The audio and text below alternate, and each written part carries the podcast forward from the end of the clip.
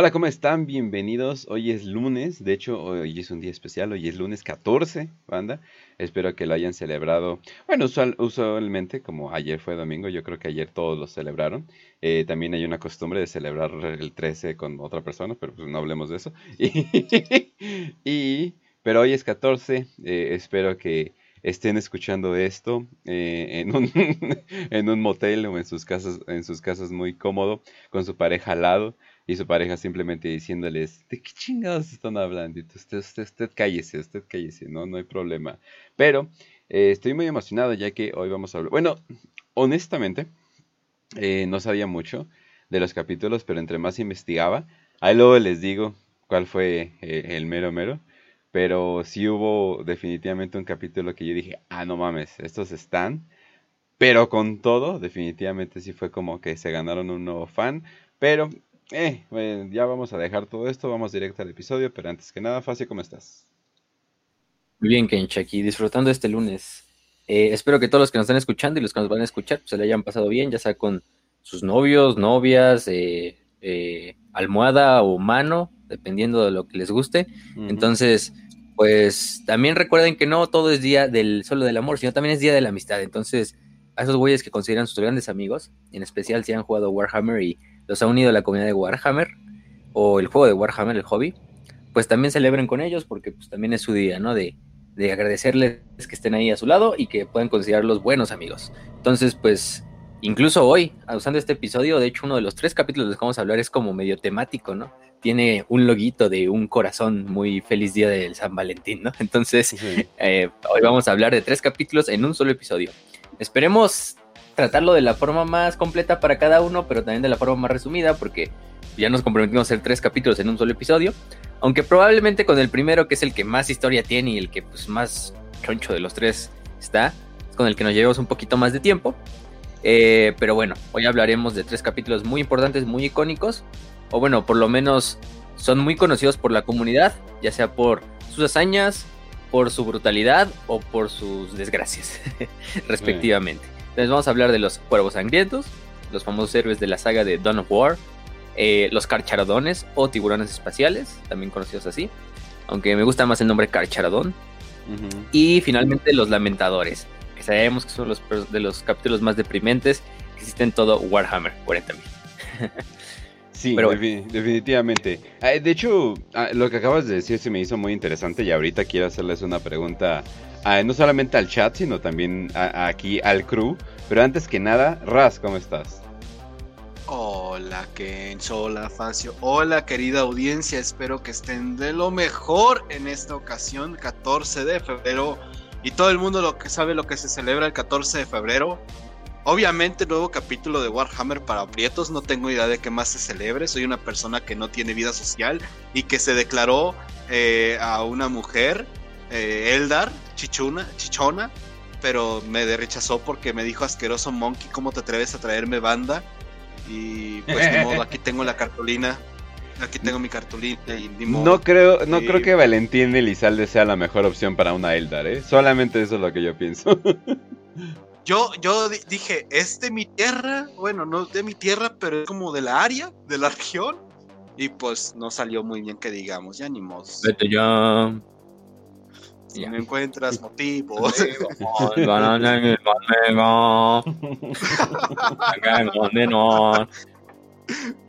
Oigan, pero eh, aparte de hablando, güeyes que se pasaron de verga y por eso los mataron, no me pongo triste con Valentín y Sale, es como, güey, tú sabías qué estabas haciendo, pero pues bueno, la cosa, no hablemos de Valentín y Sale.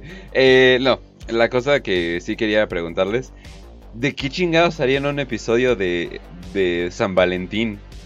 De Warhammer las mejores relaciones. O sea, no, o sea, ¿qué haces? Pato, Pato. Sí, güey. Y Brainy y Gilliman. Eh, o sea, pero todo un programa. O sea, todo un programa de algo que. Audiolibro fanfiction. o sea, todo un programa de algo que para empezar ni existe. Pato. Está Saifa Skane. ¿Y cómo se llama la inquisidora? Ah, tenía Amberley, creo que se llamaba. Eh, está. Ya, ah, hasta ahí. Ah, eh, Está el profundo amor que le tenemos todos al emperador y creo que con eso es más que suficiente para decir No, es que San Valentín, nuestro es amor que tendría-. Tendrías que hacer mucho nitpicking y la mayoría termina en tragedia. Entonces así de ¿qué, qué haces? Una relación entre... O sea, no, o sea, es que no, o sea, no hay como que grandes amores, o sea, no manches, o sea, ni en las novelas, ni ¿Demonios, nada. Warhammer está interpretando a mis papás? ¿Me estás diciendo eso? Sí, definitivamente. A- ahorita regreso a Lo- ahorita regreso podemos hacer de los. el- Lo podemos hacer del dúo de los dúos dinámicos más cabrones de amigos. Ajá, Eso sí nos da un poquito más. más de. Ajá. Aprovechando que dan el día de la amistad, pero, pero nada más, no es mucho. O sea, a menos que quieran, no sé, pinche top tier waifus de Warhammer 40.000, no, no sé. Pero no, no queremos eso. Aunque ya hicimos una tier list, pero. Eso sí. Estén, Eso sí, eso atentos, sí. estén atentos al Patreon y pídanlo en Patreon, tal vez ahí sí. Pero Sí, no. definitivamente. Eh, y pues sí, y pues bueno, gente. Entonces preparen sus halls negras y guarden su cartera porque ¡shish! ahí vienen definitivamente los ladrones. O, o ¿qué serían? Los cuidadores de reliquias más grandes de, de todo el universo. Pues ya, vamos a darle banda, vamos a empezar. De hecho, esto ha sido algo muy pedido. Entonces, qué bueno que ya podemos llegar. Pero vamos a hablar de los cuervos sangrientos, banda, al fin. Para todos los que jugaron Dawn of War 3. Definitivamente. Sí, ¿qué? ¿quién lo jugó? eh? ¿A nadie? Ah, ah, ok, bueno, está bien. Yo, yo tampoco. Ah, pues bueno. Ni yo. Pero. Pues, ¿qué podemos empezar con los Blood Ravens? Los Blood Ravens, o Cuervos Sangrientos por la traducción al español, es uno de los capítulos, en mi opinión, más icónicos de todo Warhammer. Yo creo que a muchos que entraron a Warhammer por primera vez entraron por Dawn of War, siendo actualmente o hace ya años, y entraron por ver esos Space Marines rojos con estas sombreras blancas y esta imagen clásica de un cuervo con una gota de sangre en el centro, ¿no? Ahí, simbolizándolo.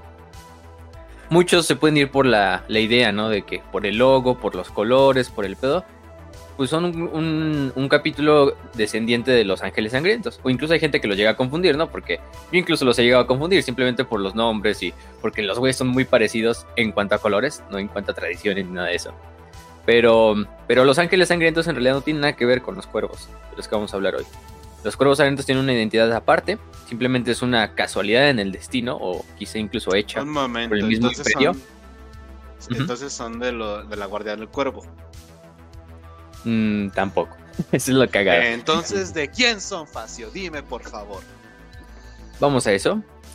Va- Vamos a dejarlo un poquito en misterio y ahorita lo decimos, pero el y muchos ya sabrán que de quién descienden en realidad, o por lo menos de quién se cree que descienden. eh, la mayoría tenemos esa teoría que probablemente sea cierta y que igual Games Workshop ha dado como pistas de que sí es cierta.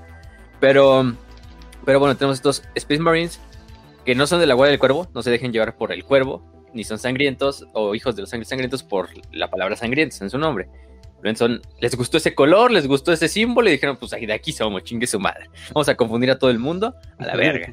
Eh, sí, exactamente. Entonces, pues así nacen los cuervos sangrientos. Los cuervos sangrientos son un capítulo, de hecho, muy misterioso en cuanto al propio imperio, porque no se sabe el inicio de su fundación o propiamente la fecha de su fundación. Eh, de hecho, es un, es un esfuerzo muy grande de la Inquisición durante mucho tiempo de intentar como eh, esquivar o incluso borrar la historia de la fundación de, de este capítulo de los Space Marines. Eh, algunos dicen que pues, su historia termina empezando, bueno, empieza más bien en el 1937, que es cuando por primera vez como que hay un dato bien de lo, "Oh, aquí los cuervos sangrientos participaron en X campaña, ¿no? Pero antes de eso no se sabe qué pedo con ellos. Solo se sabe que pues nacieron en algún momento, la Inquisición borró todos los documentos de quiénes procedían, de dónde era su semilla genética, eh, dónde fueron creados o en qué fundación fueron creados, y pues se terminó, ¿no? Eh, de hecho, los ángeles sangrientos tienen, los ángeles, los cuervos sangrientos, ya vieron, como siempre los confundo. Los cuervos sangrientos tienen esta como palabra para definir este periodo y le dicen como la no fundación, ¿no? Porque pues, en realidad ellos mismos no, no conocen su fundación. Y eso es algo cagado, porque lo, lo primero que vamos a ver que ejemplifica conocimiento es poder. Raven, de hecho, su, su Battle Cry, su grito de batalla es el conocimiento es poder, guárdalo bien. Eh, lo más importante de esta legión es que, bueno, legión de Que este por capítulo, cierto, el Ajá. peor grito de batalla que, que he escuchado en mi vida. Güey, e- este tipo de grito de batalla quería un nerd. Pero. si lo piensas claramente. O sea, ¿de quién pero se no manches, o sea, nerd nivel Star Trek, o sea, Jesus, o sea, no sé, Sí. como que, es como que, ¿de qué estás hablando tú? Güey, hasta yo, pero- si fuera del caos me detendría así de, ¿qué dijeron? me, reiría cinco minutos y lo sigo matando a la verga. ¿cómo? Sí, sí, sí, no. Y te mueres a la verga, ¿verdad? Porque no te puedes distraer, pero sí, no, sí. Más Sí, no, y de hecho tienen- más De hecho, tienen dos, pero el más famoso sí es el que dijo, el que dijo Raz, el de el conocimiento es poder. Pero en realidad eh, tienen otro que es None shall find us wanting, ¿no? Que es como nadie nos encontrará a la espera, o sea, de que siempre estaremos Ajá. preparados, que es un lema informal que hacen después de la treceava. Eh, eh, eh, Cruzada como- Aureliana. Se supone que es como nadie nos encontrará en necesidad. O sea. Sí. De que ya, ya pues, pasamos por todo y aquí nos, si nos van a encontrar nos van a agarrar listos para darles en la madre a quien se nos ponga enfrente, ¿no? Pero, pero sí ese es su Warcry. Entonces, primero que nada es la búsqueda del conocimiento, la recolección de reliquias, de conocimiento tanto psíquico como académico, en especial psíquico, que es lo más importante. Y por eso eso los ha hecho famosos hacer el, el pinche, lo que conocemos como el, el capítulo cleptómano, ¿no? Porque los güeyes prácticamente se la viven robando Sí, reliquias. Eh, no solo otras civilizaciones alienígenas, otras facciones enemigas, sino incluso otros Space Marines, propiamente del Sí. Imperio, otras facciones del Imperio. logos, Simplemente para, no, güey, es que los tenemos que guardar nosotros. logos, nadie más los puede guardar. historias, eh, armas, armas que no deberían de tener ellos. O sea, pero el grado es de que, ok, eh, guardan armas del enemigo, ¿no? Y tal vez no deberían de tenerlos, ¿no? Muchos capítulos de Space Marine hacen eso, ¿no? Hacen eso de que, oye, tengo esta arma, no debería La ser Death muy... Watch. Sí, o sea, no debería ser muy legal que yo tuviera esto, pero soy un Space Marine, ¿qué me vas a hacer, no? ¿Vas a traer a la Inquisición a arma- armarme un pinche desmadre? ¿Armarme un escándalo aquí? No mames, no, o sea, obvia- obviamente no, ¿no? Entonces lo vas a dejar pasar, ¿no? No se lo bien. Exactamente, o sea, lo dejas pasar, ¿no? No, estos cabrones guardan reliquias de otros capítulos. o sea, de armas legendarias de, de otros güeyes, de sus compañeros. Y es como que, ah, cabrón. O sea, estos güeyes sí se roban todo a la verga. Sí. Sí. Y efectivamente, pues lo aprendieron bien de. Bueno, no, todavía no lo decimos, pero. Pero esa es una de sus cualidades. La otra cualidad es que creo que es el capítulo actualmente leal, por lo menos, que tiene más Psychers en per cápita, ¿no? vamos a ponerlo así. O sea, en realidad los Psychers toman un papel y súper importante en este capítulo, hasta el punto de que los Psychers sirven como capitanes al mismo tiempo, como líderes de escuadrones, y aparte como señor del capítulo. Bueno, la tradición es que siempre sea un bibliotecario. De hecho, el gran bibliotecario del capítulo es el señor del capítulo al mismo tiempo. Tiene los dos títulos, los ostenta.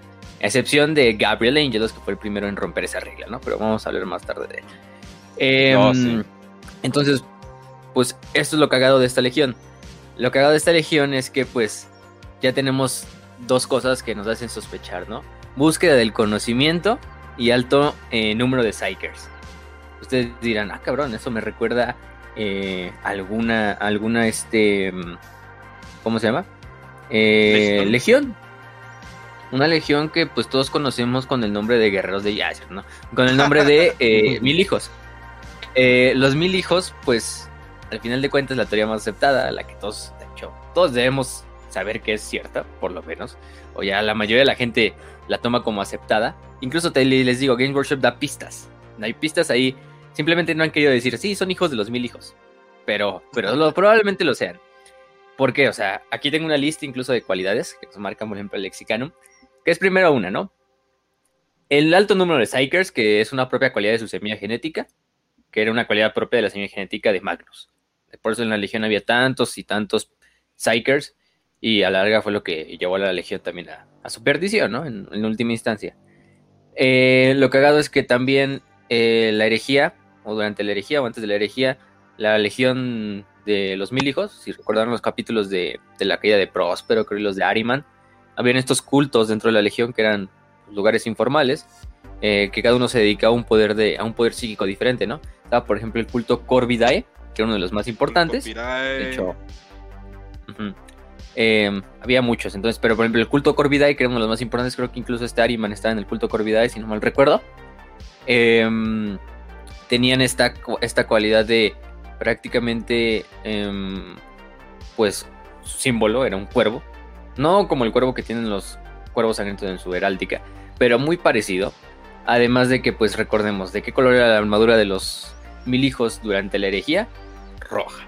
Eh, y además llevaban su clásica insignia negra del cuervo, los que pertenecían a ese culto, ¿no? Eso puede decir, ah, pues simplemente es una casualidad, ¿no? Bueno, sí, probablemente solo sea una casualidad. Pero también tenemos este momento durante la herejía de Horus, que es esta cuando una Psyker llamada Calista Eris tiene como una visión eh, sobre los mil hijos a futuro, después de la quema de Próspero. Y uno de los puntos más importantes de esa profecía le menciona, le dice que vio unos cuervos, vio a los cuervos y estos cuervos son los hijos perdidos y la, y la sangre de este cuervo, eh, que lloran por salvación y por conocimiento, pero que se les niega.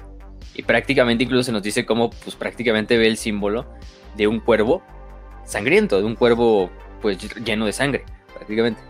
Lo cual pues nos da otra especulación ahí de, ay güey, pues ya está acercando a algo, ¿no?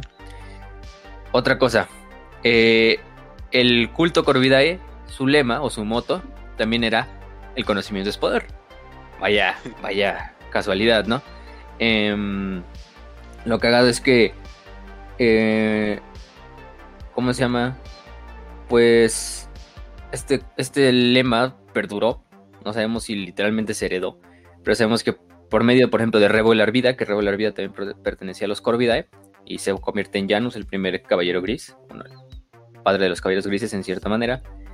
Eh, y de hecho la historia de Rebel Arvia, si se fijan, tiene cierta similaridad con la historia de Azaria Vidia, que Azaria Vidia es el gran padre de los cuervos sangrientos, es como el primer fundador, es el primer señor del capítulo, y es como uno de los personajes que más tienen en alta estima los, los cuervos sangrientos. Eh, y aparte también otros miembros como Motep, durante una lucha contra un demonio, utiliza el mismo lema. Eh, lo vemos incluso, bueno, Arima no se nos dice, pero pues, probablemente también pues, era parte del culto. Y eh, también, por ejemplo, en la, novela o en la historia corta de El hijo perdido de Próspero, que es una historia corta de la herejía de Horus, se nos revela que Arvida, pues es obviamente Janus, em, y de esta manera no tiene ninguna conexión, eh, por lo menos personal, con Azaria Vidia, pero sí están estas analogías. Eh, por otra parte, también tenemos em, que uno de sus bases principales, que era la base que tenían en Paraíso Reich, o Rage, no sé cómo se pronuncie, eh, se encontró que estaba eh, hecha sobre una estructura Astartes previa.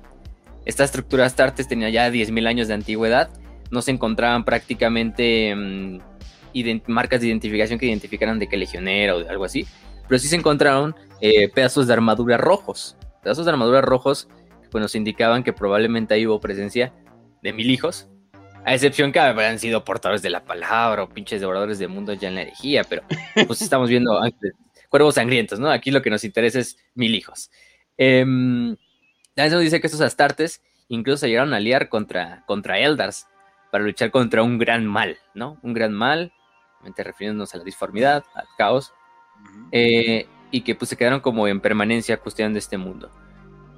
Eh, obviamente, pues sí, sabemos esa inconsistencia de que la legión de los mil hijos, pues no es la única legión con armadura roja. Entonces son los ángeles sangrientos, a los portadores, a, todos esos. Pero bueno, estamos hablando de estas. Entonces, pues sí, sí es algo que te lleve. Eh, también, em, ¿cómo se llama? Tenemos a lo que es eh, que un incidente en el planeta Arcadia, que es un planeta importante, bueno, más o menos importante. Un, un bibliotecario llamado Raman, de los Ángeles Sangrientos, pues durante una batalla sufre amnesia y se encuentra con una banda de guerra de los mil hijos llamada em, Los Hijos Pródigos, que si algunos recordarán es la mismísima banda del mismísimo Asek Ariman. Em, de hecho, pues eh, de cierta manera Ariman eh, se pues dice, ah, Raman me puede servir mientras está el pendejo olvidado, no sabe ni qué pedo con su vida, entonces vamos a ponerlo mientras y usarlo. Y incluso le empiezan a decir a, Raman como el hijo de Ariman, ¿no? Eh, o, hermano de Ariman. O bueno, le dicen también amigo de Ariman o el hermano perdido. Ese es otro título que le conceden. Eh, entonces, madre, ¿no? Sí. Em, y lo más cagado es que luego encuentran un libro, un tomo Eldar, llamado La No Fundación, que de hecho tiene el pinche mismo símbolo de los cuervos sangrientos en la portada. Ariman incluso le dice a este, a este Raman, no, ¿qué crees, güey? Yo tengo una copia de ese mismo libro. Y otra, eh, la tiene en posesión Acer Vidia, el güey que los fundó a ustedes, ¿no? Bueno, que fundó a los ángeles sangrientos, ¿no? Digo, a los cuervos sangrientos. Entonces, Qué curioso, ¿no? Qué, qué extraña coincidencia. Nunca me hubiera imaginado que hubiera pasado esa coincidencia. Vaya. Qué También chiquito le es el dice- universo, ¿no? Sí. Sí, qué chiquito. También le dice, yo conozco a Vidia mejor que lo que espero, o más de lo que tú esperas, en realidad. Eh, mm, que pues le dice, no somos tan diferentes tú y yo, no siempre fuimos tan diferentes. Hace mucho tiempo, antes del mismísimo cambio, eh, resaltando la palabra cambio, cuando Ah, los sí, mil hijos los- de Magnus eh, vestían la armadura roja de su primarca, prácticamente éramos, pues de cierta manera, cercanos, ¿no? ¿Qué nos querés decir? Pues ya sabes. Eh, güey, obviamente o sea, también está su idea Lo de... único que faltaba es que, es que llegara y le gritara, son mil hijos a la cámara, o sea, es como que pedo. Sí, güey, no mames, es que ya es así como, güey, ya te la están poniendo ahí de... Pero ¿por qué es desconocido? Porque nadie quiere sacar el tema de los mil hijos, ¿ok? Pues sí, no mames, obviamente. Explícaselo sí. al, al imperio. No le conviene. Es como los güeyes que estaban diciendo, no, es que si hubiera élites pedófilas, obviamente los mandarían a la cárcel porque es un crimen. Exactamente. Eso, eso no puede pasar. No, es que están, minti- están mintiendo, ¿no? Los astartes nunca mentirían. nunca. Es que, Nunca. sí. Ajá, sí. Y bueno, y miles de historias más que hacen que la conexión entre ángeles, eh, ángeles otra vez, cuervos sangrientos y pinches, eh, eh, ¿cómo se llama? Y, y Mil mil, hijos. hijos, pues más, más concreta. También se nos dice que en el Astartes, en el Index Astartes de los cuervos sangrientos, como en su sección donde hablan de ellos, hablan de su, de su doctrina de combate, em, que tienen una capacidad muy, muy importante de, de premonición, como lo tenía el culto Corvidae en la caída de Magnus. Y también se nos dice que, pues, la- se nos dice ahí prácticamente, la semilla genética de los cuervos sangrientos no se origina de ninguna legión lealista. Ya, ya, ya prácticamente te están diciendo, nada más es que en el misterioso Grim Dark de Warhammer hay que mantener siempre como la tela de, de secreto, aunque en realidad no es un secreto, como ya vimos. Entonces, pues sí, tenemos esa parte. Eh, ¿Qué más? Pues eso sería en cuanto a las, las, las coincidencias más cercanas y por las cuales podemos decir y, y- y concretar y sostener que los cuervos sangrientos son al final del día hijos de los amos de la noche, creo que sí.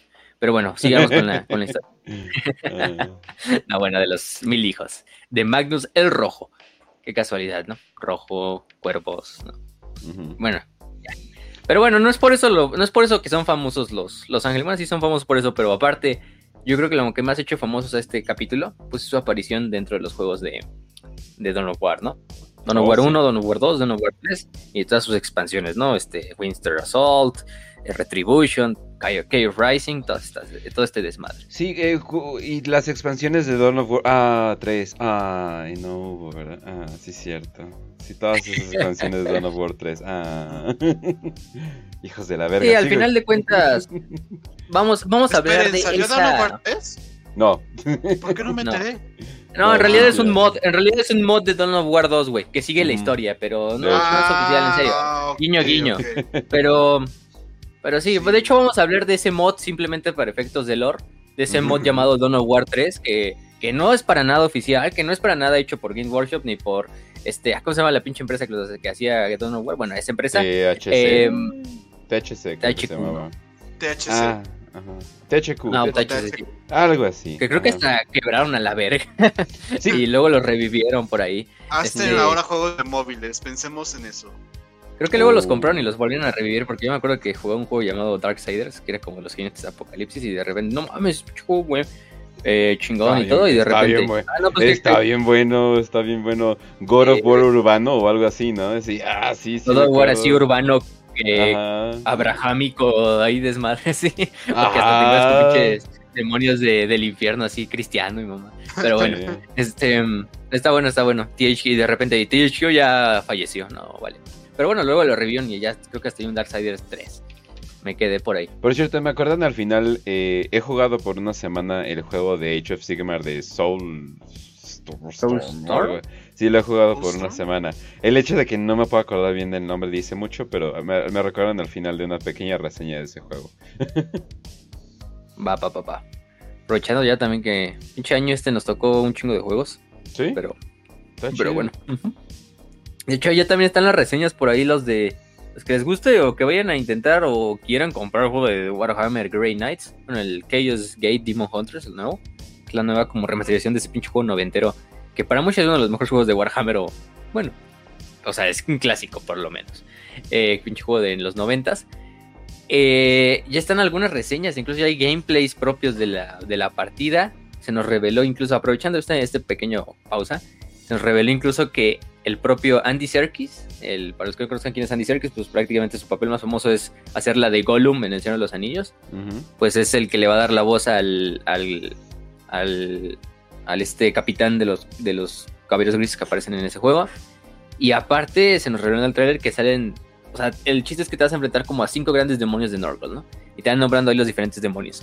Pero el último demonio es el mismísimo Mortarion. Entonces, para los que no sepan, en realidad esta es la primera Oh. aparición oficial de un primarca en un videojuego de Warhammer. Así, pero Oh. bien, o sea, no, no como mención. O sea, así como un personaje, como un enemigo, como lo que sea. O sea, Mortarion es el que primero se lleva ese premio entre todos sus hermanos de ser el primero en aparecer en un videojuego así como personaje bien. Entonces, Mortarion va a aparecer en el juego como enemigo, yo creo que principal. Incluso ahí te le ponen, ahí está su voz y sus diálogos muy... Le dieron una Pues voz muy, muy Mortarion- épica de Mortarion. Mortario no tuvo una muy buena experiencia anteriormente con Caballeros Grises. No tengo que recordar quién fue. Oye, y aprovechando la pausa, me iba a burlar de Lucas Viani en los comentarios, que... No, ¿quién dijo? Yolahar Guapay, puta madre, eh, dice, ¿habrá Dawn of War 4? Me iba a reír de él, pero va a salir Space Marine 2, entonces se vale soñar. Ah, Definitivamente. Cualquier cosa pasa. Ajá, entonces, El o sea, yo, yo. yo, iba a decir, ajá, güey, le iba a hacer, pero no, o sea, va a salir Space Marine 2, entonces todo es posible, entonces sí, definitivamente hay una opción, no se rindan, don't stop believing, como dice esa canción culera, entonces, eh, ahora sí que pues cualquier podría ser, ahí también eh, piden la opinión de, de, ¿de qué? Ah, cabrón, aquí la tenía, de Total, Total War, Warhammer. ¿no? De Total War, pues no, ¿ya salió? No, pues ya sale, sale el jueves, sale este jueves 17. Ah, cabrón, ok. De hecho, los que tengan, si lo compraron en Steam, como lo preventieron en Steam, se llevan los ogros, creo. Eh, también creo que va a estar gratis para Game Pass. Tienen Xbox Game Pass, lo pueden descargar. Ya creo que lo pueden ir preinstalando de una vez. O sea, el juego, ya para que el 17 simplemente lo abran y ya lo empiecen a jugar. Lo tienen que tener Game Pass en el Xbox. Bueno, y en la computadora, obviamente. Bueno, Ah, se comparte. Eh, eh, y la verdad es que yo creo que va a ser por lo menos el Oh. mejor Total War Warhammer de todos los tres que sacaron. Espera, se Porque ya está muy pulido, güey. Sí, o sea, es que el Game Pass, haz de cuenta, lo compras. O sea, el Game Pass como que se queda en tu cuenta de Microsoft. Oh. Y pues si tú abres tu cuenta en Microsoft en la computadora, en la aplicación de Xbox de la computadora, o en la del Xbox, en la consola, pues es el mismo, la misma cuenta, es la misma suscripción. Entonces, pues tienen los mismos juegos tanto en la compu. Bueno, obviamente no, no todos los juegos de la compu se pueden jugar en el Xbox, porque, pues, como imagínate jugar Total War Warhammer 3 en un Xbox, no, pues está, está medio enfermo, pero, pero sí, o sea, el Total War Warhammer 3 lo puedes jugar. Halo en el Wars. Bueno, pero, o sea, ¿Y- no tenía tantas pinches funciones como ¿Y cómo Total le fue? Le fue Le fue bien. bien, le fue bien. Ah, ¿sí? o sea, Fue bien. Ah, cabrón, Sí, yo perdón. es de los Halos más queridos ahí por la comunidad, simplemente porque como es un RTS, Ah, y lo hizo en. Ensemble Studios, entonces, los mismos de Age of Empires, entonces, ya tenía ahí medio, medio su poder. Un buen pedigrí, como dicen. pero sí, güey, es que tampoco podemos comentar, com- com- eh, comparar las funciones que tenía Halo Wars, por ejemplo, que simplemente era poner a los, moni- a los monitos y en tus bases ponías a hacer unidades y ya. Muy al Age of Empires estilo, ¿no? Pero Total War Warhammer 3 sí es un desmadre, porque pues, tienes que manejar cada unidad una por una y agruparlas y no creo que dé para, para el Xbox, bueno, pero quién sabe. Luego han sacado juegos como el Sid Meier Civilization ahí para Xbox, también para consola y, y allá. Sí. Pero Era adicto a eso. yo también sigo siendo adicto a ese pinche juego, lo sigo jugando. con mis compas de vez en cuando ahí. Ahorita estoy haciendo una partida con Portugal, que hijo de su puta madre. Usan esa, usan esa civilización, es de las mejores para hacer oro. Entonces, bueno, en otra, en otra parte, hablando de Total War y regresando a Warhammer, yo creo que ese juego, el Total War Warhammer 3, va a ser el mejor juego, por lo menos, de las tres de la saga de Total War Warhammer. Yo creo que es el mejor. Incluso eso, aunque no tenga todavía el Mortal Empires, que es cuando juntan todos los mapas de todos los tres juegos anteriores y meten a todas las facciones en un pinche sandbox allá que se hagan mierda. Eh, todavía, aunque no tiene eso, eh, pues yo creo que, por lo menos por lo que he visto, por los gameplays, por las campañas, yo creo que es el más pulido de los tres juegos. Se le metieron un chingo de innovaciones que en los juegos anteriores se pedían mucho. Se, se reiniciaron los mapas, los, los, mapas de asedio, todo este desmadre. Se le metió una historia muy buena que incluso yo creo que Games Workshop pues, también metió su mano, obviamente. Con esta madre de Belacor y el dios, el dios de Kislev y todo esto. Ursun. Y si le va bien, yo creo que puede ser incluso de los mejores Total War de la, de la historia, o sea, incluyendo a los históricos como a los de fantasía, que son los actuales. Y bueno, también se han sacado Troy y, el de los tres reinos de China, que ya tiene este sistema como de héroes y, y lords legendarios, pero porque son más mitológicos, ¿no? La era de Troya y la era de los tres reinos en China. Pero, pero aún así, yo creo que sí es de los, puede ser de los mejores Total Wars. Entonces, por mi parte yo creo que le va a ir muy bien. Obviamente hay unos cuantos errores que pues simplemente se arreglan con un parche ahí después de, lanzamiento, pero, pero me, y además hicieron una campaña publicitaria muy buena con sus partners, o sea, Creative Assembly, que son los que hacen el juego de Total War, hicieron una campaña donde pues a todos los partners les daban acceso anticipado al juego como de un mes casi, o sea, les dieron acceso anticipado como de un mes para que los creadores crearan campañas, eh, batallas y, todo, tanto españoles, a españoles no le dieron al CAI a la hora del saqueo, a a Hugo Tester, al Chiches, que es un güey que saca videos, por ejemplo, de City Skylines. Le dijo, ay, no, tampoco saben si lo dieron a este güey. Pero bueno, em, a ellos les dieron el acceso anticipado y de hecho ya han hecho un chingo de cosas así con la comunidad, así de los partners, los invitamos a un programa, bueno, a los que conozcan a Lore Master of Zotec y a Great Book of Grudges, que son, canales de lore principalmente de Warhammer Fantasy. Incluso ellos hicieron, fueron host de uno de los, de los programas de, de Total War de lore el Creative Assembly les dijo, no, pues ustedes vénganse y ustedes hacen como el, los hosts de este programa que hicimos nosotros, ¿no? Y luego hicieron el torneo, lo hicieron a, antier, el sábado creo lo hicieron con todos los partners, hicieron un torneo de, de que todos los partners de tanto ingleses, había rusos, los españoles, eh, jugaran un torneo de la nueva modo de batalla llamado Dominación. Y el primero que ganaba, pues se ganaba una pinche PC gamer bien chingona que les daba Creative Assembly, ¿no? y ah, además, y, Y hasta, y hasta le dieron el pinche la caja del, CPU así con así en edición especial, así con la portada de Total War. Bien verga, ¿eh? la verdad que les dieron. Y al mm. segundo y al tercer lugar les dieron como una suscripción a como al PC Game Pass o no sé qué madre. Para, para tenerlo ahí. Y de hecho, el español, hora del saqueo, llegó a cuarto lugar, se quedó en el cuarto, le ganaron en el, en el uh. duelo por el tercer lugar y en la semifinal.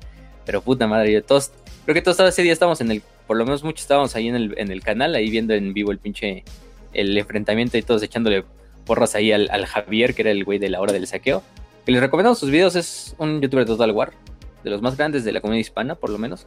Eh, entonces, pues ahí le luchó, pero pues no pudo. Le ganaron a Korn, le ganaron a Norgold Se pusieron a spamear cañones con Kata y desmadron a Norgold, pero bueno, ni modo.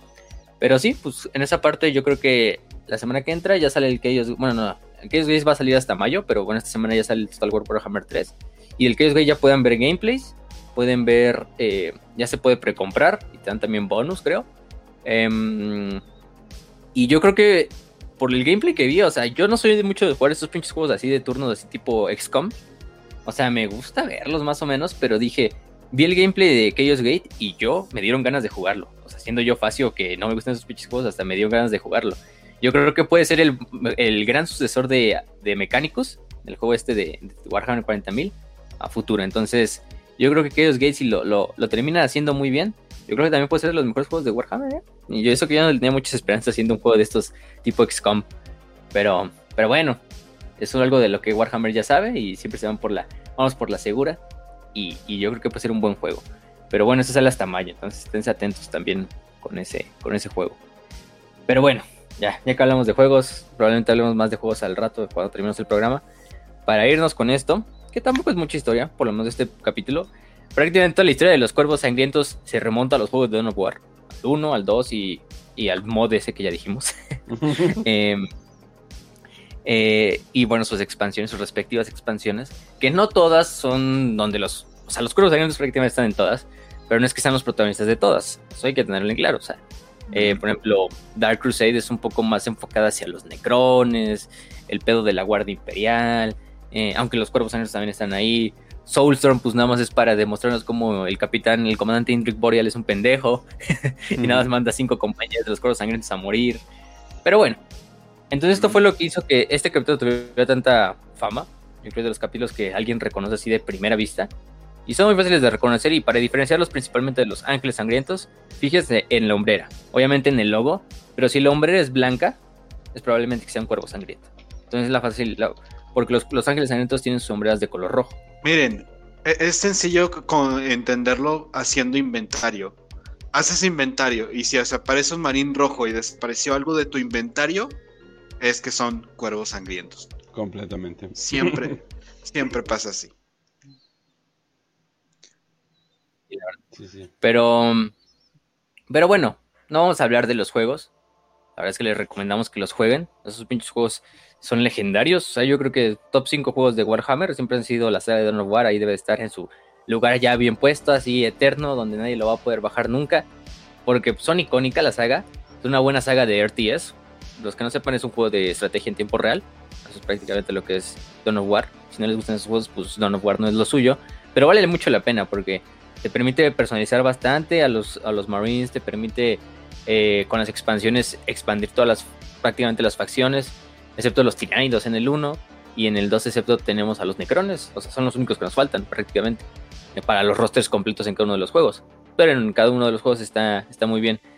Eh, los juegos prácticamente ahorita ya han de estar, puta madre, o sea, si les digo, yo, yo me compré el Dawn of War edición limitada, o así como del año, o sea, con todos los DLCs y todo el desmadre, me lo, me lo chingué como en 40 pesos. Así sin mamar. o sea, lo que les cuesta comprarse una torta y un refresco es lo que les cuesta comprar ya Dawn of War en la actualidad. Incluso si no, pues ahí hay cientos, ya saben, de torrents, guiño guiño, para que lo puedan descargar. Cientos de mods hechos por la comunidad, en especial el mod de Apocalypse, que es el mejor mod, porque pues si el juego ya es masivo de por sí, o bueno, intenta hacerlo, este, Apocalypse lo hace todavía más pinche enfermo, ¿no? ¿Qué? Eh, el, mod de Soulstorm que junta todos los mods anteriores y algunas otras partes. Entonces, haz de cuenta que ahí puedes tener hasta primarcas, tienes este. Tienes a los Eldar mejorados. Le dieron bastante amor también a Templarios Negros, o sea. Metieron un montón de nuevas facciones para Soulstorm y este mod. Soulstorm Mod. Unification. Unification Mod. Ese es muy bueno. Si, si tienen la oportunidad de verdad, denle una probada. Eh, en página, bueno, pues ahí pueden buscar. Y en la página del propio mod, ahí les dan las instrucciones cómo instalarlo correctamente. Hay como que mucha actividad por parte de la comunidad. Entonces, recomendable. Y pues bueno, pero eso es de los juegos. O sea, si quieren recomendación, aquí tienen. Aunque prácticamente los juegos nos cuentan la historia de los ángeles sangrientos, digo, de los cuervos sangrientos, entonces vale la pena. Si son fans de los cuervos sangrientos, pues jugarlos por lo menos una vez. O por lo menos verte la campaña o, cosas de ese estilo. La verdad es que son juegos muy buenos, no los van a. No, no, se van a arrepentir de, de, adquirirlos. Pero bueno, siguiendo con la historia, pues sabemos que Azari Vidia fue el primer gran padre o primer señor del capítulo. En este caso, Vidia, pues eh, después, según la leyenda, muere durante una campaña en la cual se lleva toda su primera compañía de veteranos. Eh, fallece él junto a toda ella, se supone, en, la, en una campaña en el sector gótico. Em, y ahí es donde se supone que prácticamente, pues, deja de existir Vidia, ¿no? Vidia se sabe que era un güey muy letrado en lo que era todos los poderes ruinosos, en el conocimiento del caos y de la magia del, poder psíquico. Obviamente no al punto de caer, o bueno, por lo menos es lo que inferimos, pero pues sabemos que incluso el este, eh, el este propio Arima nos revela que conoció a Vidia, ¿no? O, por lo menos conoce a Vidia en vida. Eh, después de esto, pues después de que, y luego se descubre que la misma Legión Alfa fue la que organizó el desmadre o esta, eh, como rebelión caota para terminar matando a Vicia. Uno de sus muchos planes que, hacen rompecabezas en su plan medio raro de la, de la Legión Alfa, pero Pero bueno, después de esto se convierte en... Vidia se pues deja el cargo. De hecho, él toma el título de eh, Maestro de los Secretos. Es el título que le da pues, prácticamente el rango de Señor del Capítulo. Y pues pasan los años, no pasan los milenios. Em, y durante estos milenios, antes del milenio 40, que es donde nos importa, que es donde suceden los juegos de Dawn of War y principalmente se ve lo más importante de la historia de los, de los cuervos. En el milenio 38 sabemos que una compañía entera de los cuervos sangrientos es totalmente eh, perdida en la disformidad. Em, otros dicen que por ahí uno de los bibliotecarios de la, de la compañía fue seducido por los poderes ruinosos y traicionó a sus hermanos eh, para caer dentro del caos. Eh, y bueno, por otra parte, tenemos finalmente ya lo que nos interesa. Lo que nos interesa pues es principalmente la caída de Aurelia y las cruzadas aurelianas. Eh, el subsector Aurelia era el subsector donde prácticamente estaba el planeta natal, o el planeta capítulo de los, de los estos cuervos, los que es este planeta llamado Aurelia. Eh, era un subsector con varios planetas, Cyrene, Typhon Primaris, todas estas madres. Pero el más importante pues, era por mucho Aurelia, donde sacaban a sus reclutas y todo esto, donde estaba su fortaleza monasterio. Pero en el 1940 se pierde a manos de una gran inmundicia, un demonio, un príncipe demonio llamado Ulker, un demonio de Norgol. Sabemos que es una gran inmundicia. Hace que el planeta totalmente sea destruido por las fuerzas demoníacas. O bueno, o sea, se prácticamente hace que el propio em, planeta sea consumido por la disformidad, se pierde dentro de la disformidad o sea, desaparece el pinche planeta en, totalmente. O sea, cuando decimos una invasión demoníaca, aquí sí nos referimos a invasiones demoníacas bien. Güey. Y bueno. Onta planeta. Akita. sí, no, es. Pero. Pero bueno. Lo cagado de este planeta es que, pues. De hecho, los que lo terminan defendiendo es el, el, el señor del capítulo Maraya. Y su bibliotecario en jefe en ese tiempo era un un Space Marine conocido como Azaria Kairas, que pues no tienen, que logran sellar a Ulker, como sellarlo y prácticamente aprisionarlo y derrotarlo, pero eso no evita que Aurelia pues sea consumida por la disformidad y se pierda para siempre el planeta de, la, de los ángeles, de los cuervos sangrientos. En este caso los cuervos sangrientos luego pasan a ser como un capítulo basado en flota, aunque todavía tienen bastantes mundos dentro del subsector Aurelia, donde siguen sacando eh, reclutas, donde siguen teniendo bases, como Typhon Primaris, que está completamente a salvo y jamás pasó por ningún exterminato por parte de los propios marines espaciales. Eso nunca pasó. Sí, eso nunca pasó. Ellos se preocupan, ¿no? Por su gente. Como todos los Space Marines, claro. Pero. Sí. Los ángeles del emperador. Sí. Eh, lo más claro es que, bueno, tenemos principalmente. Eh, si nos vamos desde la primer parte, que es esta parte donde suceden los juegos de Dawn of War 1 y sus expansiones. Principalmente tenemos la, guerra en Tartarus, que es un planeta, no está en el subsector Aurelia, está fuera de él, pero en el que pues prácticamente se hace un desmadre. O sea, los juegos de Dawn of War al final de cuentas van así de todas las fuerzas o todas las facciones de Warhammer 40.000 confluyen en un solo planeta y se empiezan a desmadrar. En busca de un artefacto, en busca de un poder, en busca de X razón.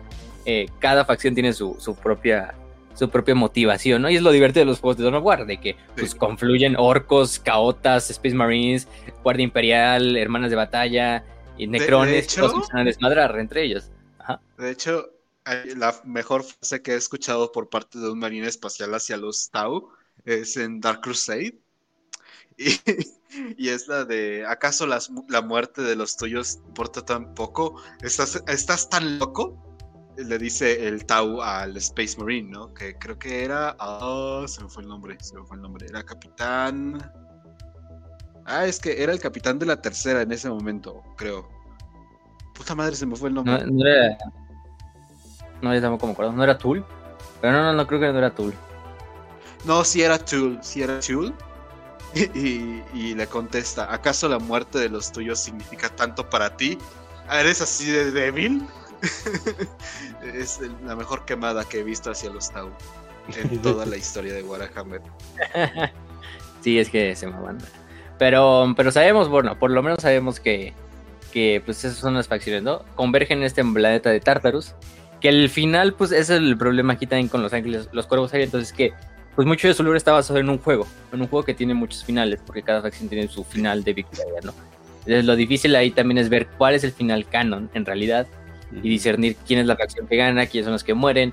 Pero pues en términos prácticos podemos decir para fines de este episodio los Cuervos Sangrientos triunfan, ¿no? En este caso liderados por el capitán de la tercera compañía, en este caso primero que nada es Gabriel Angelos. También son comandados por el mismísimo capitán Davian Tool en otra lucha que es en el, en el planeta de Cronos, que era un planeta tumba, en el cual despiertan los necrones y en el cual también las fuerzas imperiales pelearon en conjunto, mano a mano, sin ningún tipo de traición ni, ni purga innecesaria contra valientes guardias imperiales y Space Marines. Definitivamente jamás se hicieron backstabbing, jamás se traicionaron y nunca hubo genocidio innecesario por parte de los marines espaciales en esa campaña. ¿Verdad, Facio? Claro que sí, claro que sí. Como siempre, el Imperio siempre trabajando mano a mano. No, pero bueno. lo, lo, que sabemos es que lo que sabes es que también Davian tú lucha contra los portadores de la palabra, contra un personaje muy importante llamado Eliphas, el capitán Eliphas. Eliphas o Eliphas, como le quieran decir, es un personaje que va a repetirse mucho en los antagonismos de la saga de Dawn of War. Yo creo que es el, como el personaje enemigo, así como icónico, junto a este. Ay, se me fue el nombre del pinche orco. ¿Te acuerdas del, del nombre del orco? Gorguts. De Gorguts. Eh, también de Maka, de la Farsir. Que, pues, ah, sí, la novia. La, novia. de Gabriel Angelos, ¿no? sí. Aprovechando que es día de, del amor y la amistad. Eh, el desmadre, ¿no? Pero yo creo que esos son Angelos, Macha, Gorguts, eh, Eliphas. Que son los personajes icónicos de toda la saga, ¿no? Más icónicos. También ¿no? Okais, también ¿no? tenemos a. Ah, también Okais, que es de los estos Tau. Pero. Um, y también los, los propios miembros de la Guardia Imperial. Eh, pero bueno, durante, esta, durante este episodio en Tartarus, eh, bueno, dijimos ese episodio de Tartarus, que dejamos el final ambiguo. Ustedes decidirán cuál es el final cuando, cuando vean el juego. También tenemos lo que es el planeta de, de Cronus, en este caso, eh, donde luchan el capitán Davian Tool contra fuerzas. En este caso son de los autores de la palabra, ¿no? que también van a servir como. Bueno, el IFA sigue siendo un, un, un, un combatiente de eso, aunque posteriormente el IFAS pasa a ser parte de la Legión Negra y ahí sigue haciendo su desmadre contra los cuervos sangrientos y de tengo así típico enemigo así de caricatura así de tengo que destruir a los y, y, soy malo sí. no la verdad es que el IFAS hasta cierto punto está bastante en ciertas partes bien escrito una pinche voz que dices ah no mames y luego le ponen sí. el actor de voz del Don War del IFAS ay perro esa voz con esa voz sí me paso el caos pero este, pero, pero sí, también está Aragas de Pillager, que sale en las expansiones de Chaos Rising y del 2, pero bueno, esa es otra, otra, otra cosa más al rato, ¿no? También tenemos la, lo que es la, la batalla en, en, el planeta de Kaubara, bueno, la campaña del planeta de Kaubara, en la cual el comandante Indrik Boreal, Commander Boreal, algunos lo conocerán por sus clásicas frases bien, bien enfermotas, así, este, Space bien cagadas. Space Marines, today we're fighting es que no mames, el pinche actor de voz. Aplausos al actor de voz porque le ponía todas las ganas, pero pinche voz que le quedaba al, al pobre así bien pinche como. O sea, si ya estaba autista, pues todavía más autista el cabrón. Pero, pero bueno, es, es, es, también queremos a Boreal, aunque su pinche vida ha sido un fracaso, ¿no? Se supone que Boreal Pensemos... se lleva a estas cinco compañías al planeta de Kaubara en esta campaña para recuperar reliquias y todo el desmadre, en la cual incluso terminan luchando contra propias hermanas de batalla. Eso es lo del DLC de Soulstorm, del Dawn of War 1, bueno, la expansión, que no es de las mejores o de las más queridas por la gente, uh -huh. pero pues prácticamente él y las cinco compañías que se llevó pierden la vida, son totalmente exterminadas, y, y prácticamente el capítulo de los cuervos sangrientos en ese momento termina perdiendo la mitad de la. Imagínense, cinco compañías es prácticamente la mitad del capítulo. Recordemos que un uh -huh. capítulo estándar que sigue el códex tiene 10 compañías, ¿no? En este caso, Wey. pues prácticamente fueron exterminados la mitad de todos los Space Marines en la campaña de Kaubara. ¿Te das cuenta de lo pendejo que tuvo que ser Boreal para perder a 500 marines espaciales con tácticas del códex que te dan para la capacidad de. Ah, sí, con tres marines espaciales puedes conquistar un planeta sin problemas. Y luego está uh -huh. Boreal. Y luego sí, está pinche Boreal. El Captain Henry Boreal. Sí, no mames, 500 Space Marines así de un vergazo, o sea. Y, y, luego, y luego hace su, esa, su clásica estrategia de batalla, que es el Steel Rain, ¿no? Que es como la tormenta de hierro. Em, que es una, estrategia que le hice así de nada más estar tirando a lo pinche pendejo y a lo autista así droppots de Space Marines para eh, desmadrar al enemigo y tomarlo por sorpresa. Que al final no le sale y pues termina perdiendo y termina siendo un, un, fracaso completo para el capítulo, perdiendo 500 Space Marines, perdiendo al comandante Boreal en el camino y pues totalmente hechos mierdas de camino a lo que vamos a ver que es uno de sus enfrentamientos más importantes, que es la primera cruzada aureliana. Güey, ¿sabes? Que hay como que una referencia chiquita histórica, como por ejemplo la operación Market Garden eh, de la Segunda Guerra Mundial. Se supone que fue el, desembarco aéreo, o sea, de paracaidistas, más grande de la historia de la Segunda Guerra Mundial en cuanto a aliados se, se refiere. Y ahí se supone que perdieron de una manera tan logística, táctica, contra alemanes que estaban pues de reserva. y pues les partieron la madre a Montgomery. Eh, hubo tropas de, creo que era coronel o mayor Iker, del ejército de los Estados Unidos, que, que sufrieron un montón simplemente por una mala decisión y tontería de, Montgomery. Pero no mames, o sea, Montgomery que era como el más grande general de la Segunda Guerra Mundial, fracasando contra literal reservas, soldados niños, casi casi, de los alemanes. Entonces, pendejos, pendejos Boreal y Montgomery, definitivamente. Igual que el Boreal. De hecho, pues, pues sí, pobre Boreal. Por lo menos nos dejó buenos memes en el camino, entonces, pues. y un buen personaje en TTS, que nunca le va a pasar nada y no se va a morir. Sí, todo pinche autista que le ponen en DTS, pero este que Dios que el Dios emperador lo tenga en su santa gloria al comandante Boreal. Pero que es el pinche infierno. este, pero bueno, sí, sí también, también tenemos este, mm, bueno, en la campaña de Cronos, David, al final del día quien se hace el victorioso es Davian Tool, comandando a los Space Marines, obviamente ya dijimos, siendo muy bueno, ¿no? Con el con el comandante del general Alexander, claro que sí, Alexander. Este, mm, sí, de manitas saltando con las manos tomadas en un campo de rosas. Guiño, guiño. Este, bueno, al final del día los, los cuervos sangrientos, para los que no entienden el sarcasmo, porque incluso hay gente que todavía sí no entiende el sarcasmo. ¿Qué los cuervos, los cuervos sangrientos terminan traicionando a la Guardia Imperial para el fin final de, derrotar a la amenaza Necrona y también del caos. Se supone que en Cronos, o sea, todo lo que pasa en Cronos es eh, salen necrones, se descubre que es un planeta tumba de los necrones. Y al mismo tiempo se encuentra que hay este un, una, un arma de un tan imperator, ¿no? Entonces, todo el imperio manda al general Alexander con el primer regimiento de Cronus, que pues están con la esquemática de Cadia. Ah, para Winter Assault, ¿no? No, es este. No, no, no, espérame. Sí, porque Winter Assault es este General Storm. Y Alexander es el de Dark ah, sí, es cierto. Sí, Es cuando los mandan a los necrones. Porque Winter Assault es donde intentan recuperar el este. El, el cañón titán. Del titán, ¿no? Sí, sí, sí. sí, sí, sí donde ahí sí los, los imperiales tienen la victoria. Bueno, supongo. Sí, sí, sí. Ya, ya, ya, ya me acordé. Ah, sí, me estoy cruzando por alguna razón. Sí, es que. Si no han jugado la saga de Dawn of War, eh, yo y Raz la hemos jugado. Eh, o sea, incluso a mí ya la jugué hace rato, ya no me he echado la campaña desde hace mucho tiempo. Pero pues puta madre, luego hilar los desmadres y luego los nombres de los, de los personajes. Pero sí, Alexander es el capitán que termina siendo traicionado por los. Bueno, traicionado, bueno. Es un bien mayor para lograr el bien mayor en cierta forma de Davian Tool. Davian Tool todo logra derrotar a los Eldars, a los Necrones. te digo, es que aquí se supone que Davian Tuel pues, dice, no, pues yo tengo que cumplir mis órdenes con mi capítulo, que es purgar este planeta porque tiene secretos de los Blood Ravens, ¿no? Y Alexander dice, pero, güey, a mí me ordena el imperio, segmento un comando. O sea, el comando del segmento me está diciendo que recupere este planeta, no me puedo ir. Entonces, ¿cuál es la solución más fácil? Podríamos dialogarlo como personas sensatas y racionales, pero no, esto es un juego de estrategia, hay que matarnos entre sí.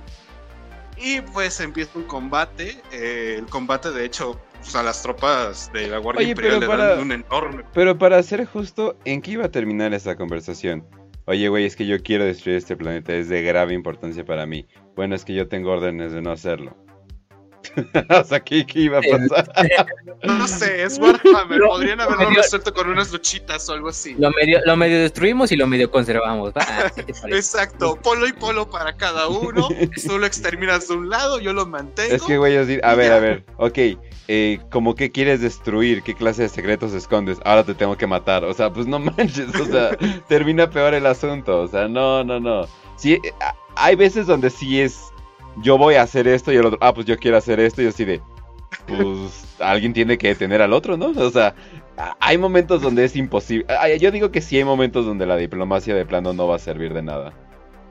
Es que mataron hasta el comisario Kivit Kench. Ese pinche comisario era hermoso. Entonces, eh, hasta el, el dice: Comisario Kivit has fallen general. Y- entonces, El comisario.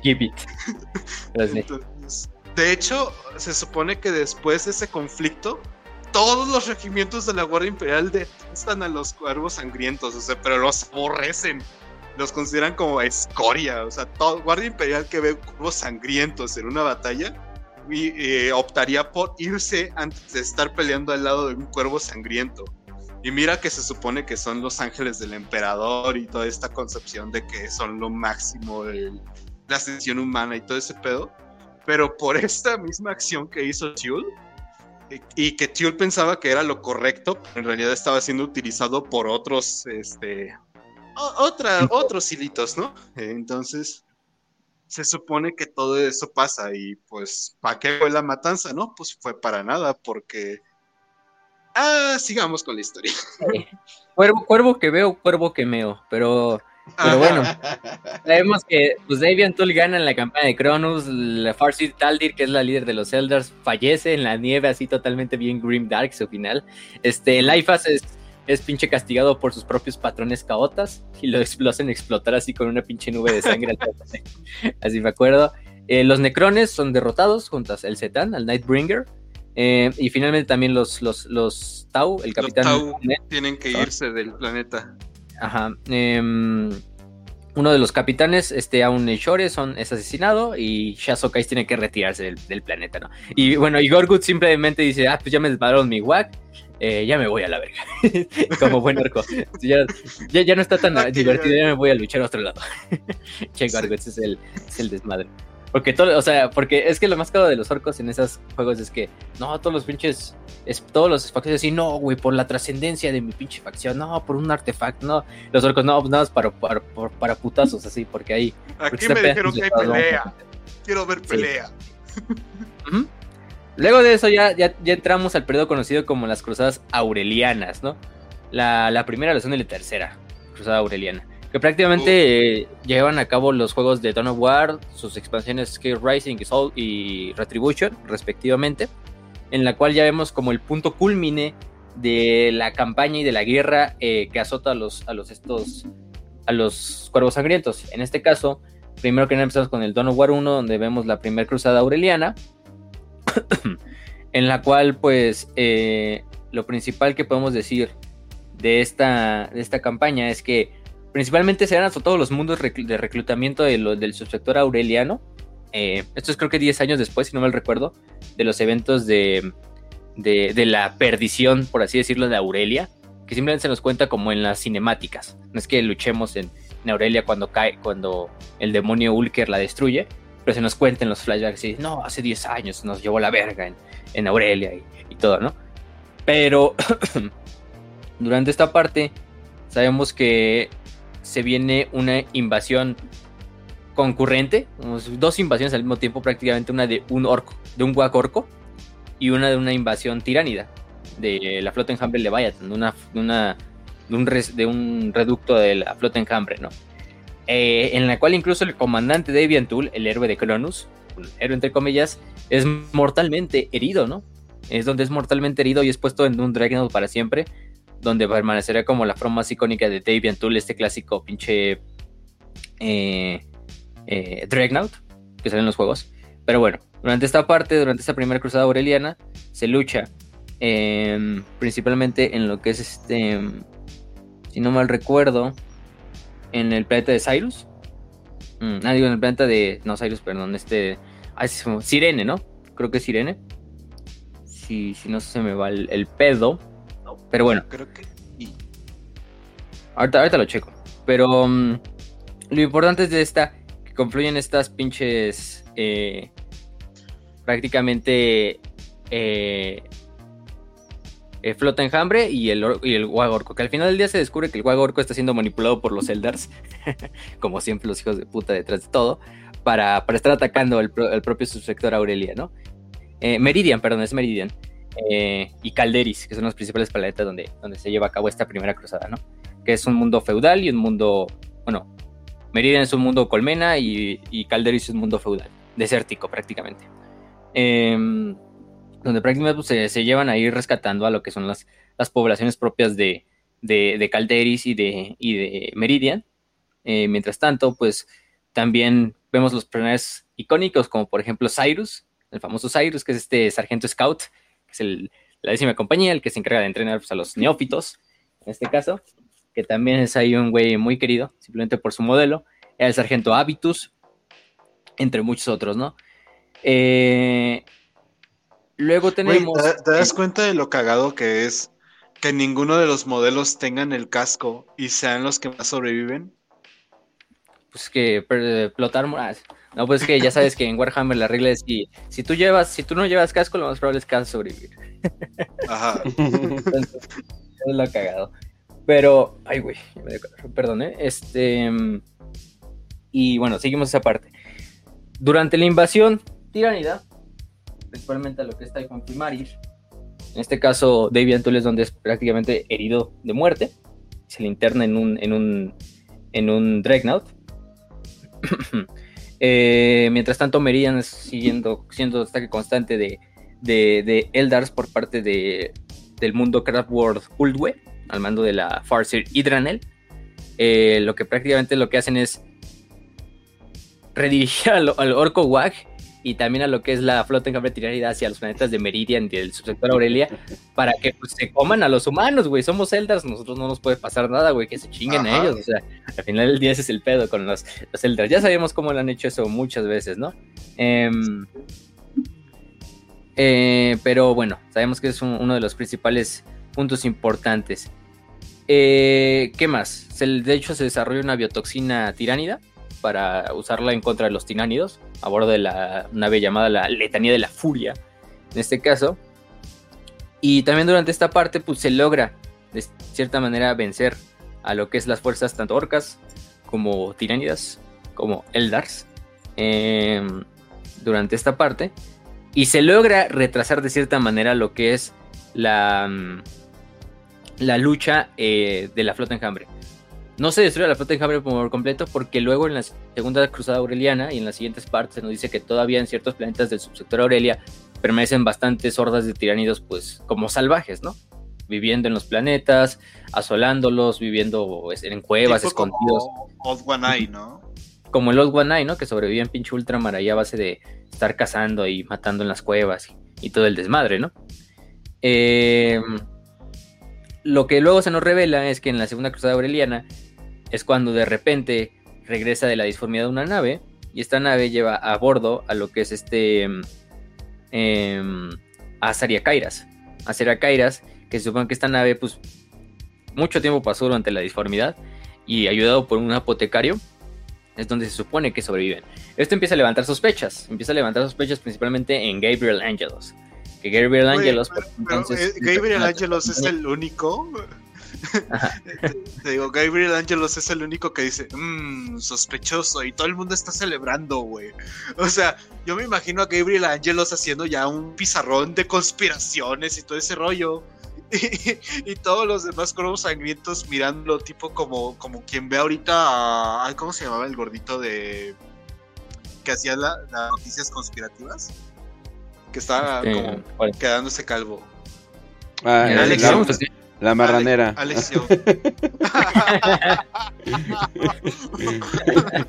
la marranera, eh, yo eh, todos los martes con Trujillo, que no lo conozco, bueno, no sé qué onda con su línea de cabello, pero tal vez es esta. Bueno, de hecho yo no me estoy quedando calvo, siempre tengo una frente sota, pero sí, es Alex Jones. Pero Alex Jones está quedando calvo. Ah, sí, sí. Eh, sí está calvo. Como ya sabes, ese que se peinan para el lado para no parecer calvos. Ah, sí, cierto, tienes razón. Pero te digo, o sea, Gabriel Angelo se convierte en el Alex Jones de, de los coros sangrientos. Mientras todos están como celebrando, ¡eh, huevo! ¡Mira nuestro héroe! Nos, nos quedamos salvados. Estamos agradecidos. Mientras tanto, el, mientras tanto el Gabriel Angelos, pinche no, es que no saben, ni Azaria Kairas es controlado por un lobby gay de demonios de la disformidad. Así es como se ve un verdadero Space Marine. y se desnuda, ¿no? y se pone ahí pinche autistear, pero, pero sí, o sea, la verdad es que Gabriel Angelos es de los pocos que empiezan a sospechar de, oh, ¿qué pedo con Azaria Kairas, no? Pues sí, llega a una expresión del capítulo y todo, pero regresa así de la nada, regresa a la disformidad así como hecho y derecho, o sea, se supone que se perdió junto a Moraya cuando desterraron a Ulker y todo este desmadre, ¿no? Y de hecho se empieza a hacer como dos facciones, una que sigue a Kairas, que es la mayoría del, capítulo, eh, bueno, medio lavados del cerebro, porque ah, pues Kairas es nuestro del capítulo, no podemos traicionarlo, ¿no? Y otra ahí por Gabriel Angelos, ¿no? Que es que llegan en, este, en esta nave Kairas que se llamaba, bueno, es un Space Hulk llamado el, el Judgment of Kyrian, eh, donde llega y pues prácticamente lo encuentra, ¿no?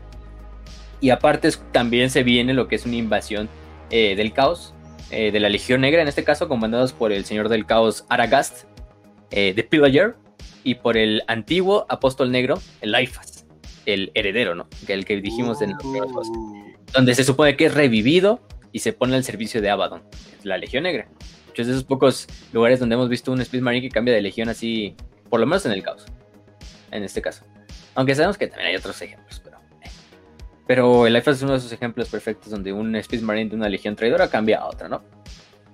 También todo esto está muy bien. Es, aparte, también hay corrupción dentro de las fuerzas nobles de la casa Bandis de, Meridian eh, y sus fuerzas eh, de soldados. Eh, entonces es un super desmadre entre la invasión del caos, entre que quieren despertar otra vez a Ulker, los propios marines del caos, entre que Gabriel Angel los tiene esta como lucha o esta sospecha junto a los que lo siguen en contra del propio del propio Azaria Kairas.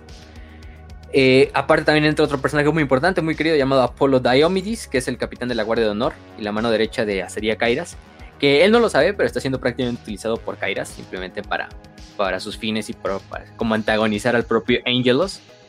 Pero bueno, intenta resistir las fuerzas de, la Legión Negra, eh, se revive a, Ulker, bueno, se libera a Ulker, eh, y también se lleva el conflicto hacia Calderis, que es otro planeta ya habíamos dicho hace rato.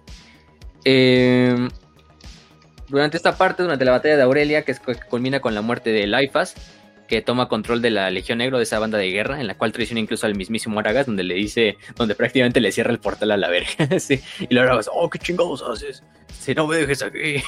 y ya Aragas pues, lo deja ya a merced de los ángeles sangrientos ahí para que lo desmadren. Pero, mm, pero sí, eh, por esta parte, pues se vuelve a resellar a Ulker en lo que es las. en Aurelia. Porque Aurelia vuelve a resurgir de la disformidad. De manera medio, medio rara. Em, pero pues. En este punto es cuando Kairas decide declarar a Gabriel Angelos. Em, un traidor a la causa y un renegado al capítulo. Entonces, pues prácticamente. Em, claro. sí. Claro. El único bueno, Sí. Mm, y bueno, pues prácticamente mm, en la tercera cruzada aureliana, que es la final parte y la del DLC de, Retribution, es esta campaña en la cual se son 10 años después de, que se desterró otra vez a Vulker eh, y que también se derrotó a la Legión Negra. Pero obviamente otra vez los, los sectores del subsector aureliano empiezan a tener cultos del caos. Los, los pedazos que habían quedado de la invasión tiránida muchos años antes empiezan a resurgir. Los orcos vuelven a llegar. Los alderes también llegan. Eh, incluso el imperio dice, el imperio dice, no, pues ya vamos a meter manos, o sea, los pinches ángeles sangrientos no han podido controlar esto, son unos pendejos, vamos a meter mano, manden a la Inquisición, manden a la Guardia Imperial, manden a tropas de Cadia, a que también tomen el subsector Aurelia y se haga un desmadrísimo. El problema es que al final del día el imperio termina haciendo más daño que ayudar, porque muchos de estos eh, miembros del, del, ejército, de la Guardia Imperial terminan siendo corrompidos por el caos y pues pasan a formar partes de filas de, de los enemigos, más que nada.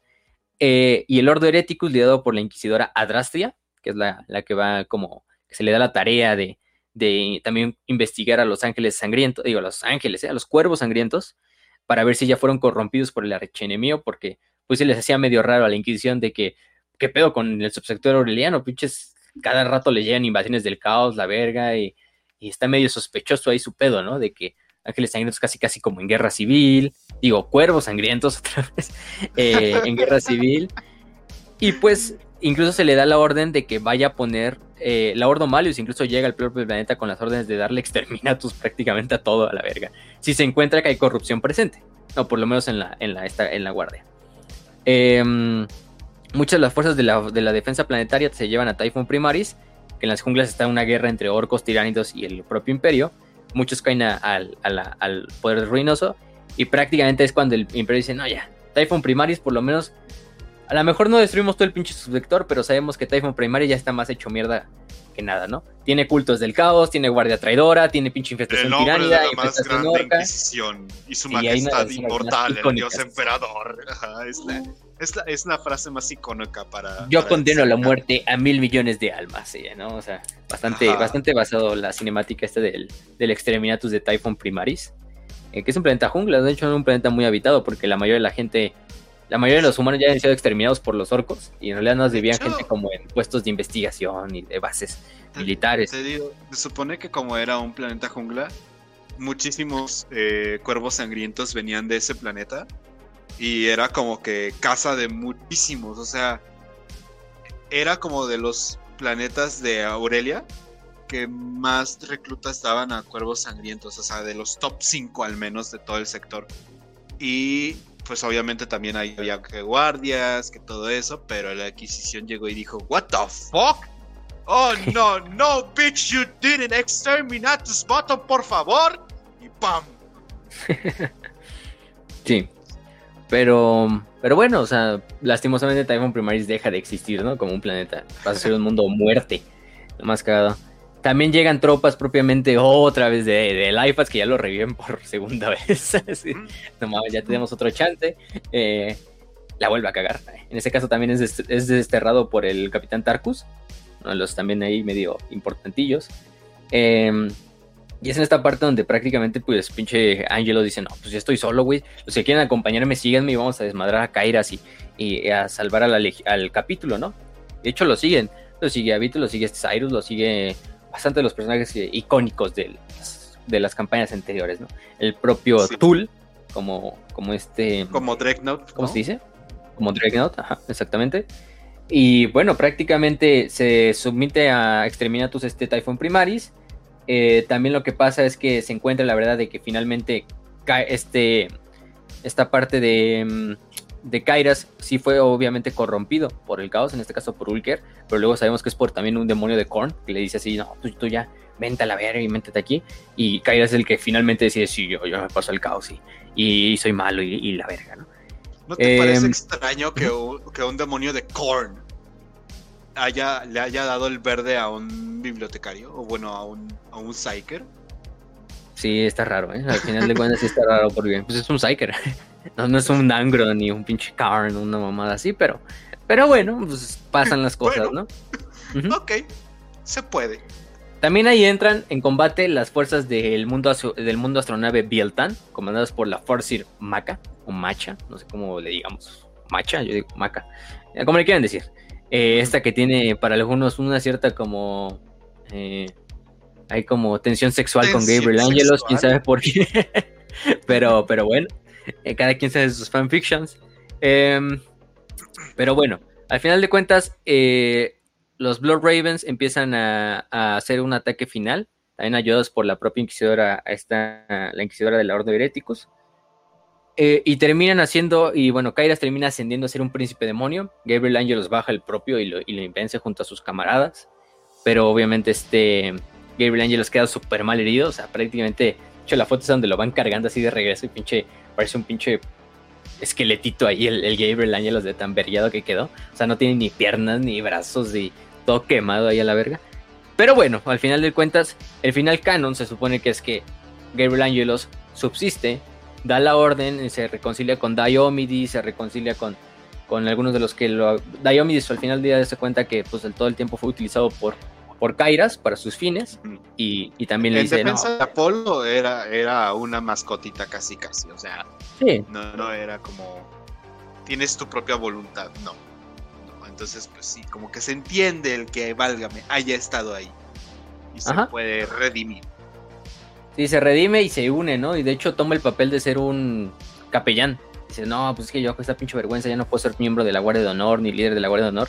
Mejor denme una capellanía y ya me vuelvo capellán. Y eso supone que pasa en el mod de of War 3, ¿no? Que es, bueno, en el mod sí, guiño, guiño. eh, eh, donde se supone que él ya es un, un apoteca, digo, un apotecario, un capellán. Y sale Apolo Diomidis como capellán. Que le queda muy bien el título de capellán, ¿eh? También no, no le digo que no le queda mal. También Angelos lleva una purga de todos los que se, de todos los seguidores de Kairas y los corrompidos dentro de la legión, digo, de la legión de la, del capítulo. Y Angelos es elegido nuevo señor del capítulo por los ángeles sangrientos. Actualmente él es el señor del capítulo, de hecho. De hecho, él rompe, creo que es el primero en romper esta línea de bibliotecarios, señores de capítulo, o sea, porque Angelos no es Psyker. Eh, entonces, Mm. se supone que por tradición era que era al mismo tiempo un bibliotecario, el que era el señor de capítulo, desde el mismo, ay, se me fue el nombre, Alcaidas. Este Azaría. Azarías. Azaría. Del otro Azarías. ese. Vidia. Vidia. Ese güey, ¿no? Eh, entonces se supone que era como que la tradición de que era un psyker porque se supone que son los que tienen más conocimientos y todo. Y, y Angelos pues nada más llega con su martillote gigantesco, santa madre, y, y, pues ahora sí, ahora soy el capitán. O sea, como esa escena de... Ah, ese fue el nombre de la película. Pero sí lo ubican, ¿no? La del barco de. Somalia. Ah, sí, sí. Ah, Yo soy capitán ahora. Mm, Capitán Así, Alex, no, no sé. Ajá, Ya es- se llamaba, güey. Exacto, así llega básicamente Kevin Angelos a decir, hey, mírame, yo soy maestro de capítulo ahora. Y saca su martillote, güey. Así. Sí. Pero bueno, eso es lo que pasa. Angelo se vuelve el señor del capítulo, es la actuación del capítulo. Tiene ya lo, lo reparan o bueno, lo intentan ca- prácticamente revivir y lo, le ponen ciertas partes mecánicas para que subsista porque pues, prácticamente pierde una pierna, creo que un pinche brazo. Eh, o sea, queda súper puteado el cabrón. Eh, pero bueno, se vuelve el señor del capítulo y comanda a los cuervos sangrientos en una nueva etapa de resurgimiento, ¿no? Obviamente con una cara de emputado que dices, no mames. Porque luego todavía ves al ángel los del Dawn of War 2 y dices, ah, este güey tiene como- luz en su cara, así de, no, pues todavía está como con la esperanza, pero ya ves al Dawn of, de Dawn of War 3 y entonces, che, la verdad es, Pues- lo poco, es lo poco bueno del Dawn of War 3 que tiene buenos modelos en, en- eh, de cierta manera, por lo menos en la cinemática, pinche, pinche Angel, o sea, así bien súper mamoncísimo, así pinche cara así de no da risa. Este, de- Güey, es que piénsalo, o sea, to- el capítulo pasa a convertirse en un capítulo de Doomers. El Chul Sí. todo, todo traumatizado porque tuvo que matar Guardia Imperial y aunque él no quería. Ay, ya pues un Dreadnought, pues vale pura verga. Diomedes está como, oh no, cometí el mayor error, me cogí al fanboy, básicamente. o sea, se convierte en un capítulo de Doomers. Sí, sí, sí, no, no. Pues como esos cabrones. Mm. Bueno, de hecho, de, de, de Tool no sabemos si muere. Sabemos que queda muy mal herido después de que Lifeas desmadra su Dreadnought. Pero probablemente en mi corazón sigue vivo. Ya no sé Ajá. si en Dawn of War 3 vuelve a salir o hace un pinche cameo. Eso sí no lo sé. Porque pues, nunca jugué esa madre. pero, pero bueno, al final de cuentas, Angel se vuelve esta parte. Diomedy se vuelve el capellán. Eh, también está, por ejemplo, Jonah Orion, que es este el jefe bibliotecario, que es el que toma el papel de jefe bibliotecario, porque sabemos que antes el que era señor del capítulo tenía que también tomar el papel de jefe bibliotecario. Jonah Orion, que también es un buen personaje, es uno de los mejores bibliotecarios que salen en los juegos. Este, lo, lo pueden reconocer porque pues es este, lleva su armadura azul, pero aparte es negro. Entonces es el buen Jonah Orion. Que, que también sale en Dawn War 3, pero tampoco se ve mucho que pase con él en, en ese juego. Repito, no lo jugué. Em, pero ahí anda el buen John Orion. También está. eh, ¿Quién más? Pues esos son los personajes más importantes que a mencionar. Pues está Cyrus, Avitus, Tarkus. Tarkus que también Sí. sabemos que sobrevive. Porque se vuelve este como el. Este como personaje misterioso que sale y que derrota a, a la Legión Negra. En esta parte. Bueno, el Ifas al final de cuentas. Entre Cyrus Se otros. va a la Death Watch, de hecho, porque ya está muy cansado de todos los dramas que pasan, güey. muy bien, muy bien. No lo culpo, güey. No lo culpo. No lo culpo, yo haría lo mismo. Este, y bueno, finalmente tenemos lo que es el, el juego de Dawn of War 3, que bueno, no vamos a ir no, su historia muy concretamente es, se reúnen las fuerzas de los orcos bajo el Gorguts, eh, las fuerzas Eldars bajo Maka y las fuerzas de Gabriel Angelos en el planeta de Acheron en busca de un artefacto llamado la Lanza de Kane, que al final de cuentas se ve que es una trampa del propio caos donde se despierta un gran demonio de Korn y entre las tres facciones tienen que unir para desmadrarlo y quedan como una tregua, ¿no? Así de, pues al final valió verga todo, ¿no? La, valió verga la lanza y ya nos vamos todos, ¿no? Excepto el Gorguts que dice, oh, dice, agarra, la, agarra el pedacito de lanza y se va a la verga, se el pedacito de mi premio. Huevo. Orcos. Los únicos que son felices en 40k. Y bueno, al final de cuentas sabemos ese. Gabriel Angelos pasa a ser un héroe legendario dentro de todos los Space Marines, de los capítulos de Space Marines, porque es el héroe de, las Cruzadas Aurelianas, es el héroe que saca al, al, capítulo de, de, su momento más oscuro, de un momento donde casi su existencia pendaba de un hilo. Em, y pues prácticamente, eh, ¿qué pasa más? Durante la era del Dark Imperium hay más historia. Em, después de la campaña de Acheron, el capítulo eh, empieza a reconstruirse a base del liderazgo de, de Angelos. Em, el problema también se viene cuando eh, vuelve a erupcionar lo que es la, la, Cicatrix Maledictum y el Astronomicon pues, se va oscuro y todo el subsector Aurelia pues se queda incomunicado. En este caso queda incomunicado y empiezan a haber surgimientos de mutaciones, de fenómenos psíquicos. Em, otros muchos eh, cuervos sangrientos perecen simplemente por la descarga psíquica de abrirse la cicatrix entre otras cosas. Ah, pero querían tener el chingo capítulo lleno de psíquicos. Eso es lo que pasa cuando se llenan de psíquicos. Nunca tomen psíquicos, por favor. No, bueno. De hecho, el mismísimo Ulker vuelve a ser liberado gracias al como pedo de la Cicatrix Maledictum. Y eso es un desmadre porque se vuelve una invasión demoníaca otra vez al subsector Aurelia y Aurelia. Entonces, em, Ángelos le ordena a todos los, eh, a los ángeles sangrientos, digo a los ángeles, a los cuervos sangrientos otra vez, de que pues em, de que resistan donde puedan y que esperen a, recontrarse con el con el demás imperio, ¿no? El imperio los vuelve a contactar cuando un adeptus custodes llamado un capitán, un capitán escudo llamado Pertinax, con su crucero, encuentra una flotilla de los cuervos sangrientos eh, bajo el mando del capitán Atanexis y, lo, y, los, los, recibe en bienvenida del, del primarca Robot Gilliman, les da las noticias de cómo Cadia cayó, de que Gilliman ahora está revivido, ya está en la cruzada Indomitus, está todo el desmadre. Eh, los custodios traen así tecnosacerdotes, servidores, gente, también traen semilla genética para generar Space Marines dentro de los ángeles de los perros. Ajá. Un momento, espera. Trajeron semillaje. No, espera. Eso no tiene sentido. ¿Cómo podrían usar semilla genética de alguien que no? ¿Por qué agarrarían semilla genética que es de un primarca traidor? Eso no tiene sentido. Belisarius jamás haría algo así. Estoy seguro. Absolutamente. Él respeta. Él respeta siempre las reglas. Claro que sí. Por eso es el buen. ¿Cómo se llama?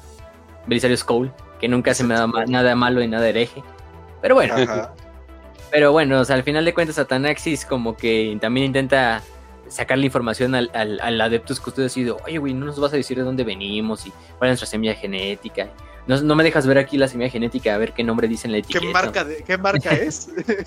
Eh, eh, lo, importante es que regresa con Gabriel Angelos, le da el reporte, le trae todo lo que le traen los Adeptus Custodes y los ángeles y los ángeles, otra vez los cuervos sangrientos empiezan a generar nuevos Space Marines primaris, en este caso, nuevos, y se unen a la cruzada Indomitus, siendo muy, muy, muy utilizados ya gracias a sus talentos para, para la investigación para la búsqueda del conocimiento, para, ah, para estar buscando eh, cosas durante la, cruzada Indomitus, ¿no? principalmente los bibliotecarios y los, los apotecarios, utiliza mucho.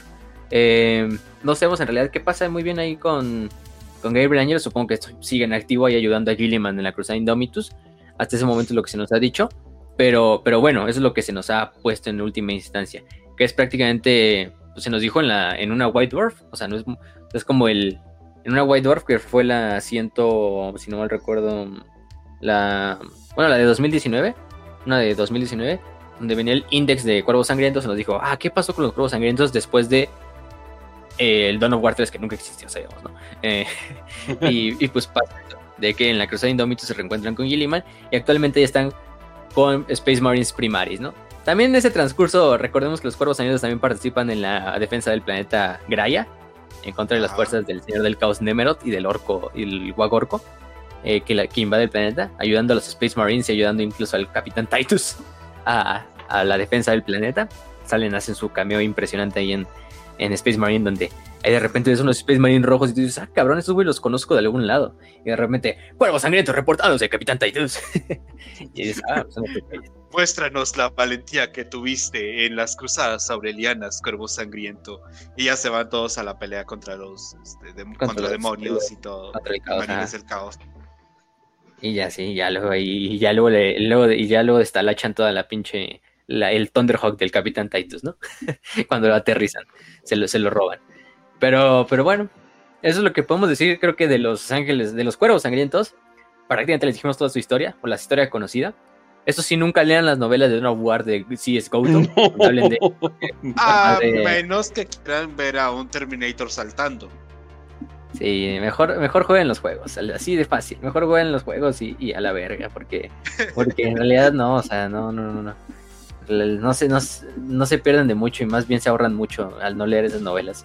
Entonces, no lean las novelas de CS GoTo, a menos que pues digan, no, pues me fleto, me quiero ver a los ángeles sangrientos así novelizados, a los juegos novelizados, pero... Cuervos sangrientos. bueno, ya les advertimos, ya les advertimos que se pueden encontrar esos libros en otro episodio que hicimos por ahí.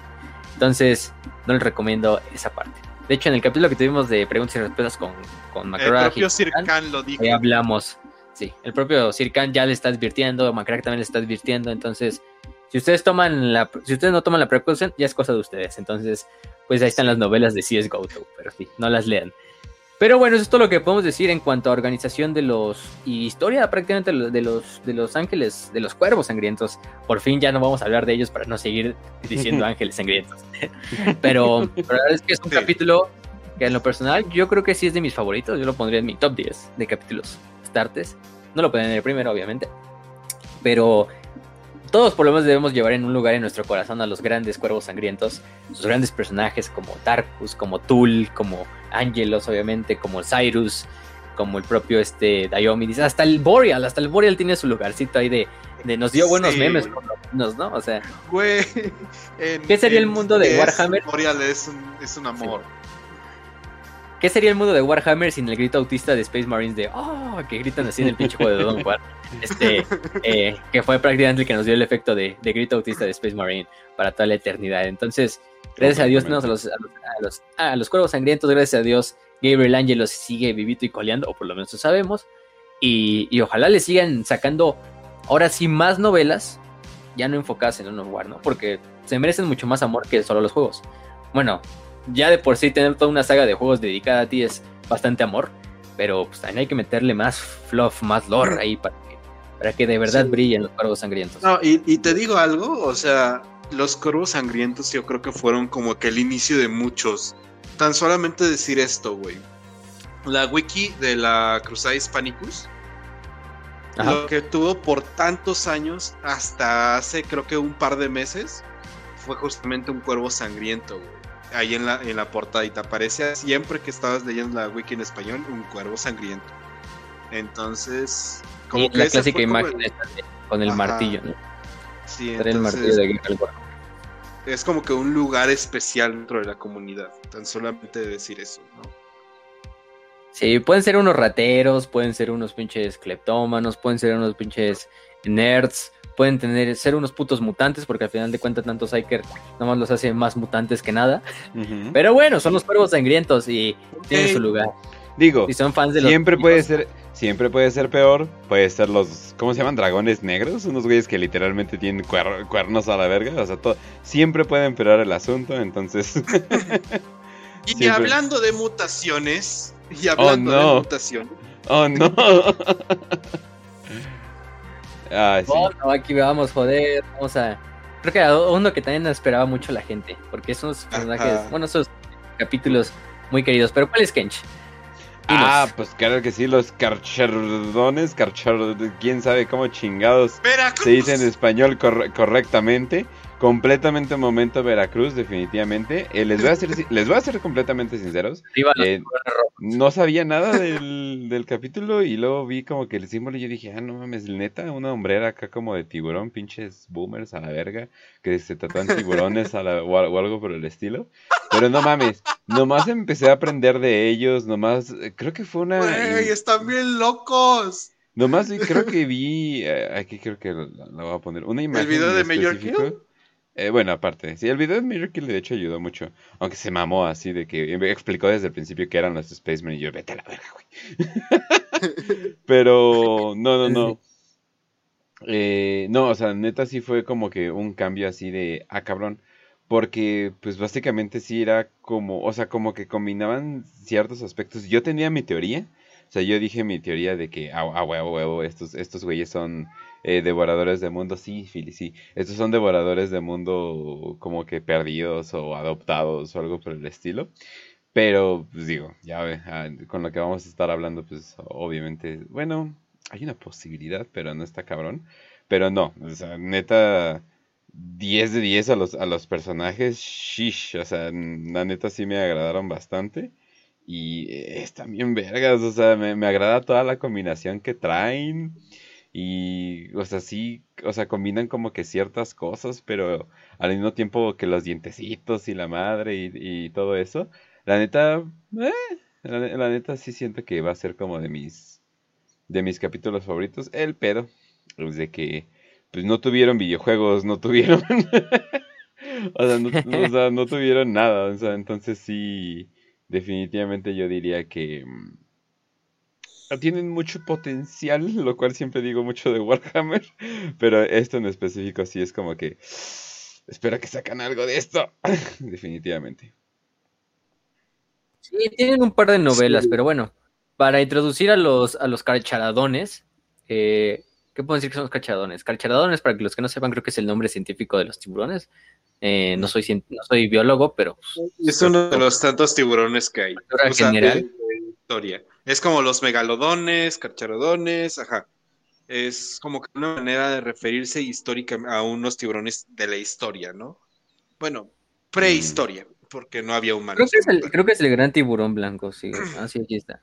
Carcharodón, creo que es como el nombre de los grandes. Bueno, no importa. El chiste es que se les conoce, su nombre oficial es Carcharodon astra que si lo traducimos al bajo gótico, que sería nuestro español o el inglés, serían los tiburones espaciales.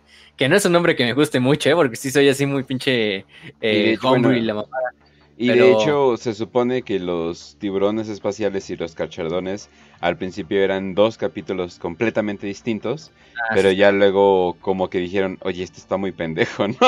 Entonces ya lo arreglaron. Errorcitos de lore, a todo mundo les pasa. Eh, e, es algo común. También creo que había unos tiburones rojos, que otro pinche capítulo así muy, muy al estilo del, equipo de fútbol de Veracruz. Entonces, es lo cagado. No sabemos, en este capítulo llamado eh, o Carcharadones en español, o tiburones espaciales, como les quieran decir ya, la verdad. Eh, es un capítulo de Space Marine de eh, una procedencia desconocida, al igual que los mil hijos. En qué casualidad que los dos dos de estos capítulos de este capítulo, eh, valga la redundancia, son desconocidos. Pero lo que prácticamente hace único este capítulo, entre muchos otros, es, sí, una parte su doctrina de guerra y una parte su aspecto. Pero yo creo que lo más importante de esto es su pinche brutalidad, ¿no? El nombre mismo lo dice, los carcharadones, los tiburones. Y es una muy buena analogía que incluso, por ejemplo, este Mayor Gill es una analogía en el video, ¿no? Que le ayuda a otro güey, otro youtuber, a hacer esta analogía de cómo es un tiburón, ¿no? Cómo se mueve un tiburón en el mar, cómo caza sus presas, ¿no? Cómo cazan, o sea. Que es este tiburón que es solitario o que a veces van en como en estos cardúmenes de, bueno, no sé si sea ah, cardúmenes, un chingo de tiburones.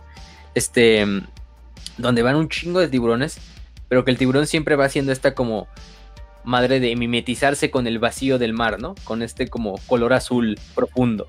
De esta manera vas echando a la presa hasta que en un momento rápido, quirúrgico, lo destruye, pero con una pinche brutalidad de que lo despedaza, lo come y se va.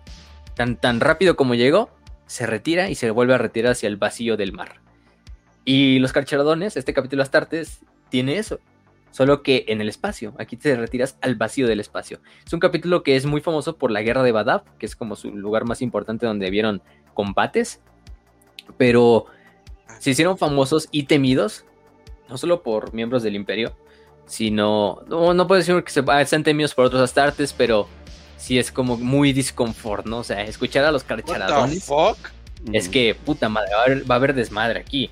Es, yo creo que solo los carcharadones y, y los minotauros, que son otro capítulo astartes, del que también algún día vamos a hablar, son esos propios capítulos que ponen un pinche terror en la sangre de otros Space Marines. Que dices, ah, no mames, o sea, pregúntenle a los guerreros mantis cómo salió todo, ¿no? Pinches guerreros mantis soñando todos los días con, con los carcharadones, ahorita lo vamos a contar. Pero sí, entonces la forma de, luchar en este capítulo es un capítulo totalmente basado en flota. Eh, aunque se le dio un planeta luego llamado Uteca, que es un planeta que le pertenecía a los guerreros mantis, que les dio como premio. Pero es un, un, capítulo que es puramente de flota, o sea, tienen solo naves. Se retiran a lo más vacío del espacio, a las fronteras más inhóspitas del imperio, y desde ahí hacen sus campañas principales.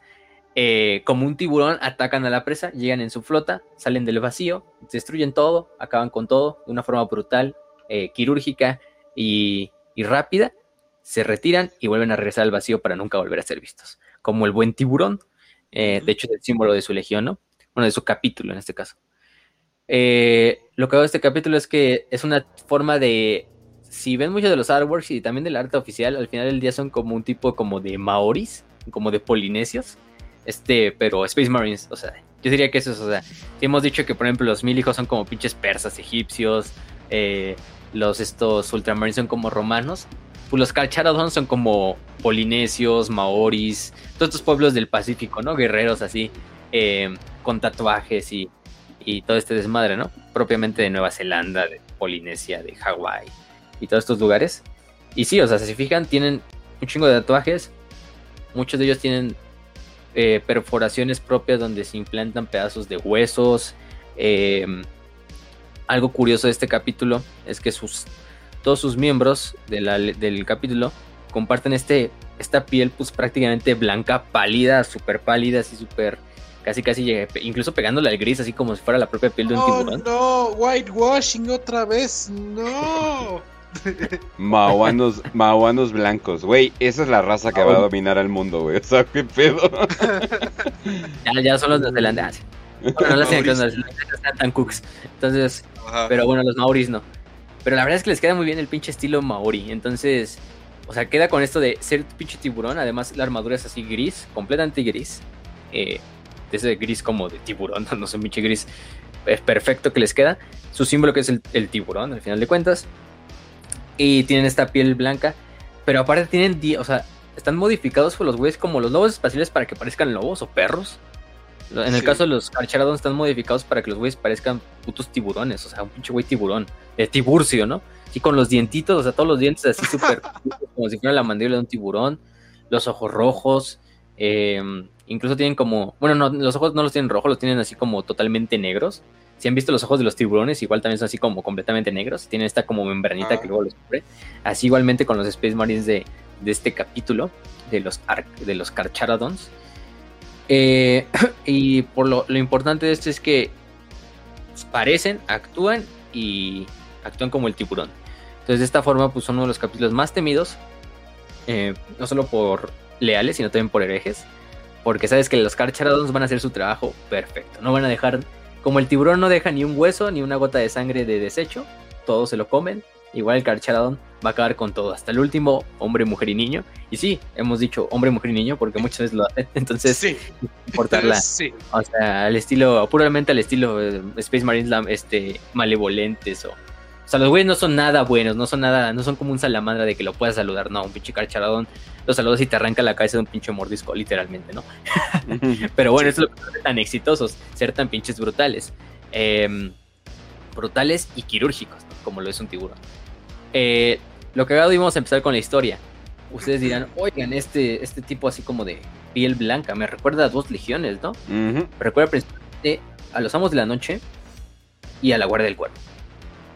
Dos legiones que una de sus principales características era que compartían este piel totalmente Piel pálida, pálida. totalmente blanca, totalmente, o sea, de que no habían visto el sol en años, así Ah, vampírico, Como Dumentio, ajá. ujú. Definitivamente. Amo ser blanco. Definitivamente. Amo ser blanco y estoy Así como- orgulloso de serlo. así, to- así todo anémico, ¿no? Sí. Pero, pero bueno. No, pero sí, o sea, totalmente blanco. Y estas dos legiones que comparten este factor y que son dos legiones que pues muchos dicen que son como antagonistas o que una es el reflejo de la otra, que son por una parte los amos de la noche de Conrad Kurz y por otra parte la guardia del cuervo de, de Corvus Corax. Son estas dos legiones hermanas a final de cuentas porque sus primarcas son hermanos, que Corvus Corax y Conrad Kurz tienen muchas analogías y son muy parecidos. Unos dicen que Conrad Kurz es como el Corvus Corax malo o, o Corax es como el, Cor- el Kurz bueno para muchos. Que nunca los vemos enfrentándose, que al pinche Corax le dio culo enfrentarse a Kurz, pero hubiera estado muy épico ver esa batalla. Hasta Sí. que no la vimos. Em, pero ahí está la, la- esta, la idea. Sabemos de primera instancia y la teoría más aceptada es que descienden de los de la Guardia del Cuervo. La Guardia del Cuervo sería el progenitor de, la, los Carcharodons. En este caso hay una historia, que es la historia de, del Señor de la, de la Sombra, que era un comandante llamado Arcasfal, era un comandante de la Guardia del Cuervo durante la Gran Cruzada. Este comandante de la, de la Guardia del Cuervo, eh, pues era, eh, tenía el título de Señor de las Sombras. Que actualmente el título este de Señor de las Sombras es el título con el que se nombra al Señor del capítulo de los Carcharodons. Este título del Señor de las Sombras se lo dio Corax, ¿no? Eh, incluso él estaba antes de que la religión se reuniera con, con el Primarca. Eh, lo cagado de Arcasfal es que, pues, eh, participa en bastantes batallas de la, Gran Cruzada junto a su Primarca. Lucha en la batalla también del, del de, de Hell's Anvil, una de las batallas importantes de- del asedio de Terra. Digo, del asedio de Terra, de las guerras de unificación. Eh, im- imagínense, tan viejo es así el desmadre. Corax toma comando de la legión y pues de cierta manera no le gusta cómo trabajan el modus operandi de muchos de los elementos de la legión, principalmente los que venían de Terra, ¿no? Eh, que es la, contra- la contrainsurgencia, la represión, las fuerzas de ocupación, hasta cierta manera el terrorismo. O sea, si se ven la Guardia del Cuervo también actúa muchas Sí. veces como el tipo Amos de la Noche, con el terror como arma. Y por eso es que las dos legiones son muy, muy parecidas. De cuentas son como dos lados de la misma moneda. Entonces, eh, dice, no, pues esto no puede seguir con mi legión. Sí, vamos a dedicarnos a esto, pero de otra forma mejor bajada. Y además también llevando a gente de Deliverance y todo este desmadre. El problema es que pues Fal es uno de los muchos oficiales que se ven implícitos en esta como purga de, oficiales y de, y de legionarios Space Marines. Eh, le dice, pues es que ustedes parecen más esclavistas que Space Marines. Y yo lo que toda mi vida luché fue contra los esclavistas que nos tenían presos en Deliverance. Entonces decía, a Korox pues le choca este pedo de tener a estos güeyes que pues prácticamente esclavizan. Tiránicos. Bueno. ajá, sí, sí. bajo el nombre de la Guardia del Cuervo, que es un mal necesario al final de cuentas porque así es de muy éxito, o sea, la, la Guardia del Cuervo tiene bastante éxito, pero pues a final de cuentas Corax es lo que decide, él es el primarca y pues dice, pues ustedes váyanse a la ver. y pues prácticamente los destierra o los exilia, le exilia a todos estos, a todos estos oficiales y a todos estos capitanes. Algunos de estos pues incluso se dice que se pasarán al caos una vez que termina la, la, o que empieza la herejía de Horus como forma de recelo ante su primarca. Pero Fal, una vez que es exiliado, luego este Corax cambia de opinión y le dice, pues, hermano, hijo mío, eh, regresa, ¿no? Regresa a la legión, pero ya no vas a regresar como el miembro de, junto a tus hermanos en el campo de batalla. Ahora vas a regresar como líder de una misión independiente, de una flota, y le da estas palabras, de una flota independiente de depredación nómada. Es el título que le da Corvus Corax. A la verga, tú dices, de depredación Oh, nómada y una flota. Le da este título de, pues tú vas a ser este nuevo el que lidera esta flota y que ahora va a servir a la legión, vas a encontrar tu redención, pero luchando en las fronteras más lejanas del imperio, en el vacío espacial. Lo mandó a la verga. Vete a la verga, casi, casi, casi, casi, Mira. vete a la verga, pero de una forma más bonita. O sea, es que piénsalo, mira, eres un Space Marine, no te puedo desperdiciar, sería una cagada. Y además tengo que cuidarte de una cierta manera, así que, por favor, vete muy lejos, lo más lejos de aquí, y no regreses.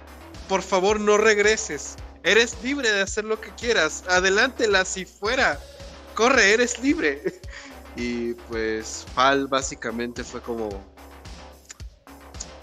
voy a hacer Ah, y, lo- cosas y, y como dicen ahí en el chat, como dice Lucas Blanchi, así.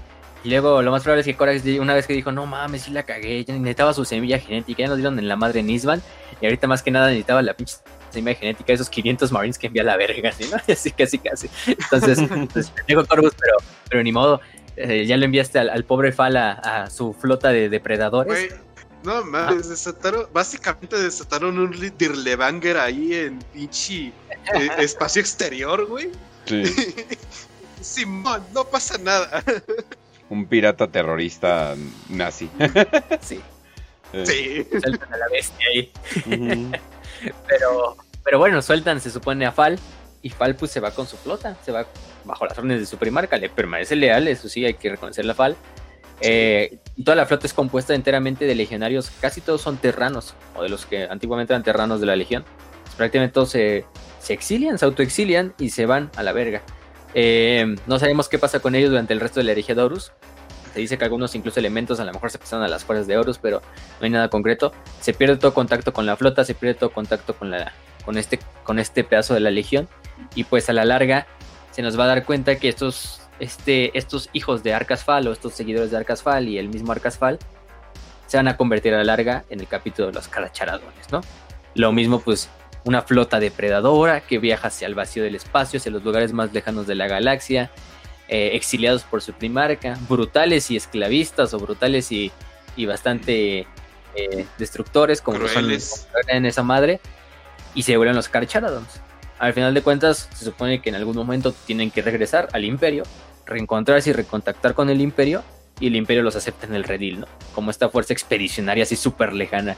Así como le dicen, no, mira, ¿qué crees? Nos llegó un reporte de que hay unos Space Marines en una flota que parecen tiburones de los cabrones y que, y que, y que matan gente, esclavizan cabrones.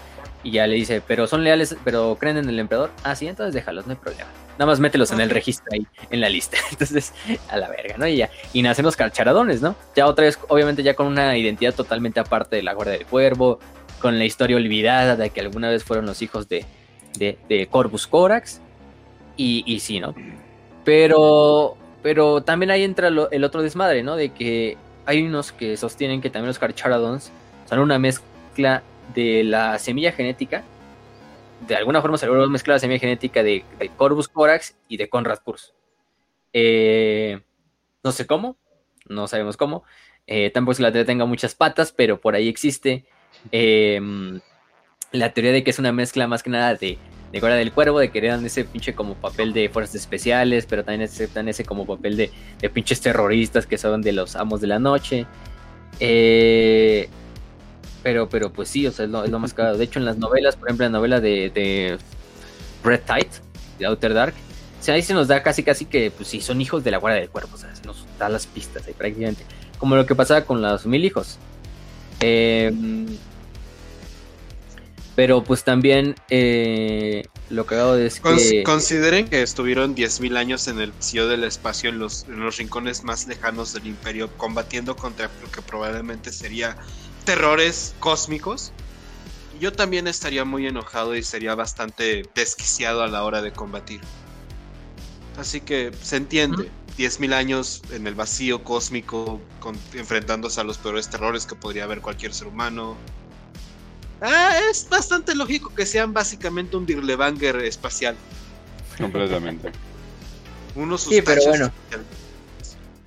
sus tachos, su metanfetamina espacial. Pasar al siguiente. Pero eh, también se nos dice en esta novela, en una parte, uno de los pinches As- Ashen Claws, que es un capítulo de Astartes que ayuda a los, a los estos, a los Carcharadons, en esa parte, en ese libro, le dice a otro Carcharadon, le dice, no es más que escoria nacida de un traidor, refiriendo que pues prácticamente de una semilla genética traidora. Aparte de eso, em, también los ojos negros no eran propios, de hecho, de, de la Legión de la Guardia del Cuervo. Los ojos negros eran propios de los amos de la noche. La Guardia del Cuervo también estaban bien pinches paillos y todo lo que quieras, pero no tenían estos ojos negros como los del pinche Conrado, todos los, los, los hijos de, de, de Nocturne. ¿no? Digo, de Nocturne, de, de este Nostromo. Em. Entonces, pues eso es el pedo de que se vuelve como una de mm, una forma como medio rara de, de, de mezcla entre estas dos entre estas dos fuerzas que es tanto Amos de la Noche como Guardia del Cuervo, pero pues para fines prácticos y para fines didácticos vamos a decir que son este descendientes de la Guardia del Cuervo. Eso lo tenemos más claro. Además, piénsalo de esta manera, si nos vamos al lore más de otros lados, por ejemplo, Puños Imperiales, se supone que es una mezcla de todos los propios capítulos descendientes de los Puños Imperiales y no resultó tan bien como, como se esperaría. Así que eh, usualmente Warhammer te dice de alguna extraña manera, no sé cómo es que lo pueden decir, que como si la mezcla o la, la interracialidad o algo así te dijera que estuviera mal. Ojo, palabras de Warhammer no mías. No mías. Pero lo cagado. Oye, yo creo que Fabio es bail por ahí así de. ¿Qué habrá pasado con ese experimento que hice? Suelto ahí, pinche rata de la verdad, suelto por la galaxia. ¿Qué habrá pasado con eso? Ah, seguramente nada. Eh, Uno de esos 10.000 experimentos que siempre se le escapan al cabrón.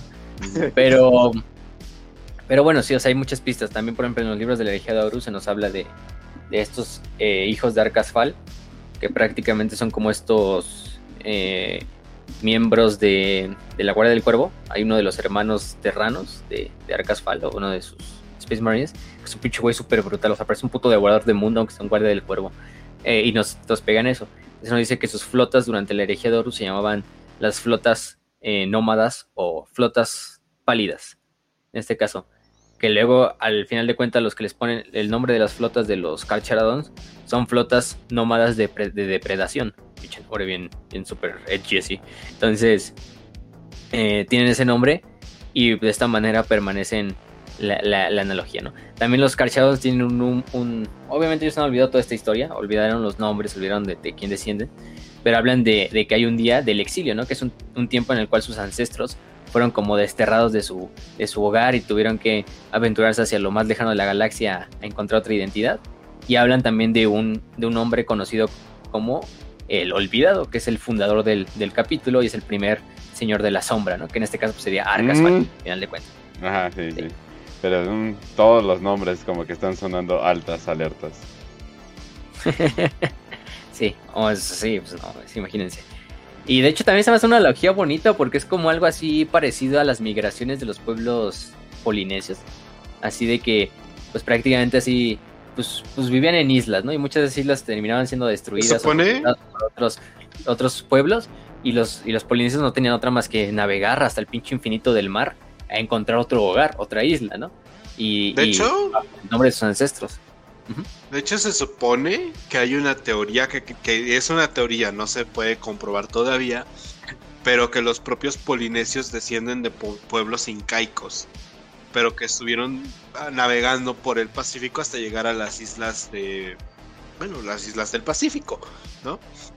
Pero sí se supone que igual casi casi. Oh, son Space Marines peruanos. Pero sí, sí, sí le he visto. Pero no sé, yo siento que más es como de del Pacífico hacia, hacia Sudamérica y no al revés. No sé, siento como medio raro eso de, de incas llegando hasta pinche Polinesia, o sea. Porque sí son muy diferentes, o sea, sí, o sea, son prietos, al final de cuentas también los polinesios, también son hermanos prietos, porque también son, son, son de tez eh, color eh, caguama, como, como muchos de nosotros, ¿no? Entonces, pero, pero, pero sí son, pero yo sí los veo muy diferentes en cuanto a características de la cara, o sea, así como más matalotes, güey, que, la Merin. Y, son gigantes. Sí, güey, o sea, es lo mismo, o sea, se ven más pinches mamadotes y matalotes que, que, el indio así promedio, güey. Entonces, sí. O sea, sí están emparentados de cierta manera, pero yo digo más bien, porque sabemos, ¿no? Que los polinesios llegaron hasta la isla de Pascua que está ahí pegada hacia Chile. No, que está muy cerca de Chile, no pegada, pero está cerca de Chile y otras teorías de que incluso llegaron a Perú, pero sí, yo lo veo más de ese, de ese estilo. Pero bueno, sabemos que son, al final del día sabemos que pinches eh, Mawis, eh, Space Marines, ¿no? Entonces ya, tenemos esos polinesios. Pero sí, no, no, no, no quiero Space Marines peruanos, ¿eh? Mejor que hagan unos Space Marines incas y ya, sí, sí, güey. Pero, pero no, polinesios, pon polinesios. Si no se acuerdan, no se acuerdan en Pulp Fiction, es de que, ah, sí, el güey gordo, no, pues no lo va a decir gordo, motherfucker y Samoan, ¿no? Entonces es así como que, sí, o sea, Sí, no, yo, ellos yo- son como tic por naturaleza. Sí. sí, cabrón, sí, no, no sé, definitivamente. Nada más vean al, al, al Israel Kamagui Cole o no sé cómo apellido todo raro, que cantaba la de Over the Rainbow. Ah, Pinche sí. güey, Ah, parecía sí es cierto, que estaba bien o cinco gordo, cabrones ¿no? juntos. o sea, No la roca, de- de más- eh, no la roca es algo sí, así. que se murió.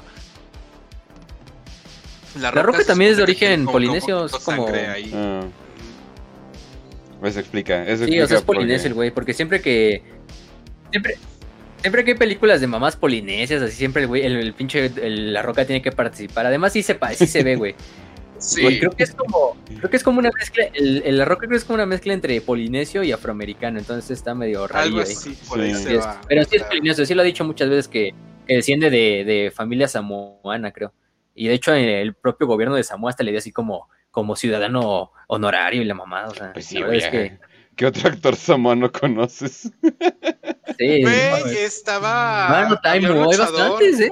Ah, sí. Había un luchador samoano que. Está, que está el este que le hace de. Está el ese que le hace de Boba Fett, güey. em, Ah, en las películas ¿A poco es estas de Star Wars. Ese güey es hawaiano. Bueno, también es. Bueno, no es hawaiano, es polinesio, vamos a ponerle, porque no sé cómo refiere a todos los pinches conjuntos de gente de, de las islas del Pacífico. Sí, sí, sí. Pero.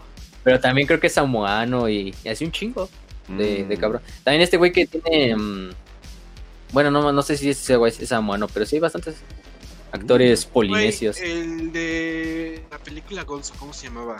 Ah, pues Jason. Jason Momoa, güey. También. Ajá. Wow, Jason es Momoa cierto. También es pinche samoano. Ujú. Es como Momoa, bueno, ahí tenemos el nombre, ¿no? Creo que hasta el pinche Keanu Reeves, creo que su mamá era como hawaiana, una mamada así. Eso Sí, explica. es que tiene los ojos. o algo así. Eso explica a Keanu Los Reeves. ojos. sí, Y la actitud, además, también. Sí. Wow, pero sí. Ujú. Sí, su- ah, no, su papá era hawaiano, güey. Pero bueno, entonces sí. ¿De Pero bueno, ya, luego hablamos.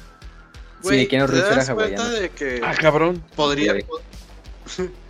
Güey, ¿te das cuenta de que podríamos decir que son como que Y chino. polinesios?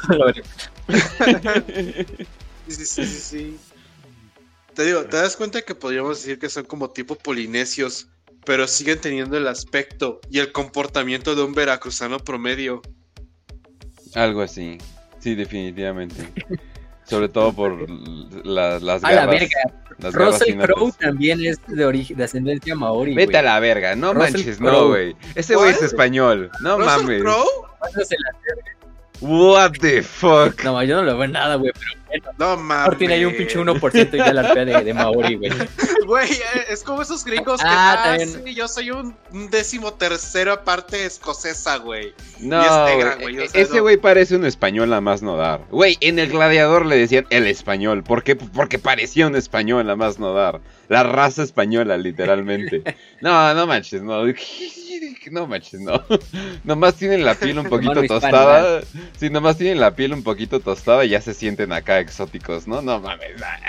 Además, cada vez que a los, los actores polinesios luego son como el comodín así de, no, es que este güey puede representar a un, a un indio de la India, a un prieto de acá de. América, Sí, a un cubano, puede Es como los cubanos A- a lo que que- vienen de todos los colores y sabores, güey. No sé si Por has ejemplo, me acuerdo del, que sale de- en la... Eh, ¿Eh? en Cuba hay de todo. Ajá. Aunque hay más blancos. Eh, cara. negros, güey. Súper cagado. sí, sí, sí. Pero hasta, el- por ejemplo, me acuerdo del pinche personaje este de Marco Polo, el que es el hijo de Gengis, el, el bastardo. Ajá. sí, sí. No, de, no de Gengis, de Kublai. Ese güey es hawaiano y lo ponen de mongol. No al, mames. al de mongol. No. pero bueno. Es que sí tienen aires, está muy güey. chingo, porque el güey no tiene nada de mongol, pero nada más con el vestuario y con el, el- el peinado ya se ve medio mongol, pero, pero no, güey. Güey, pinches prietos son como. Los puedes poner en lo que sea y sí jala, güey. Sí, es que, Excepto de Europa. es que sí, es que sí, definitivamente. Lo que pasa es de que... Es que no manches, de hecho sí estoy sorprendido que no sea mongol. Güey, es que no- es que ojos rasgados, cuerpo grande, pues, es más, no estamos seguros que esa racita que andaba por ahí no era no era simplemente una raza mongola perdida por ahí. Porque digo, los mongoles sí terminaron en donde sea. Pero pues bueno. Sí, sí. Luego hablamos de pedos raciales. Porque se supone que también que los países vienen de Taiwán, entonces está muy, Ya muy hicimos cursiado. Entonces, mención luego- de varios- varias cosas basadas. Ya, ya mencionamos a Levan. bueno, es necesario para hablar de los carcharas, porque pues estos güeyes son pinches polinesios pero pálidos, así con anemia, con anemia pero pinche grave así, en este caso. Em, el chiste es que, bueno, los carcharados nacen como un capítulo. Y los carcharados van a ver su primera como, o, o bueno, no es su primera, pero sabemos que es su campaña más famosa de todas, que es la campaña de la guerra de Badab. Para los que no sepan, la guerra de Badab es una guerra, podemos decirlo que es como una mini herejía de Horus. No, obviamente no al nivel de la herejía de Horus. Algo así, algo así. Simplemente fue una guerra civil Space Marine. Bueno, sí, una guerra civil Space Marine. Que sucedió en el Maelstrom, en la zona del Maelstrom, que es la zona del centro de la galaxia donde está como el hoyo negro este que pues, hace el centro de la galaxia de la Vía Láctea, ¿no? Que es una zona muy importante porque en muchos capítulos de Astartes están ahí como en forma de guardia, porque es un lugar medio peligroso del cual pueden haber incursiones demoníacas, hay bandas de criminales, de piratas, de, de bandas de guerra del caos, y como es una zona muy difícil de transitar, se pueden esconder bastantes. Entonces el Imperio tiene bastante fuerzas ahí de Space Marines y de fuerzas humanas, ¿no?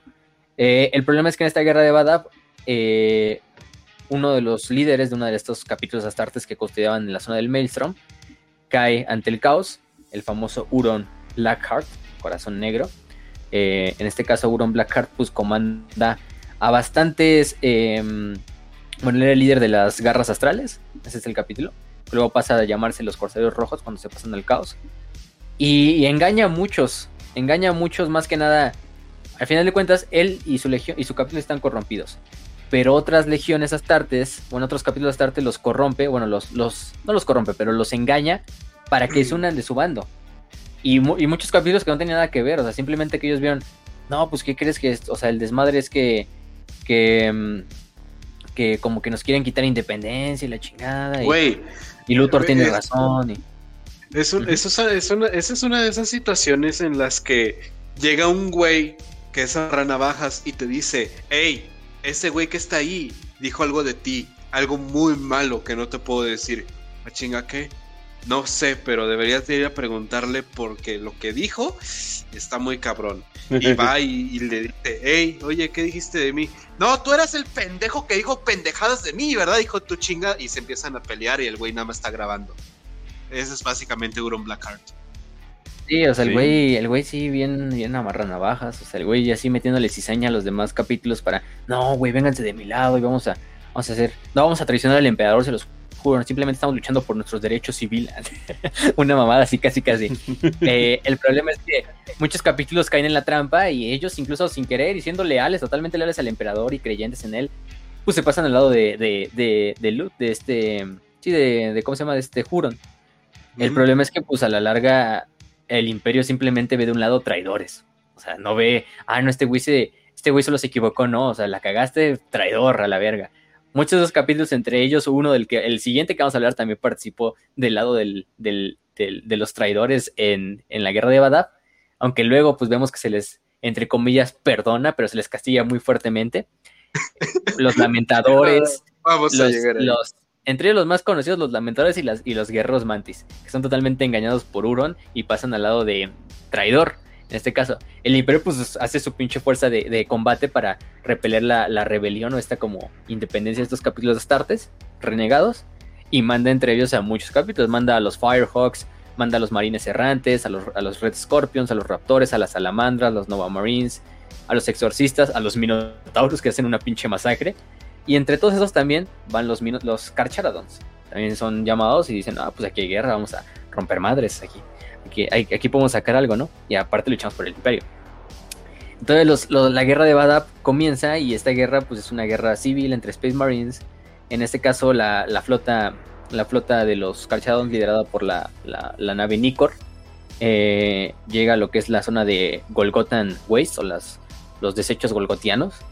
Eh, y empieza a recibir alarmas de tanto lealistas como de sece- secesionistas, ¿no? De los traidores. Eh, empiezan a recibir como llamadas, ¿no? De únanse de nuestro lado, únanse de nuestro lado, quédense leales, que vénganse del lado de, de los secesionistas. Los Carchadons fácilmente hacen una entrevista con los lealistas y dicen, no, nosotros vamos a seguir fieles al imperio y nos quedamos del lado lealista, ¿no? Y entonces se unen a las fuerzas del imperio en la guerra de Badab. Em, es cuando sueltan al tiburón, literalmente. Es como si soltaras un pinche tiburón en la alberca de, unos niños. de, de unos. De, de, pongas a tus niños en una alberquita y de repente sueltes un pinche tiburón. No, piénsalo. Piénsalo. En vez de niños serían bebés. Porque los niños todavía pueden nadar y tratar de salvarse. Estamos hablando de cacharadones aquí. es, como, es como soltar al pitbull en la guardería, ¿no? ya valió mal. Exacto. Sabes que, a ver, sabes que, sabes que sangre, entonces, pues, pues ni pedo, pero pero eh, lo que hago es que lo sueltan en los mundos del cúmulo Endimi, que es un cúmulo donde sus habitantes eran leales a los guerreros mantis. Los guerreros mantis es un capítulo leal, que después de la guerra se le va. son engañados por, por Huron. Em, y se les, da se les da el perdón después del conflicto. Se les da el perdón, pero se les hace muy parecido a los lamentables de mandarlos una pinche cruzada como de expiación. Entonces los guerreros mantis estaban súper jodidos. El problema es que los cacheros llegan justo a estos planetas de los guerreros mantis y empiezan a desbastar a todos los planetas, usando una, política de tierra quemada, así de no dejar nada vivo, quemar todos los recursos y llevarnos lo que se pueda, ¿no? En este caso, pues eh, toda la infraestructura es destruida, eh, cientos de miles de civiles simplemente son asesinados, incluso ellos, siendo todavía leales al imperio, pero ni sabiendo qué pedo, simplemente es que llegan los Carcherons y ¡pum! Los, los masacran a todos. Eh, y es cuando finalmente los Mantis Warriors, los guerreros Mantis, deciden intervenir para pues, rescatar a su gente y a sus mundos. Y entran. Y pues no mames, el problema es que ese era el plan de los Carcharodons. Hacer todo este pinche masacre simplemente para traer a los, a los guerreros Mantis a la trampa, ¿no? A la boca del, a la boca, en este caso, del tiburón. Em, el comandante Kara eh, eh, les da la. El comandante Kara de, de las fuerzas imperiales le da la orden a los Carcharodons de atacar lo que es prácticamente todos los guerreros mantis. Y los Carcharodons hacen una pinche masacre, pero masacre así. Cuando decimos masacre, lo decimos con mayúsculas. O sea, los devoradores de mundo se quedan medio pendejos en comparación a lo que hicieron los pinches eh, Carcharodons con los guerreros mantis. Hasta el punto de que los guerreros mantis, pues no mames, o sea, con trabajos pueden y, subsisten. Em, y simplemente por azar del destino y porque logran retroceder y escapar, no son totalmente exterminados ahí por el por los Carcharodons. Pero si no hubiera sido por eso, pues ahí mismo los, los estos em, ¿cómo se llama? Los los los guerreros mantis cesan de existir.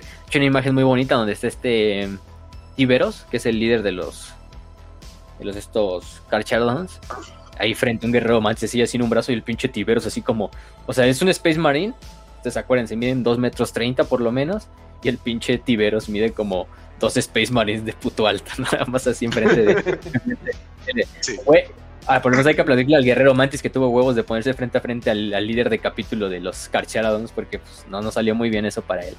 Eh, entonces, pues sí, los guerreros Mantis son últimamente devastados. Luego se les dé el perdón y se les deja salir del lado traidor y, y hacer su expiación, pero pues no mames, o sea ya los Guerreros Mantis nunca van a hacer un capítulo hasta mucho tiempo después.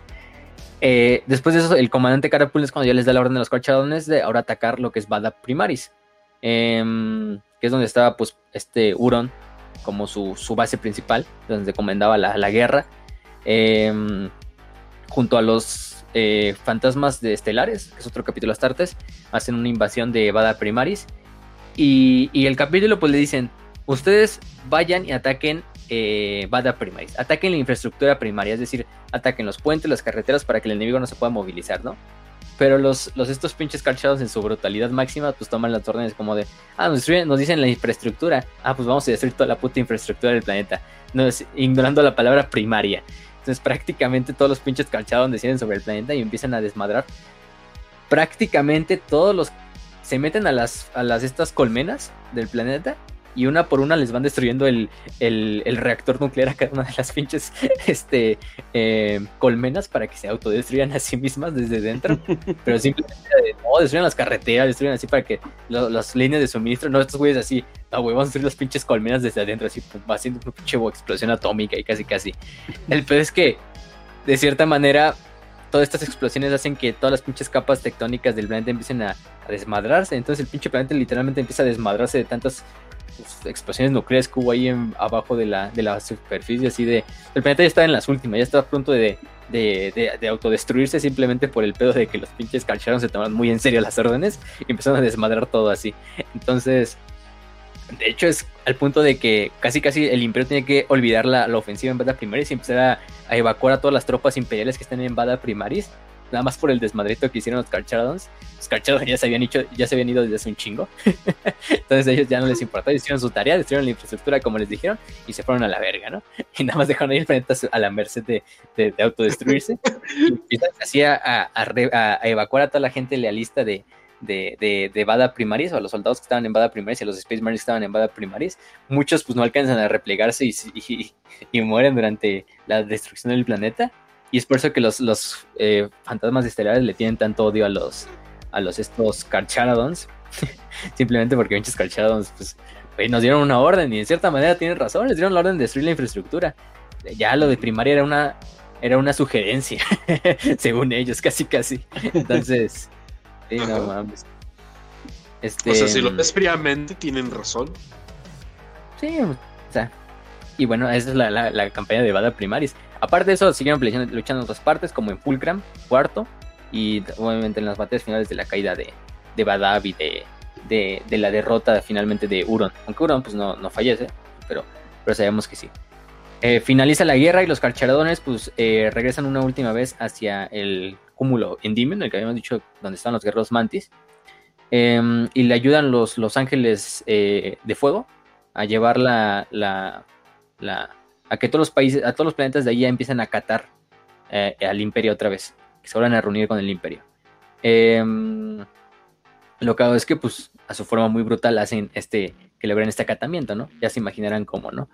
Si no se pasan al imperio, pues, miren, aquí les presento, este es un, un misil Typhoon que puede destruir una atmósfera en 20 segundos. Entonces, o se unen al imperio. Podría, podría ser así, Facio, pero ¿sabes qué? Estamos hablando de cacharadones, así que sería pasar por la justicia de la buena espada sierra a al menos dos billones de personas. Uno tras otro, sin parar. O sea, podrías hacer el exterminatus, pero lo divertido es matar personas. Van a hacer un exterminatus, un exterminatus manual, como lo vimos en un capítulo. de esos exterminatus tan vintage que hacían los, los devoradores de mundos, ¿no? Muy retros. así de, no, nosotros no vamos a usar ni misiles ni bombas víricas, no, nosotros vamos a hacerlo a la antigua. Bajen, toda la bajen a toda la legión, en este caso a todo el capítulo y uno por uno a cada humano. Entonces sí, pues muchos capítulos se pasaron de ese lado. Muchos planetas se pasaron simplemente por eso no hay la ira de los carros. Por eso no hay un comité de crímenes de guerra o algo por el estilo en el imperio.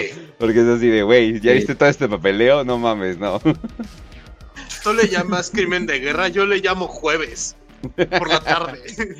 Sí, están cabrones, la verdad, ¿eh? Sí, sí, sí, no, pues los pobres cabrones, pero pero bueno, eso es lo que te toca cuando te toca lidiar con los Carcharodons. A los ángeles, a los ángeles de fuego se les da como todo el dominio de esos, esas tierras que antiguamente eran de los guerreros mantis. Así como pues ya los guerreros mantis ya los perdonamos, pero pues ya no, les vamos a dar sus tierras que les pertenecían. Vamos a dejar otro, otro, otro capítulo más leal. Eh, y, y, lo cagado es que pues em, también, por ejemplo, se nos dice que los guerreros mantis tenían bastantes fortalezas ocultas en todo lo que eran los planetas de este lugar, llenas de, suministros, de material de guerra y, aparte de todo eso, y de suministros, ¿no? Para, para el capítulo, en serio. Y es cuando los pinches carceleros dicen, no, pues de aquí somos. Y entonces agarran, se meten a todos estos eh, lugares abandonados de los guerreros mantis y se llevan todos los recursos. Pero no solo se llevan recursos materiales, sino se llevan a toda la generación de jóvenes de los planetas del cúmulo Endymion para usarlos como, como neófitos, bueno, como reclutas. A ver quién de ahí puede, para reponer las pérdidas que tuvieron en la guerra de Badab. Entonces dijeron, pues sí, o sea, este es nuestro pago, nos llevamos a todos sus pinches materiales, sus recursos y a su, a su generación de primogénitos. y se los llevaron, los secuestraron, muy prácticamente. Es algo que son muy famosos los, los, los es que tienen esta tradición de hacer lo que se dice mm, eh, red tides, que son como, podemos traducirlo como el el tributo rojo, algo así, que sería como que todos los Carcharodons descienden en un mundo imperial random, no les importa, eh, y prácticamente agarran, secuestran un chingo de gente, bueno, principalmente niños y jóvenes, que son los que necesitas para ser un Space Marine, y simplemente los secuestran, se los llevan, los suben a sus naves y se van a la verga. y para utilizarlos como esclavos, como reclutas o como servidores. Entonces, pues, no mames. Eh, Son tus ángeles. acaban- Los cuervos sangrientos se quedan cortos robando reliquias. Estos güeyes te roban toda una generación de niños. Sí.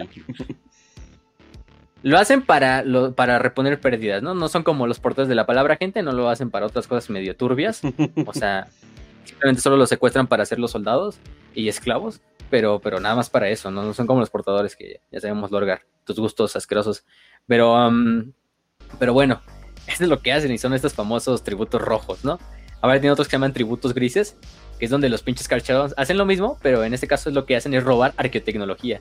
O encuentran arqueotecnología y luego van con el mecánico y como que se la revenden. Le dicen, pues mira, encontramos esta arqueotecnología en nuestros pinches viajes, te la damos, pero a cambio de que nos des nuevas armas, equipamiento, armaduras, eh, municiones eh, y tecnosacerdotes para que nos, ayuden con las naves. Y pues el mecánico me acepta, ¿no? Pues, simplemente son recursos, pero los calchados están dando arqueotecnología. Entonces es una tradición bastante cagada de los calchados, ¿no? De estos tributos rojos donde secuestran gente y estos tributos grises donde secuestran, bueno, donde roban tecnología, arqueotecnología para darse, para vendérsela al mecánico. a cambio de, de tecnología también. Entonces sí, o sea, los güeyes son muy. Ahora son muy badaces porque los güeyes así como, ¿no? Pues parece que no tienen reglas, o sea, simplemente es como, sí, somos del imperio, somos leales al emperador, pero o sea, aquí lo que se dice, que hagamos, lo se hace, ¿no? O sea, y la Inquisición, ni el mecánico, ni el demás imperio se les pone el pedo porque saben que, pues son los calcharadons, están malitos, déjenlos, ¿no? No, pero. O probablemente mejor no, porque si no nos van a desmadrar. Pero, pero sí, son los buenos Carcharadons.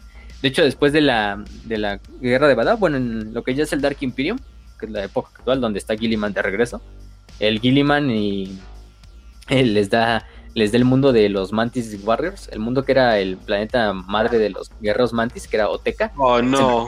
se los regala a los Carcharodons. sí. No, pues miren, se los regala la. Para que tengan su nueva base. Aunque a los, a los Carcharodons les vale verga, la verdad. O sea, ellos ya están muy acostumbrados a sus flotas de, de guerra. Güey, es el absoluto Chad. O sea, literalmente te acaban de regalar un planeta y te valen madre, sigues robando niños para Sí. hacer los reclutas hacia la verga. O Yes. sea, el absoluto Chad. Bueno, no hay que perder sí, las tradiciones, ¿no?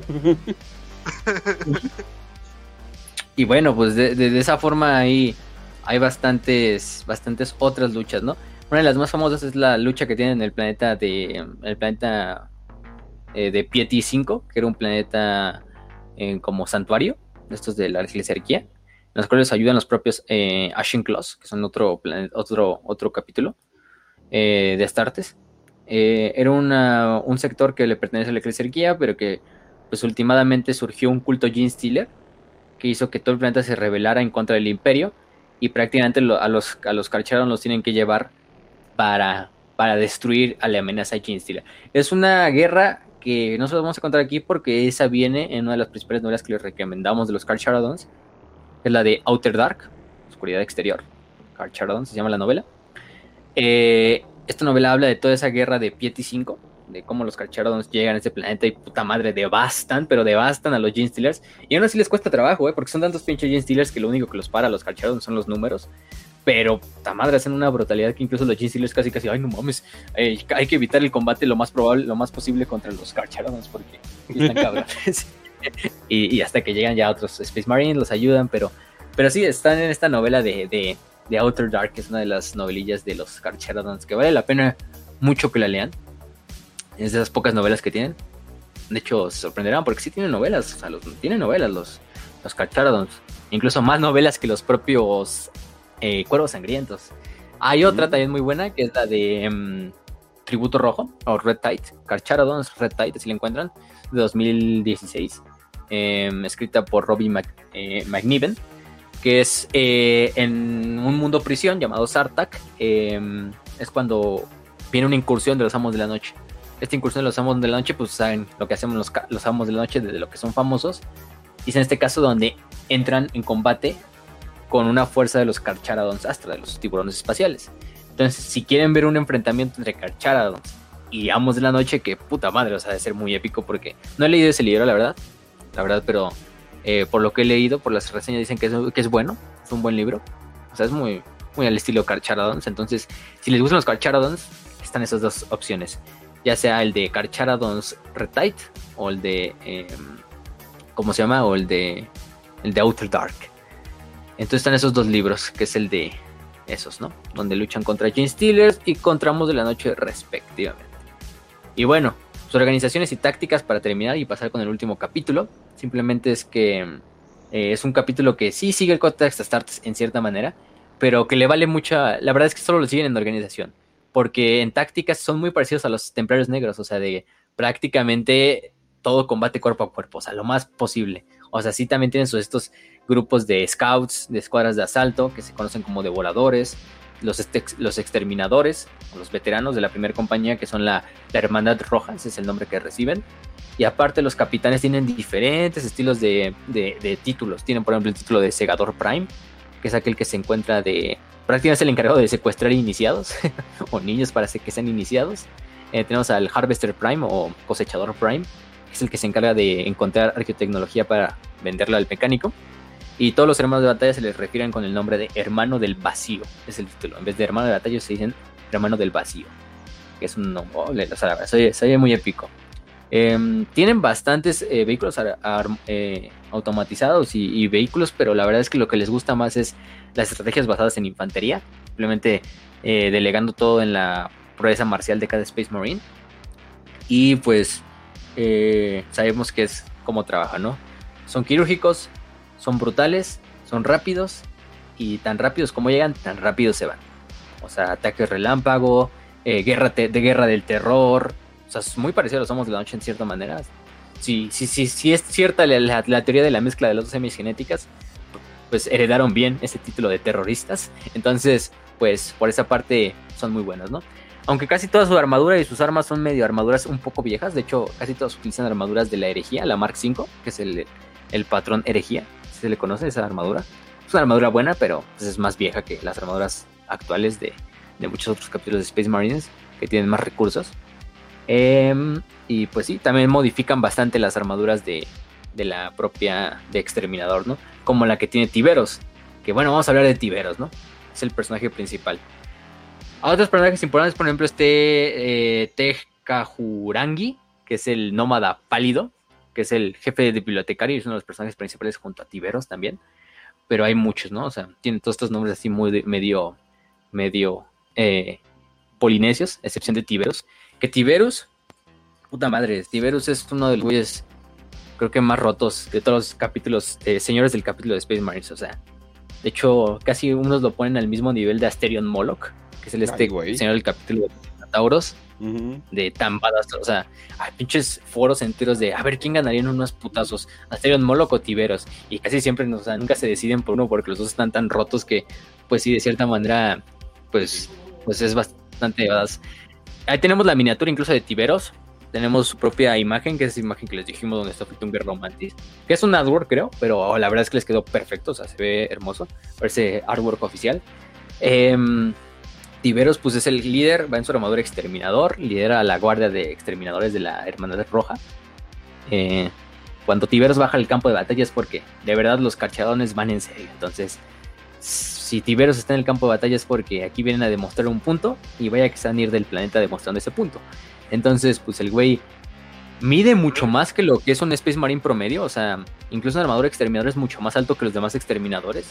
Por eso es lo que le decimos que está como al nivel de Arthas Moloch, porque Arthas Moloch también es un Space Marine bastante alto, o sea, casi, casi pegándole a la altura de un primarca a estos dos cabrones, así, así lo podemos decir, de, tan alto, o por lo menos pegándole a la altura de un Custodes, ¿no? Que son mucho más altos que un, que un Space Marine. ¡Wow! Entonces, los dos güeyes son unos pinches tanques eh, y unas pinches instituciones de lucha, combate cuerpo a cuerpo, en este caso Tiberos, del que estamos hablando en este capítulo. Eh, y también pues eh, tiene sus dos únicas, sus armas únicas, que son estas como Thunderclaws, estas garras que tienen las partes de los, de los, de las, de las manos. En este caso que las, son famosas porque las utilizó principalmente para masacrar a todo tipo de Space Marine en la guerra de Badab. O sea, creo que no hay artefacto o arma que le tenga más terror a los pobres, a los pobres, este, a los pobres, ¿cómo se llama? Mantis. Mantis, guerreros mantis, que estas dos armas que se conocen como hambre y, y la otra es que se conoce como reducción. O like.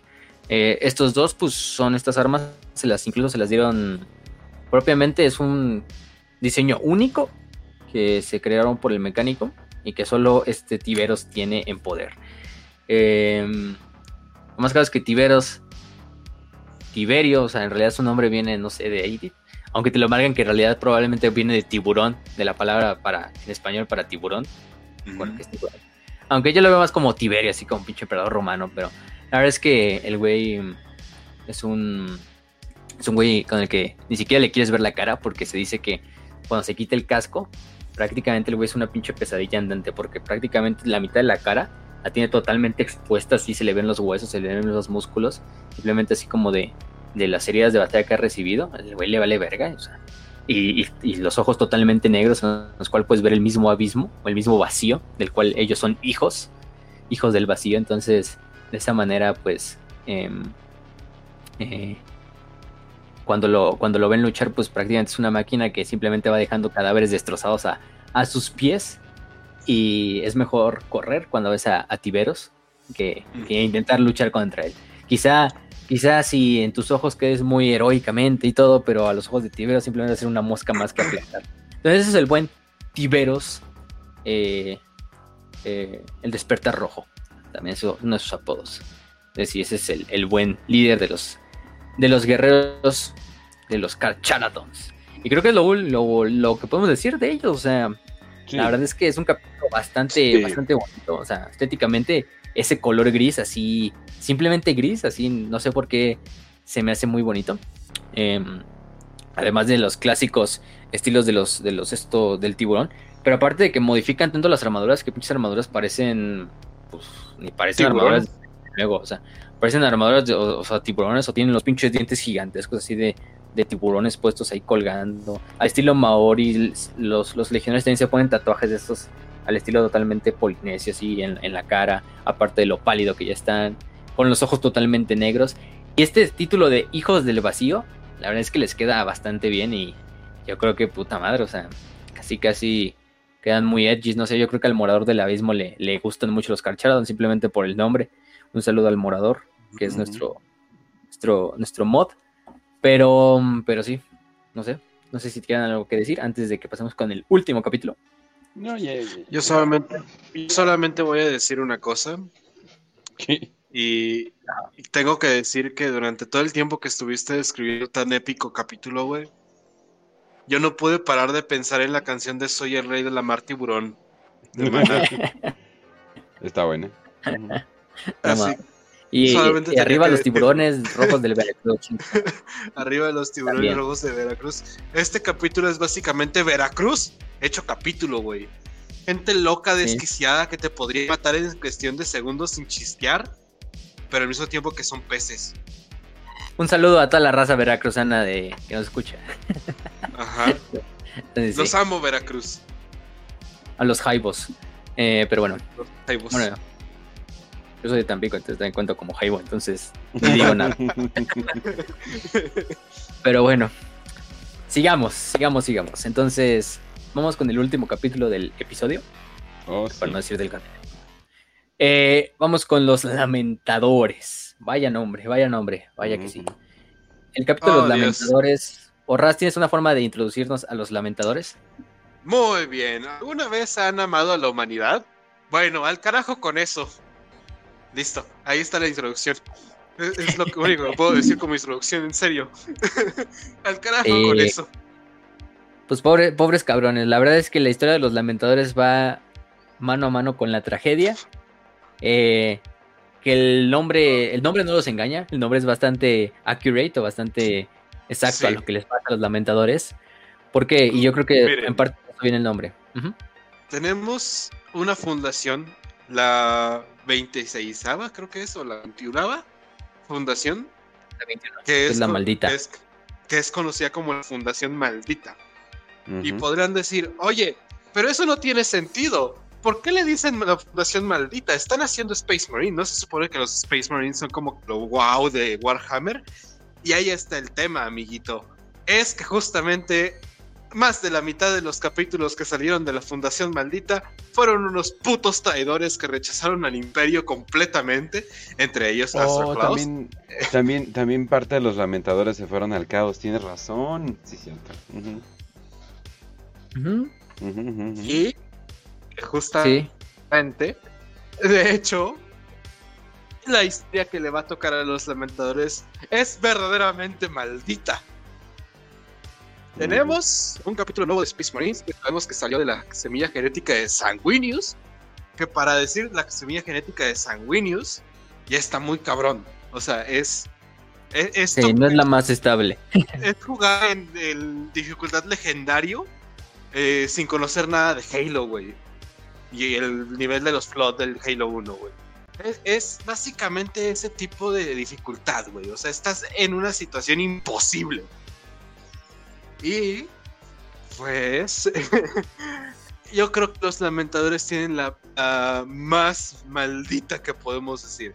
Se supone que, que, en teoría no debería de existir ya ninguna de las maldiciones genéticas que salen con la semilla de Sanguinius. Porque el Mechanicum dijo, oh sí, esta semilla genética está bien vergas, le acabamos de curar todo lo, que, todo lo malo que puede salir con la semilla genética de Sanguinius no va a haber rabia negra, no va a haber sed de sangre, no va a haber eh, ningún tipo de mala suerte. Así es, carnal.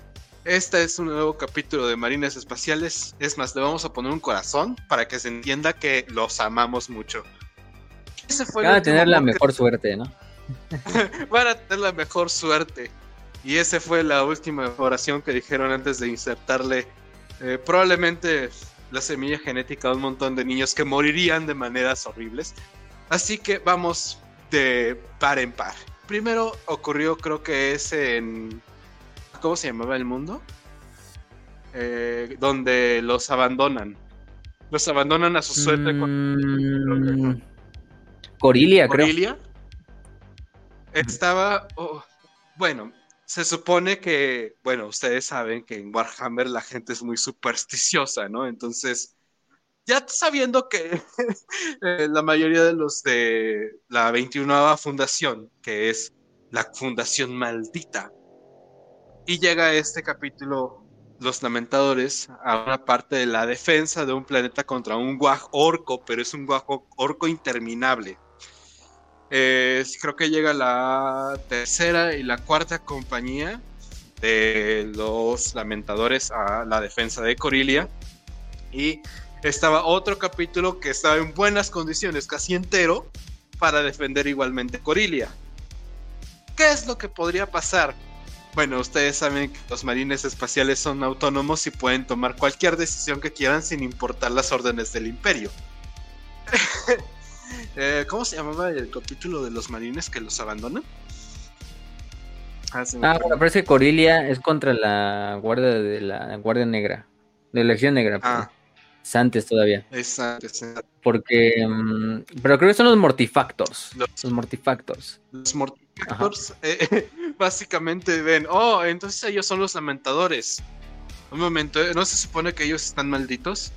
Vámonos aquí muchachos, no voy a pelear al lado de un lamentador, esos güeyes están malditos. Los lamentadores todavía diciendo, güey, pero podemos defender el planeta entero de un guaj orco que va a masacrar a la población humana de aquí. A mí sí me importan los humanos, porque no tienen por qué morir inocentes. y los artefactos, chinga tu madre, yo me voy. Y bueno, pues este tuvimos básicamente poquito menos de 100 marines espaciales contra un guaje entero de orcos. En el momento, creo que solamente se rescataron porque habían llegado eh, un. Creo que unas compañías de. Sí, se ah. supone. Pero bueno, eran más, eran mil, porque iba todo el capítulo. Y solo ah. quedan 200. Porque, o sea, la campaña de Corelia luchan contra el caos, contra la Legión Negra. No contra un Wagor. El Wagor es hasta después. Pero, o sea, es durante la noviana Cruzada Negra, en la cual están en, la, en el planeta de Corilia y defienden, defienden de la Legión Negra. Y los Mortifactors es cuando sí, lo que dijiste, ¿no? De, no, güey, es que estos güeyes están malditos, nosotros no trabajamos con ellos, nos vamos a la verga y los dejamos a su suerte. Para cuando llegan, pues finalmente llegan los Ultramarines y las cicatrices blancas a ayudarlos, pero cuando llegan solo quedan 200 hermanos de batalla. Marius Calgar incluso dice, güey, ¿cómo chingados lograron soportar esta madre? Les merecen unas medallas, cabrones. No mames, qué chingón capítulo son ustedes. Y los lamentadores, siendo unos nostálgicos de mierda, siendo los típicos hijos de sanguíneos, dijeron, no, es que no pudimos salvar a la población humana. Creo que tuvimos un 20% de bajas de humanos. Esto es horrible no puedo aceptar esa medalla. Todos los ultramarines en ese momento dijeron, ah, qué mamón eres, hijo de tu puta madre, todavía que te estamos dando una medallita para decirte, te queremos y todavía te pones de tus moños. A ver, no, ya te la chingada, con razón están malditos. Y, se van de la pues, chingada. Se van, de, la chingada, Pero completamente, porque justo en el viaje de regreso a su, a su, fortaleza monasterio, después de la, del desastre llamado Corilia y de que sean prácticamente también desechados aborrecidos por los aborrecidos por los ultramarines entran en una tormenta de la disformidad y se pierden. Ah, por cierto, algo que algo algo también que debimos de eh, ah es que dicen qué onda eh, que hay de la Legión of the Dam. Vamos a hacer una cápsula de ello también en, en algún momento. Hay información, hay más información que antes. Antes era simplemente uh, y ya. Ahora sí ya hay como que información bien bien. es, es, como de sonidito de fantasma así de uh spooky space marines pero ahora ya hay como que algo algo de información bien bien. Pues, no mames aparecieron literalmente en una de las novelas recientes entonces sí.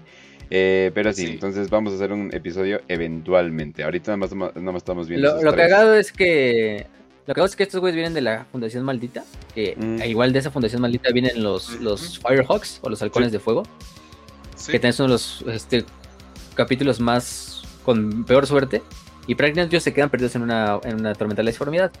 Muchos teorizan que a la larga los que terminan siendo la Legión, la Legion of the Down, la Legión de los Malditos, son los, los, los halcones de fuego que se quedaron perdidos en la disformidad y que se convirtieron como en estos demonios del imperio, un desmadre así. Pero sí, o sea, luego lo sacaremos y vaya que es importante el tema porque pues también preceden y proceden de la 21 fundación maldita, ¿no? De la cual proceden los, mm. los pobres lamentadores, hijos de, hijos de, hijos de sanguíneos en este caso.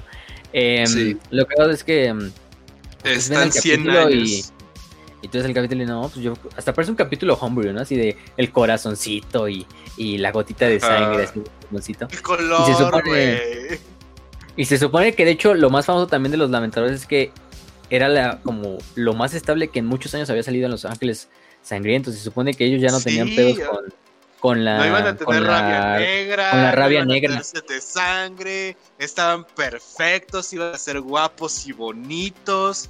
Iban a ser humildes. O sea, no, no, no, no, no. Y pues. Sí, es que eh, eh, no tener la rabia negra viene a un precio. Y ese precio es tener la peor suerte de toda la historia de los Space Marines. Y bueno, entonces salen de la disformidad muchos años después. de 100 años. Perdidos. Sí, después de 100 años. Pero ponlo así, güey, 100 años, sin un campo Geller, combatiendo demonios en la disformidad, teniendo como única barrera de defensa tu nave, que va a estar muy destrozada cuando regreses, y solamente te queden como 50 marines espaciales al momento de regresar. Oh. ¿Y qué es lo siguiente que pasó? Lo siguiente que pasó es que llegan al Imperio, llegan otra vez a lo que es el mediados de 1941, y el Imperio dice, ah, pues miren, un nuevo capítulo de las tardes que salió de la nada, pues no hay pedo, vamos a mandarlo al maestro, para que junto a sus hermanos de los hermanos de las garras astrales, de los guerreros mantis, y de muchos otros capítulos, custodien lo que es la zona del maestro. ¿Qué es lo eh, peor que puede pasar? De hecho, ¿cómo estás? Sí. Se empiezan a hacer amigos de la gente que no debieron ser amigos empiezan a, a ser cercanos a Lupur, a este Uron. Bien, ah, lo peor es que Uron, o sea, todos los capítulos que estaban en el mainstream los aborrecían porque decían, no, esa onda de la Fundación Maldita están jodidos, ¿no? Y como los guerras astrales creo que sí eran de la Fundación Maldita, o, no me equivoco. Puede que me equivoque, pero se supone que Uron como que los garras astrales. No estoy seguro. No, no, ellos no. Ahí. Simplemente ellos no, ellos son de otra fundación. Pero Urun les da como que, ah, sí, son mis mejores amigos y se van a tomar sus chelas, güey. Ahí están como disfrutando del Maelstrom. peleando juntos, lado a lado, todo el tiempo. Y pues Uron de repente dice: ¡Ah! Vamos a ver qué pasa cuando toco esta cosa de la disformidad. ¡Oh, soy malo! Y básicamente le dice a los lamentadores: Oye, ¿viste ese güey que es del imperio? Te quiere quitar autonomía. Vamos a hacer un sindicato y vamos a pelear por nuestros derechos astartes, güey. Y, todos los lamentadores dicen, no, sí, tiene, un poco de razón. Además, no nos ha hecho el feo, es bastante leal con nosotros. No nos ha hecho nada malo, así que vamos a apoyarlo. de verdad creo en él. tiene total sentido. Viva Urum Black Carta, esperanza del mainstream, ¿no? Y, el, y el problema viene ahí, ¿no? Cuando se supone que ya entran en la guerra y pues se ven obligados a, luchar del lado de Uron. Y el pedo es que pues de hecho, intentan luchar contra los marines errantes, pero los, los evitan, o sea, evitan luchar contra los marines errantes simplemente como distrayéndolos y haciendo maniobras para que los, los, estos, porque los, lamentadores... errantes se vayan. Además de que los lamentadores dicen, no quiero pelear contra otros güeyes del imperio al principio. Entonces, ah, vamos a evadirlos, ¿no? Y de repente, cuando empieza más fuerte la guerra de Badar, les envían un capítulo de marines espaciales que está especializado en chingarse a otros marines espaciales. Les envían los espartanos de los marines espaciales. ¿Quiénes son los espartanos de los marines espaciales? Ustedes se preguntarán. Son los minotauros. los minotauros. Que para quien sepa la guerra de Badaf va a decir, oh no, ¿por qué? los minotauros no solamente los les quitan las capacidades de pelear, los destrozan a los lamentadores, los violan, los, los penetran fanalmente con un dildo de dragón sin ningún problema. No tienes que dar tantos detalles. es que lo estoy diciendo de manera muy simple créeme que lo que pasa ahí en el momento es peor tantito porque los minotauros están especializados en chingarse a los marines espaciales. No, pues lo dijimos, eh, lo dijimos hace rato, los minotauros son como los Carcharodons, o sea, no le piden a los Carcharodons, son iguales de brutales, su pinche líder Moloch también es un cabrón así como mames, o sea, este, al mismo nivel de Tiberos, literalmente se teletransportan a lo que es la fortaleza monasteria de, los lamentadores y ahí los hacen pero mierda, ah, es como si soltaras, como si soltaras a todo un pinche grupo de custodios así de criminales desde una pinche eh, cárcel de máxima seguridad en un pinche desfile de LGBT, güey. Ustedes saben cómo va a salir eso, ¿verdad? Este, no va a salir nada bien, entonces. ¿Alguna vez viste ese video de lo que pasa cuando un, dos ladrones se meten en una co y terminan siendo golpeados? Ah, sí. Básicamente eso pasó con los lamentadores. Los lamentadores son los ladrones de ese video de la combi. Nada, todos esos ladrones la, salvaron, pero ni los, lamentadores. los lamentadores les fue peor, ¿no? Sí, les digo. Los regresan. En este caso, pues. En este caso, los, lamentadores son el pitbull que sueltas en el kinder. Ándale. Y, cuando y cuando los regresan a Terra, porque pues, güey, tienes que rendir juicio ante los grandes señores de Terra por tu pinche traición, ¿verdad, hijo de tu pinche madre? Y cuando llegan a Terra, eh, les intentan explicar, oye, pero pues yo no sabía que estaba siendo traidor, en serio, yo sí creía que era para proteger mi autonomía. Eh, los grandes señores de Terra, pues básicamente les dijeron, estás bien pendejo, vas a hacer una cruzada penitente y te va a gustar, no vas a poder reclutar, no vas a poder eh, descansar de guerras constantes y vas a estar peleando para ganarte nuestro perdón que te lo tienes que ganar, hijo de tu pinche madre. Entonces tienes a los lamentadores que ya están reducidos como a 50 marines, o sea, te lo digo 300. 300, marines. Ah, marines que son los que quedan heridos después del ataque, que es un chingo, ¿eh? pues, hasta, los, hasta los minotauros como que se pusieron, se autocontrolaron, dijeron, Vamos a, vamos a, mandarlos a que los irnos tranquilos. Sí, sí, no, si no acaban con todo el capítulo ahí. Si hubieran querido, los mataban ahí. Entonces te digo, se pusieron, a, se pusieron a llorar y así de, ah, qué culero, no, ya me siento mal. Entonces, pues estuvieron 100 unos 100 años de guerra penitente, ¿no? De cruzada penitente. Sí, a ver, para los que no sepan que es una cruzada penitente, que bueno, el nombre es muy explicativo, se supone que eh, estos capítulos que son traidores se les puede dar la, el perdón del emperador. pero antes de que den el perdón del emperador tienen que cumplir una cierta como penitencia, un castigo. Este castigo por lo general es mandarlos en una cruzada, así, pero super a los lugares más inhóspitos, más pinches crueles, así, más culeros de toda la galaxia, para que de cierta manera se vea. Y además no se les deja reclutar, no se les deja nada, o sea, es una forma de ver. Si el emperador te tiene piedad, vas a regresar, vas a completar tu cruzada y no va a haber pedo. Y vas a volver al imperio y vas a volver a reconstruirte. Pero si el dios emperador en su, en su santa sabiduría decide que no eres digno de la, del perdón, pues ahí mismo vas a ser exterminado y ahí se va a acabar el problema. Entonces, a los lamentadores les toca ese, ese efecto. Ese, Básicamente, les, toca hacer Krieg un rato. sí, les toca jugar a hacer Krieg, pero sin armas de. Mira, aquí están sus palas. De trinchera para que, para que la arpen en esta cruzada que les va a durar siempre. Entonces, pues ahí están en esa cuestión. ¿Y qué es lo que pasó después de eso? Bueno, pues entraron en varios conflictos, varias guerras, e intentaron defender una población humana de orcos, pero en ese mismo conflicto se dieron cuenta de que no eran inmunes a la rabia negra ni a la sed de sangre, de hecho. Entonces, pues, ¿qué fue lo que pasó? tuvieron que inmolarse para salvar una población humana de ser esclavos la mejor decisión que pudieron tomar.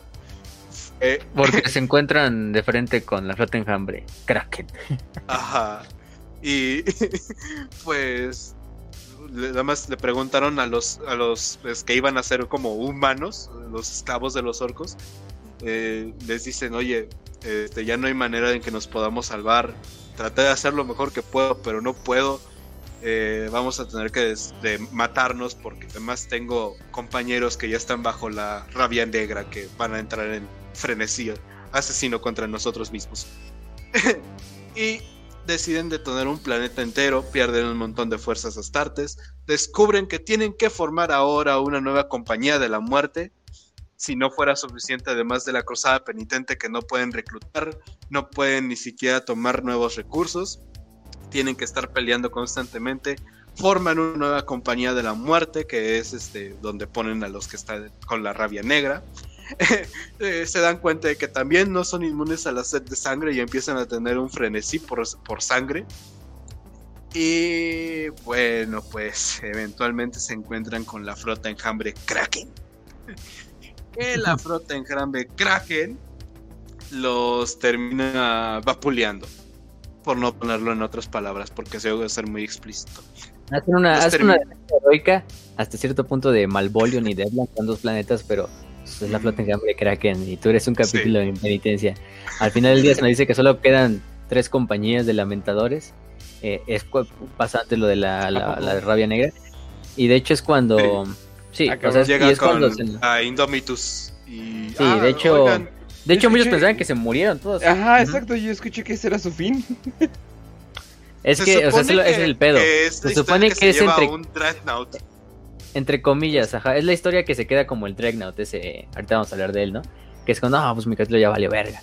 Pero en realidad sí quedan unos cuantos, o sea, quedan unos cuantos muy puteadísimos, ya, o sea, ciento, unos, por lo menos menos de 200 Space Marines, o sea, es un, bien poco para un capítulo. Eh, incluso los, los ángeles los intentan como contactar y decir, oigan, vénganse al cónclave de sangre para discutir como el pedo este de la, rabia negra y la, y la, sed de sangre, pero pues simplemente los, los pobres... Em, eh, las, naves, las, naves, las naves que envían los, los, ángeles sangrientos a encontrarlos, simplemente eh, regresan sin noticias de ellos, o sea, simplemente no los encontramos, o sea, los estuvimos buscando, busque y busque, y no los encontramos. Muchas de esas naves de los lamentos también se pierden en la disformidad, otras, eh, aparte de la guerra de Kraken, pues los hace mierda todavía. Después de eso, en el Psychic Awakening, el, el, ¿cómo se llama? Un gobernador planetario llamado Foros, prácticamente como que los arresta, porque empieza a ver todo este pedo de la, del Psychic Awakening y este desmadre. Em, lo que hago es que también, em, eh, bueno, empieza a arrestar también gente del propio planeta. Y es en este momento en que llegan unos Space Marines que llevan con armadura amarilla y que llevan este corazón sangrante en uno de sus emblemas. Llegan al mundo, toman posición de los prisioneros. Em, y prácticamente em, los Space Marines dicen al gobernador, pues nos vamos a llevar a estos prisioneros simplemente no, no, no nos pongas un, un, pero. Y el gobernador pues dice, Ay, pues llévenselos por mí no hay pedo, en este caso. Y luego de eso viene lo de la devastación de Val. La devastación de Val es cuando, recordemos que el flota enjambre Leviathan ataca Val. Y es el último contacto que tenemos o sabemos los lamentadores. Los, los, los ángeles sangrientos y los demás capítulos descendientes de sanguíneos le dicen a los... Acuérdense que en la devastación de Val se juntan todos los capítulos descendientes de sanguíneos para defender el planeta del primarca, de la flota enjambre y invitan a los lamentadores a digan, vénganse hermanos, únanse con nosotros a defender el planeta de nuestro primarca, ¿no? Y simplemente es que los, los estos lamentadores responden, no, pues sí, es que no podemos porque solo somos 20 cabrones. Estamos muy jodidos. Probablemente solo somos, solo soy yo y mi secretario, ¿qué crees? No podemos ser los lamentadores. Entonces... Mi secretario es un, este, ¿cómo se llamaban los esclavos que están como mecanizados? Este, ¿cómo se llama? Servitors. ¿Quién? Servitors. Solamente estamos yo y mi secretario. Y mi secretario es un servidor. Literalmente solo quedo yo. Ayuda. no, sé Cómo, no sé cómo un servitor puede llorar, pero lo está haciendo. y, no y después no sabemos qué pasa de ellos. sabemos que Malakin Foros, que era su señor del capítulo, muere él en la guerra de Badab cuando los Minotauros destruyen su nave. Una de sus naves, la de los Lamentadores. Y desde ahí no sabemos si sigue o tiene otro señor del capítulo más que Foros. El otro personaje que conocemos bastante es Chiron, o Chiron, no sé cómo se pronuncia, que es un Dreadnought de la Death Watch, que es el, que dijimos hace rato, ¿no? Que pertenecía al Kill Team Talon. Y pues él, provenía de los Lamentadores, ¿no? Eh, lo cagado de esto es que lo asignan a la Death Watch antes de que se pierda contacto con los Lamentadores, antes de que encuentren a la flota enjambre tiranida. Y Chiron, pues es cuando empieza a decir: No, pues mis hermanos ya se los llevó la verga, ¿no? Yo soy el último lamentador empieza a larpear ah. del último lamentador, ¿no? Así de, ah, güey, sí, ya, estoy bien deprimido porque ya soy el último lamentador, ya me llevo la verga, ya, ya no tengo nada. Si muero aquí, se mueren los lamentadores. Pero en realidad es una historia propia de Cairo, ¿no? De que cuenta, no, pues es que yo creo que sí se murieron todos, ¿no? No veo cómo, no, veo cómo sobrían. Se nos dice, obviamente, que sí sobreviven unos muy pocos, o sea, prácticamente puede decir que ya el capítulo tampoco existe. Y lo última mención es en la devastación de Val, cuando, cuando se nos dice que reciben el mensaje de los ángeles sangrientos y responden que son tan pocos que no podrían ayudar a la defensa de Val y pues se rehusan, ¿no? Nomás están con sus propios problemas los pobres cabrones y, no tienen otra más que, más que quedarse ahí. Em, pero pues sí, lo más claro es que pues Chiron de hecho se vuelve más cercano a su Deathwatch, a su equipo de la Deathwatch, pues siendo ya, no me queda nada más que la Deathwatch, ¿no? Mi servicio que tengo aquí, no puedo regresar un capítulo una vez que termine mi servicio en la Deathwatch, ya estoy aquí como de por vida. Em, entonces lo hago es que se le, incluso se le casi se le expulsa de la Death Watch a, este a, a, Chiron, un, un, Space Marine llamado Sigma. este Sigma. casi le expulsa, este eh, prácticamente por lo de mismo de que em, le dice de que no tienes ningún capítulo al cual regresar, o sea, no le expulsa, porque simplemente le dice no tienes ningún capítulo de expulsar y yo creo que eso sería peor que la, que la muerte, o sea, que, que, sea reducido a la nada, todo tu capítulo. Y pues em, prácticamente lo que pasa es que eh, pues ahora utiliza ese estandarte como de soy el último lamentador, voy a vengar a mis hermanos para de esta manera traer gloria a, lo que alguna vez fueron los lamentadores, mi gente, a la Death Watch, al Imperio. Y pues Chiron hasta ahí se ha puesto las pilas. Yo creo que es de los pocos eh, los pocos, ¿cómo se llama? Lamentadores con, con una suerte mm, bien. Ah, o sea, sin, sin, mala suerte. Te iba a decir, güey, perdiste toda tu familia, acabas de valer pito y eres un Dreadnought. Estás condenado a vivir en un sarcófago toda tu vida de manera semiconsciente. Podría ser. Güey, ¿qué suerte tienes? tienes la mejor suerte de todo tu capítulo. Oye, para, para Warhammer no está tan mal, ¿eh? Podría ser, la verdad es que no está tan... Podría ser el vato del caos. Eh, creo que, ya no me acuerdo que era un oráculo, el que salió en el último episodio de Hammer and Bolter. Podría ser ah, ese. Podría ser ese, güey. O sea, güey, aquí estoy comfy, tengo aire acondicionado, güey. Tengo, no sé, no sé que tenga un Dreadnought, un, un pinche radio, o sea, no, no sé qué tiene, pero o sea, está cómodo, güey. No mames, ¿no? Escuchas, escuchas disparos de Polter. Sí, bastante buena la vida de Dread. Ajá. Mm, mm. Y lo más claro es que Kyron se queda como con un tinánido de mascota. en una de esas misiones donde. Porque se supone que tiene un pedo ahí con Sigma, que es cuando el Sigma lo, amenaza de expulsarlo. Porque le ha dicho, creo que matar a una forma tiránida que había llevado, que había capturado. Y se rehúsa este, este Kyron. Y su equipo, su equipo, la escuadra Talon, se le dice casi casi ahí, así dice, ya déjenla, ¿no? Pero, pero la escuadra Talon se rehúsa a dejar abandonado a, a, a Kyron en la misión de Menatar. Y ya Siron pues simplemente eh, se queda con la mascotita de esa tiránida, no sé, para tenerla que sabe qué iba a hacer con él. Supongo que a lo mejor intentar de alguna forma en contactar a la flota en Hambe Kraken para ver qué pedo, qué pasó con sus hermanos o... No sabemos mucho más de Kyron después de eso. O sea, de hecho, lo de Kyron simplemente sucede en dos eh, historias cortas, eh, llamada Headhunted y Exum, que son las dos historias cortas de, de, que vienen en una de las en una de las novelas de la Dead Watch. Entonces, pues es lo poco que sabemos de él. El único otro que sabemos es Malakin Foros, que era el maestro de los lamentadores, que pues prácticamente está muerto. está Wey, muerto, es lo que podemos Te decir. digo que es lo cruel de esta historia. Los lamentadores eran probablemente de los muy pocos capítulos de Space Marines que les importaba a la gente. Que genuinamente amaban al, al pueblo del imperio. O sea, los güeyes literalmente decían, no, sí, ellos nos ven como ángeles, tenemos que comportarnos y estar a la altura de unos. Eh, o sea, muchas de sus tradiciones eran respetar la vida humana. Porque al final del día ellos sentían que sabían y sabían que eran humanos de, muy dentro de todas las mejoras genéticas. ¿Y qué fue lo que les pasó? Eso les pasó. Todo eso que, le- que les acabamos de contar. Sí, pobres cabrones, pues eso les pasa por tener algo con un corazón y una Los únicos que armadura pueden color hacer canario, color canario chillón bien culera. Ah. no, es que soy muy Los fan de su color de armadura. No, de hecho, de eso es lo, yo, eso es lo que yo diría también. O sea, ok, vas a elegir una armadura amarilla. Perdón, Ras, pero para mí el amarillo es de los peores colores que hay. Pero pues bueno, ¿no? Ok. Se ve chido ya Ah, cuando qué está, triste. ya cuando está dorado y todo ese asunto. O sea, ya, ya es como que, ah, no mames, ¿no? Como que la vanguardia dorada. Ok, ok, ah, está bien, ¿no? Pero luego eliges ponerte hombreras como, como de taxi, ¿no? O sea, ya parece como un taxi cuando combinas todos los colores, ¿no? Y luego para cargarla más, le pones un corazoncito. Y no, y no un corazón así biológico, ¿no? Sino el símbolo, el símbolo del corazón. Y para cargarla más todavía le pones como una lágrima. Güey, ¿qué- ¿quién hizo, ¿quién hizo esto, güey? ¿Un No emo? mames. O sea, ¿qué?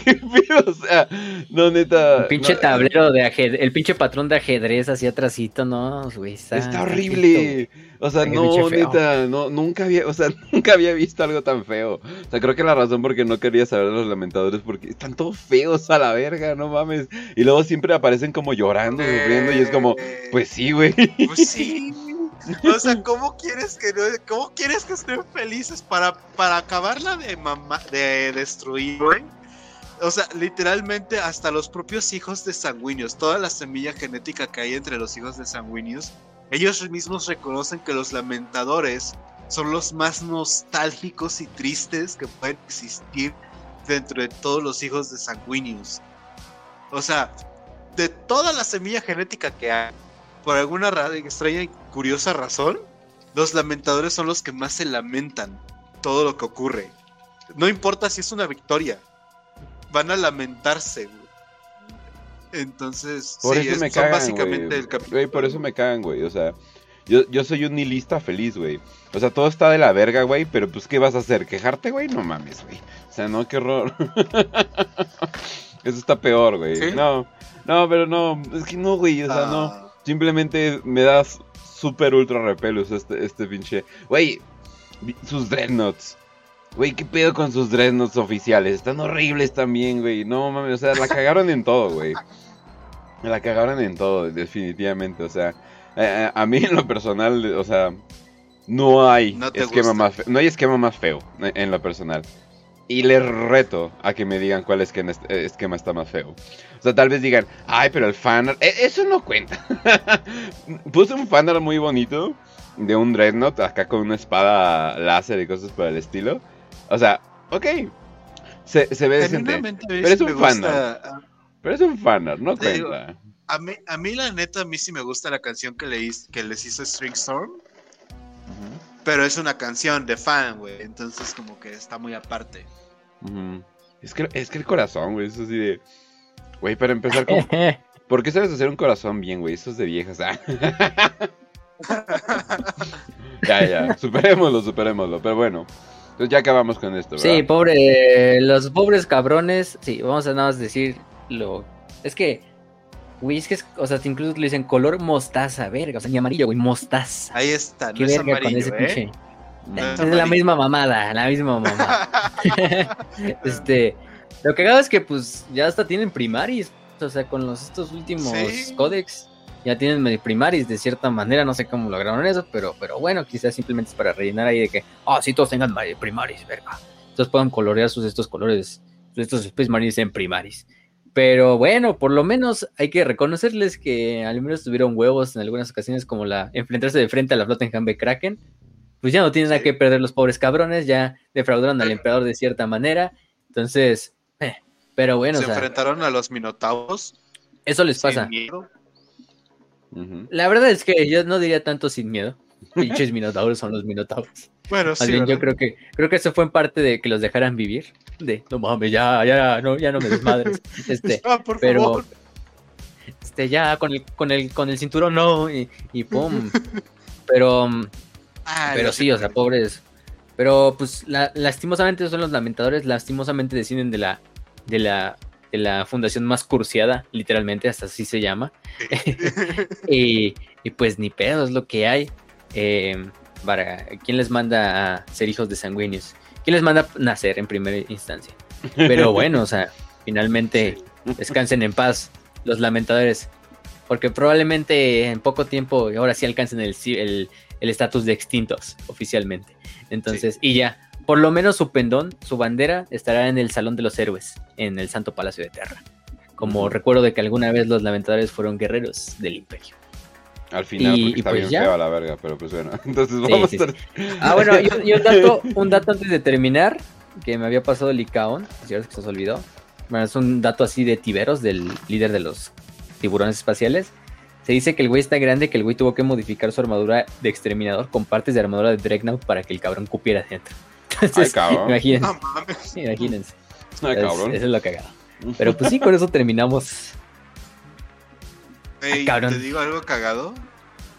Yo tengo un amigo chilango que me llega a la mitad de mi cuerpo, güey. O sea, el vato mide como unos cincuenta y tantos. Y, nos llevamos bastante chido, pero siento que le doblo mucho. Y, siento que yo sería tipo como Tiberon o Tiberos. Y el vato es como que un, un humano normal, güey. O sea. Algo así. Algo así sería la diferencia, de hecho. Pero, oye, antes que se nos olvide, vamos a referirlos. Pero, no mames, banda. Muchas gracias a Ramón SG, SG que nos hizo un tributillo ahí, eh, ahí en Facebook, creo que fue lo que lo dejó. O sí, o no. Lo dejó en, Facebook. Fue en Facebook. No manches, está bien chido. Eh, aparte de que, o sea, nos puso, como, bueno, puso como un escenario y literalmente imprimió acá un Warhammer para Prieto chiquito y ahí nos puso. Es más que pendejo, aquí, aquí está. No sé por qué no lo estoy enseñando. Pero aquí está. Entonces, muchas gracias. Primera vez que nos hacen un tipo de fanart eh, IRL.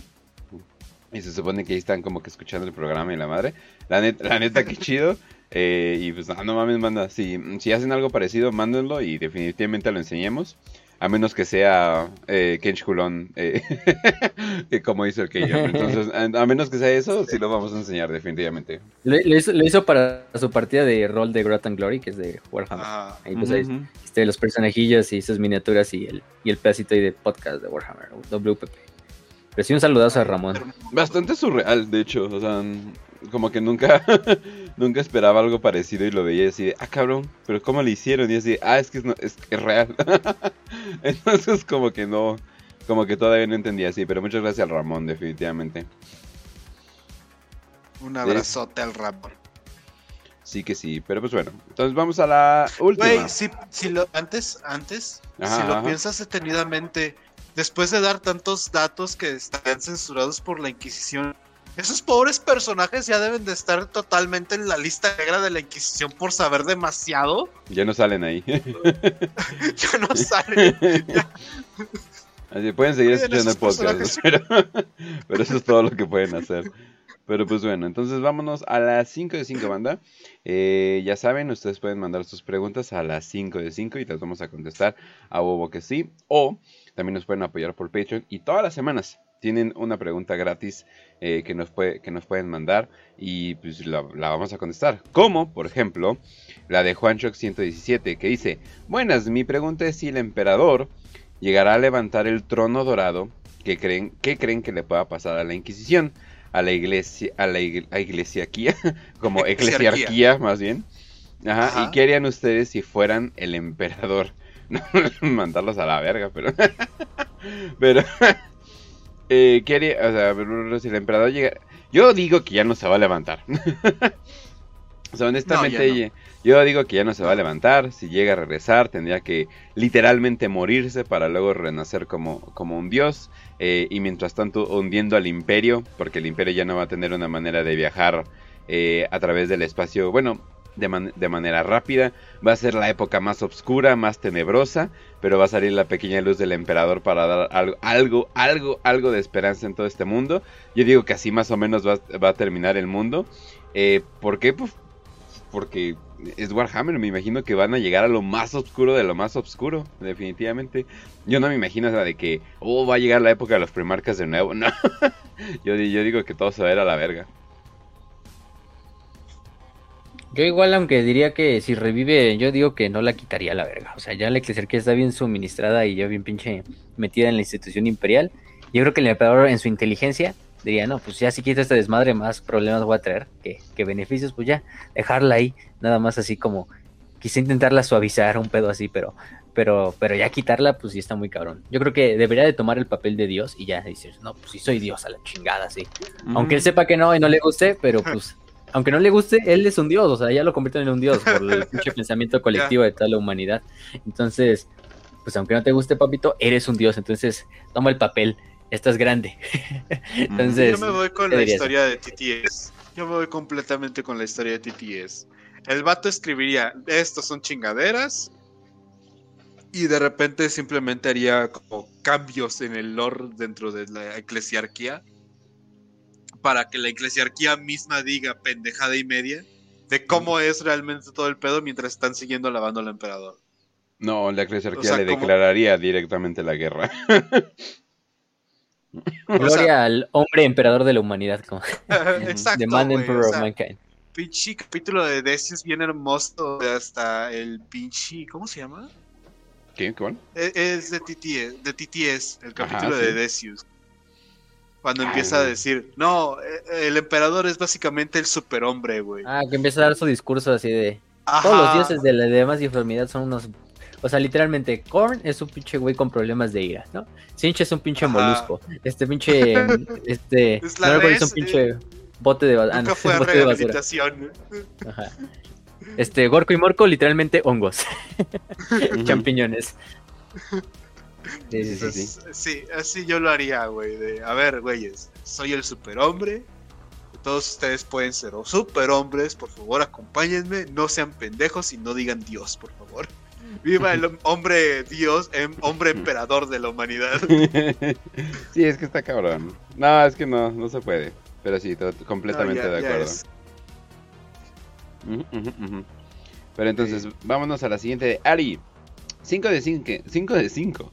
Aún existen Dreadnought o apotecarios de los devoradores de mundos en el 40k. Ah, carón. ¿Apotecarios de los devoradores de mundos? Apotecarios creo que no. Pero Dreadnought. Sí. Sí. Y hay este otro tipo de Dreadnought que se llama Hell, Hell Fire o Hellbuster o algo así. Fuego. Que Hellfire, creo que sí se llama así. No o sea, pero ¿usa fuego o algo así? Ajá, como fuego infernal. No mames, qué puto miedo, qué puto miedo un Dreadnought de los devoradores de mundo. Pero sí, sí todavía existen hasta la época. De hecho, los devoradores de mundo terminaron siendo más resistentes de lo que se esperaba. Y pues ahí siguen por ahí chingando. Entonces... Tienen, de hecho, eh, hay uno que se llama... Lo vi en lexicano, espérame tantito. Fabio Hellbrut se llamaba. Hellbrut se llamaba el Dreadnought. Ah, el Dreadnought. el, modelo está bien hermoso. Eh, ah, creo que se llamaba Kalos, no estoy seguro. es que tienes todo el pinche, o sea, tengo todo el, tienes todo el pinche potencial para eso. Es que no, es que, ay, es que sí. Por eso creo que me enamoré de los cacharodones. Oh, Dios mío, siempre, siempre lo digo mal, pero bueno. pero sí fue como, como, ah, no mames, estos güeyes son como devoradores de mundo leales. Y ya luego me dijeron, no, no, no, son, son, son, eh, son Raven Guard. Y yo así, ah, bueno. Pero dicen, ah, van a opinar, ah, sí, cierto, los resultados. Eh, número uno, los cachordones, a huevo, sí, a huevo que sí. En número 2, los lamentadores. Y en número 3, Blood Ravens. Es como que, ah, cabrón. ¿Votaron por el meme eh, o qué onda? ¿En qué o qué, qué, Ah, eh, perdón, hice una encuesta de que cuál, de cuál capítulo serían o cuál es su capítulo favorito. Y increíblemente, Lamentadores segundo, segundo lugar. Es, es algo que no esperaba. Honestamente. El sacrificio. Es yo veo, güey. Güey, yo no soy. Ah, la pasas muy de la chingada. Sí, yo no soy Jesús, de la verga, ¿no? Pero bueno, entonces. Eh, eh, ok, entonces. No, sí, pero de hecho sí me sorprendió bastante que. Eh, eso fue lo que me sorprendió. Lamentadores. Tanto que querían que hablaran de los Blood Ravens. pero pues bueno. Entonces vámonos a la siguiente. De Kukabara Mephisto. Que parece Cucabara Mephisto, ¿no? Es, es, un saludo al Cucabara o a Mephisto, no sé cómo le gusta que le digan, pero bueno, vamos a decirle Mephisto, porque ese güey es del sector Hidalgus. Entonces los del mm. sector Hidalgus van a estar haciendo un torneo. Ya les mandé mensaje, pero todavía no me, no me responden, entonces a ver si escuchan el episodio, ya le dije a Mephisto que le diga a, su compa que, responda. Porque los de, eh, ¿cómo se llama? El sector Hidalgus están en Hidalgo, en el estado de Hidalgo de México, para no son de, aquí, eh, van a organizar un torneo eh, que es el GT de Hidalgo, de Warhammer. Incluso van a tener como en una, creo que es en una hacienda en, ay no sé, no sé el pinche municipio cómo se llamaba, pero eh, hicieron la, la, presentación el viernes pasado y pues si son de Hidalgo o de cerca de Hidalgo, vayan y denle like a su página de GT de Hidalgo, así le encuentran. GT con mayúsculas, así de como gran premio, pero en vez de como gran turismo, pero de Hidalgo. Y van a tener creo que más información, la van a estar subiendo ahí. Creo que hicieron su en vivo toda la información. Síguenos en Telegram, pero les vamos a dar toda cualquier cosa les damos info también. Si son de Hidalgo o cerca de Hidalgo, pues pueden llevar sus miniaturas para que tienen que creo que pagar una cuota de recuperación, nada más, pero la verdad es que pues es, es, algo, es algo simplemente simbólico para los del torneo. Y de esta manera van a poder participar. Nada más que nos den más información y cualquier cosa les decimos por el Telegram o en el siguiente episodio también. Sí, si nos da todo tiempo. Sí. Pero pues sigan ahí los del sector de diálogos también. Un saludo a todos ellos. Definitivamente. Pero bueno, ¿qué nos pregunta Mephisto? Apoyar todo lo local, definitivamente. Eh, para la, todo local y ya todo es Latinoamérica local. para la. Uy, oh, no, hombre, banda, no saben qué episodio tan bueno se les viene hablando de Latinoamérica, pero no les digo más para no cursiarlo, definitivamente. Para las 5 de 5, ¿qué otros capítulos de la 21 Fundación Maldita se les hacen más interesantes junto con los Lamentadores? ¡Ah! Mira nomás. Pues mira, a mí personalmente, los Minotauros y los Dragones Negros. Los Minotauros los dejamos porque un día vamos a hablar de ellos, pero prácticamente son como pinches, también como Berserkers, pero del Imperio. Y los dragones negros, porque son güeyes de las salamandras, o presiden de las salamandras, pero tienen esta pinche chingadera que le salen como pedazos de pinches ¿Son los que se convierten en dragón? Pues le salen como pinches crestas de hueso en la cabeza que parecen como mm. cuernos y aparte tienen como estas pinches espadas así como de que le salen de las manos así como Wolverine, así de pinche de, de hueso. Entonces, yo me iría con los Black Dragons o con los Minotauros. Sí están chidos, aunque parezcan un chiste cruel de Fabius Bail o algo por el estilo, pero sí están bien vergas. Yo también esos, de hecho. Ay, güey, los... ¿Cómo se llaman los que son de los... Uh, ¿Cómo dices? ¿De qué? Ah, de lo- la- los halcones ro- los halcones de fuego, ¿no? Los Los que halcones. esta- Ajá. que descienden de los ultramarines, se supone. Que son los de la Legion of the Damned. Güey, está ya bien perrón. La neta, o sea, entras a la disformidad, te conviertes en Ghost Rider y, sales y básicamente eres el completo chat de llego, hago desmadre, me voy. Chinguen Definitivamente. a toda su madre. Sí. O sea, Destruyo, destruyo, destruyo mundos eh, astronave y, y refuse to liberate further. Y se va. Y se va. ajá. Y todo con música rock ahí, me imagino, tipo Ghost Rider, güey. Pero sí, Nicolas Cage. Definitivamente. Bueno, entonces eh, vámonos a la siguiente de K-Jam. Eh, ya, muy conocido K-Jam. Eh, dice, ¿cómo, ¿cómo son elegidos los capellanes psíquicos o apotecarios y tecnomarines? ¿Y pasan también en, compañía, eh, pasan también en compañías de exploración o no?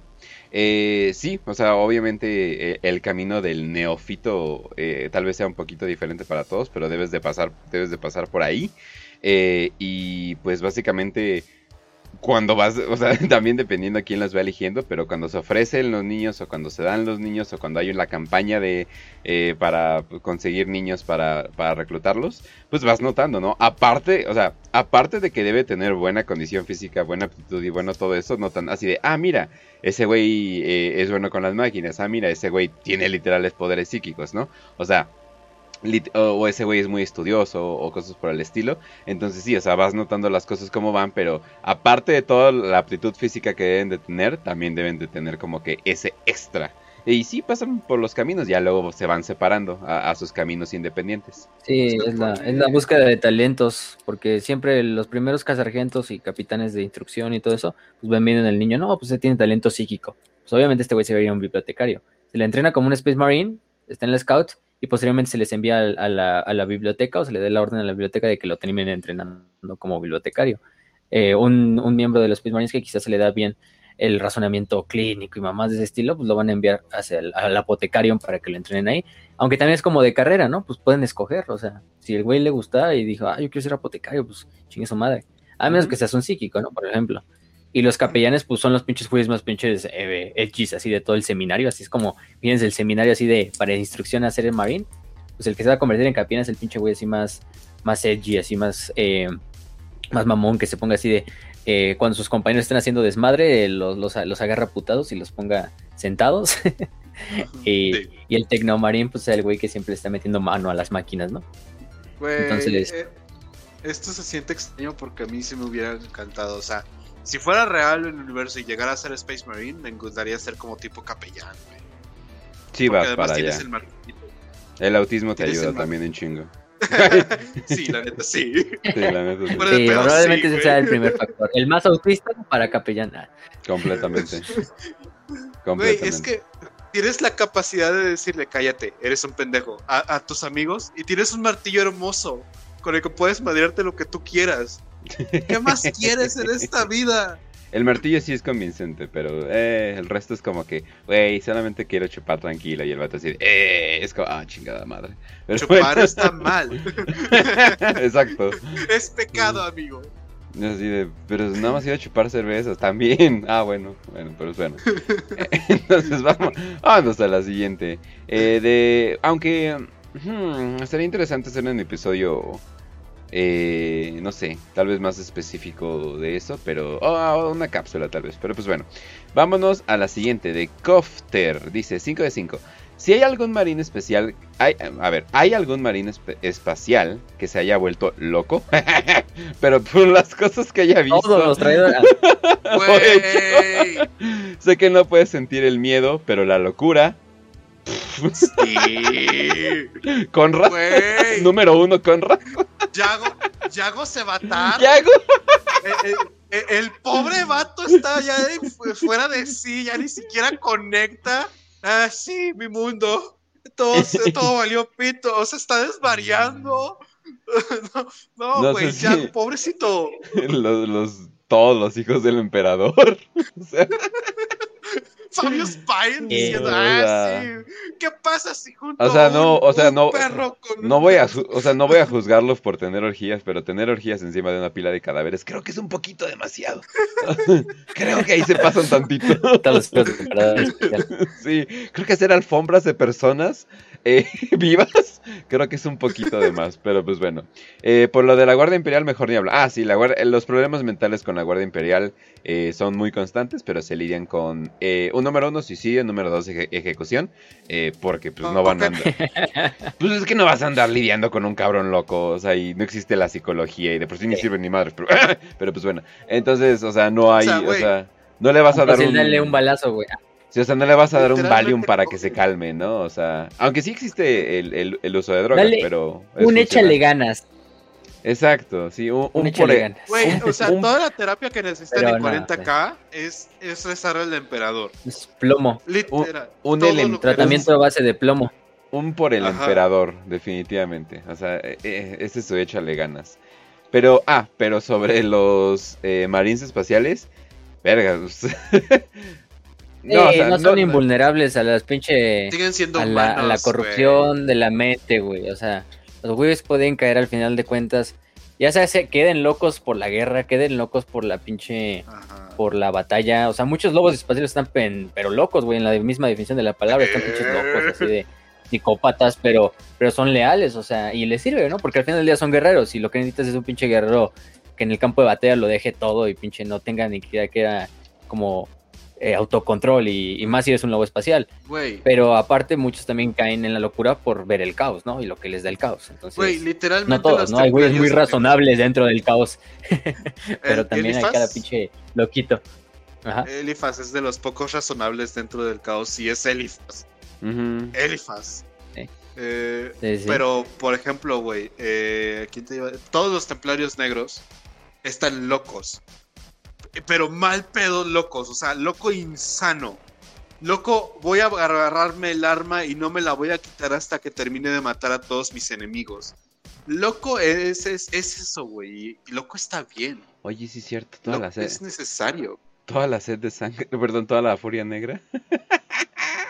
O sea, Mephiston, que No, literalmente hombre. dice, ah, o sea, ¿qué quieres? Necesitas locos para hacer esa guerra. Pues sí, Y vaya que es buena calidad de locos. No, es que sí, o sea, no, eh, no, no son invulnerables, eh, tal vez no lleguen a sentir miedo, pero ya sea por el caos o simplemente por las cosas que viven, ningún cerebro humano está hecho para eso. De hecho, eh, no es por pedos de psicología, porque muchos dicen, ah, pudimos detectar estrés postraumático gracias a la psicología. No, eh, No. antes de hecho la guerra casi no tenía estrés. O sea, de hecho era como que muy gloriosa y pues o te morías o ya, ¿no? Eh, por ejemplo, las decimaciones serían yo creo que la, la- a la- de, los, de los eventos más traumáticos, cuando literalmente mataban el 10% de un ejército, nada más como, no, bueno, ahora sí no sé, como por Y castigo. a ver, ¿quién saca el popote? Sí, era de disciplina. Julio, por ejemplo, Julio César les decía así de. Bueno, no, la que los, el que los hizo famoso fue Craso, así de. No, pues se me están poniendo pendejos mis soldados, no están dando su 100 en la batalla. El veo que el Espartaco le está dando en su madre. Pues, ¿qué creen? Miren, agarren todos de este grupito de un popotes. Todos van a agarrar un popote. El que tenga el popote más corto, sus demás compañeros lo van a matar a golpes. Y si vuelven, Sí. y si vuelven, a, y si vuelven a fallar, Mm. otra vez hacemos la decimación. Y así hasta que quede uno, me vale verga. Y, Ah, y Y, le desde ahí ya. madre, hasta puso y a desde su ahí- hijo, güey. Hasta Ah, su esa es, mamada de la serie. Esa es mamada de la serie. Ah, no mames. Este, pero. Esa es mamada de la serie. Pero. Pero lo cagado es que sí, el. Y luego después de eso, pues. A ver, pregúntase a los romanos si tuvieron algún fallo en la, en la guerra contra Espartaco, ¿no? Los ex- expendieron a los, a los pinches gladiadores. Entonces, sirvió, güey. Sirvió la. Una- un pedo disciplinario. Ajá. Porque imagínense el trauma de tú siendo tu compañero, tu hermano de armas, y tú lo matas a golpes, ¿no? O ellos te matan a golpes, dependiendo de qué sacas. Entonces, sí. Y todo el mundo va a ver raro, todo el mundo va a ver raro al güey que estaba sonriendo mientras lo hacía. Es así de, ay, ¿qué pedo con este güey? Oye, ahora que lo recuerdo, me cagaba. Perturabo hizo eso. Sí, Perturabo hace también la decimación con sus legionarios. hizo una decimación, güey. Cuando primera vez se encontró con su legión así de, a ver, lo primero que le voy a dar la orden a mi legión y todos así pensó, ay, ya encontramos a nuestro padre genético y la verga. Qué No, pues ahora decimation. Decimación. a la verga. a la verga. No mames. Sí, Güey, güey, no mames. Yo como maestro antes, ¿qué pudiera haber dado si pudiera haber hecho eso al principio de las clases? O sea, impones respeto, sacas a los cagados, o sea, no manches, no. ¿Qué, qué, qué, qué hermoso hubiera podido haber sido eso. Pero pues bueno, no hablemos de crímenes de guerra más. Pero para resumir, eh, ah, bueno, y por lo que estaba diciendo, eh, no había muchos eventos traumáticos. De hecho, el estrés postraumático, el estrés de la guerra, empezó más que nada con las trincheras. O sea, al parecer, el cerebro humano no está hecho para aguantar seis meses de bombardeos todo el día. al parecer, eso es como que demasiado para los soldados. Eh, entonces, como que eso es bastante reciente. Pero ahora, imagínense esos horrores de la guerra simplemente multiplicados a más no dar. Entonces, no, o sea, hasta pues un Space Marine necesita pensar, tampoco eh, debe de ser un autómaton, ¿no? Entonces, desgraciadamente, pues eso llega con la consecuencia de que se les puede, se les puede ir, se pueden volver locos, definitivamente. Ok, pero pues bueno. Entonces, vámonos a la siguiente ya para terminar y terminar el programa. Eh, de Fungi. 5 de 5. Entre Elizabeth Beckwin. Eh, Lotara, Sa- a ver, voy, voy buscando fotos mientras dicen esa, por favor. A ver, 5 de 5. Entre Elizabeth Beckwin, Lotara Sarri escribió bien Elizabeth Beckwin, güey. Mis respetos, mis respetos, full respetos ahora, ¿eh? Sí, ¿eh? Y Eufrate Killer también escribió bien Killer, güey, no mames. Sí. ¿Con cuál, con cuál se cogen, se, caja, se casan y matan? No vale repetir. El buen Fog Mary Kill, ¿no? A ver, voy a agarrar. Ajá. Fuck, Voy a agarrar- kill, ajá. Voy a agarrar la imagen donde se ve más linda Lotarra, nada más para darle algo de ventaja, porque su foto como que normal, donde está con dos enormes cicatrices a la verga. O sea, él y yo, pero pues le voy a dar su mejor foto de todas formas. Sí. Eh, Frati Killer. ah, Ok, a ver, empiecen, ya tengo la última. ¡Oh, miren! ¡Oh! Hay arte oficial de Ok. Frati Ah, Killer. mira, empiezo yo, empiezo yo. Sí, hay una donde está como sentada ahí. Pero bueno, no sé si es oficial, pero ahí está. Oh, Es una güerilla. ah, Este. Mira, yo me quedo así. Eh, Fuck, Elizabeth Beckwin, Kill, Lotarra Sarin y Mary, Eli- este, Urati Killer para tener Trap Cat Waifu. ¿Qué te iba a decir? Entonces- Porque, porque está muerta, entonces no la tengo que soportar demasiado. Pero pues, Sí. bueno. Además, si se me aparece un puto demonio, ya me ayuda, me, me- se, se me, me salva, güey. Así ¿Sabes Con su qué, pinche güey? Crux Imperial. Al principio iba a decir que como es una pinche paria, ni de pedo me iba a casar con, con Beckwin, güey. Pero lo que tú dices tiene su utilidad. Entonces, como es una pinche paria, me va a salvar de un chingo de psíquicos. Y pues voy a estar seguro, Espera, güey. espera, espera, estás viendo un momento Kane. Donde, donde tiene este. Ah, ¿cómo se? Se fue su nombre. El pinche. ¿Jürgen? El Jürgen, ajá, donde tiene a su Jürgen por todas partes. Digo, él no lo sabe al principio, pero. Güey. Tiene sus ventajas. Entonces, ¿sabes que Me voy a casar con, con este Beckwin. Sin pedos. Ah, mato a Killer. También porque estaba bien pinche loca. Y eh, me cojo a Lotara Sarrin. Mm. Sí. Mira nomás. Vamos a llegar a conclusiones Mm. completamente distintas. O sea, vamos a llegar a la misma conclusión, pero por, diferente, por diferentes razones. O sea, y es lo cagado. Eh, cogerme a Lotara Sarrin, porque no mames el pinche cogidón que te va a dar esa vieja a la verga. No Sí, manches, o sea. Coger con ira, güey. Es coger con ira. Sí, güey, pero no quieres todos los días eso. O sea, es como que hay veces donde solamente quieres coger casual, ¿no? Entonces, como que. Y ella no conoce eso, ¿no? O sea, ella agarra. matar un- por desnudo. Sí, exacto. O sea, no, ella agarra un lasgon y te mata así de, ¿cómo que no quieres coger eh, fuerte, no? Entonces, no, o sea, eh, es un desmadre, ¿no? Eh, aparte, el pedo de Korn, o sea, seguramente se mete esteroides. No, hombre, no, vete a la verga, ¿no? Eh, mato Frati Killer, literalmente nada más porque no soy gran fan de las güeritas. nada más por eso, nada personal, pero tenía que elegir a alguien. Y me caso con Beckwin. y me caso con Beckwin porque es así de, güey, pero es, es un es un paraya, güey. Eso significa que no la vas a soportar. O sea, va a ser como estar casado con cualquier mujer, güey. O sea, no mames. O sea, simplemente. simple- o sea, simplemente vives con ellos. o sea, es así de, uy, no, es que no la soporto. Sí, güey, como todas, güey, pero pues es algo que tienes que vivir con, simplemente lo superas y ya, ¿no? Y de paso estás casado con el pinche Mami Beckwin a más no dar y no manches, aparte de la influencia que tiene, no manches, la posición más alta definitivamente, o sea, sí, sí, definitivamente, aunque sí estaría constantemente celoso de, de Eisenhorn, pero, pero pues bueno, no, no es como si fueran a hacerlo tan seguido, ¿no?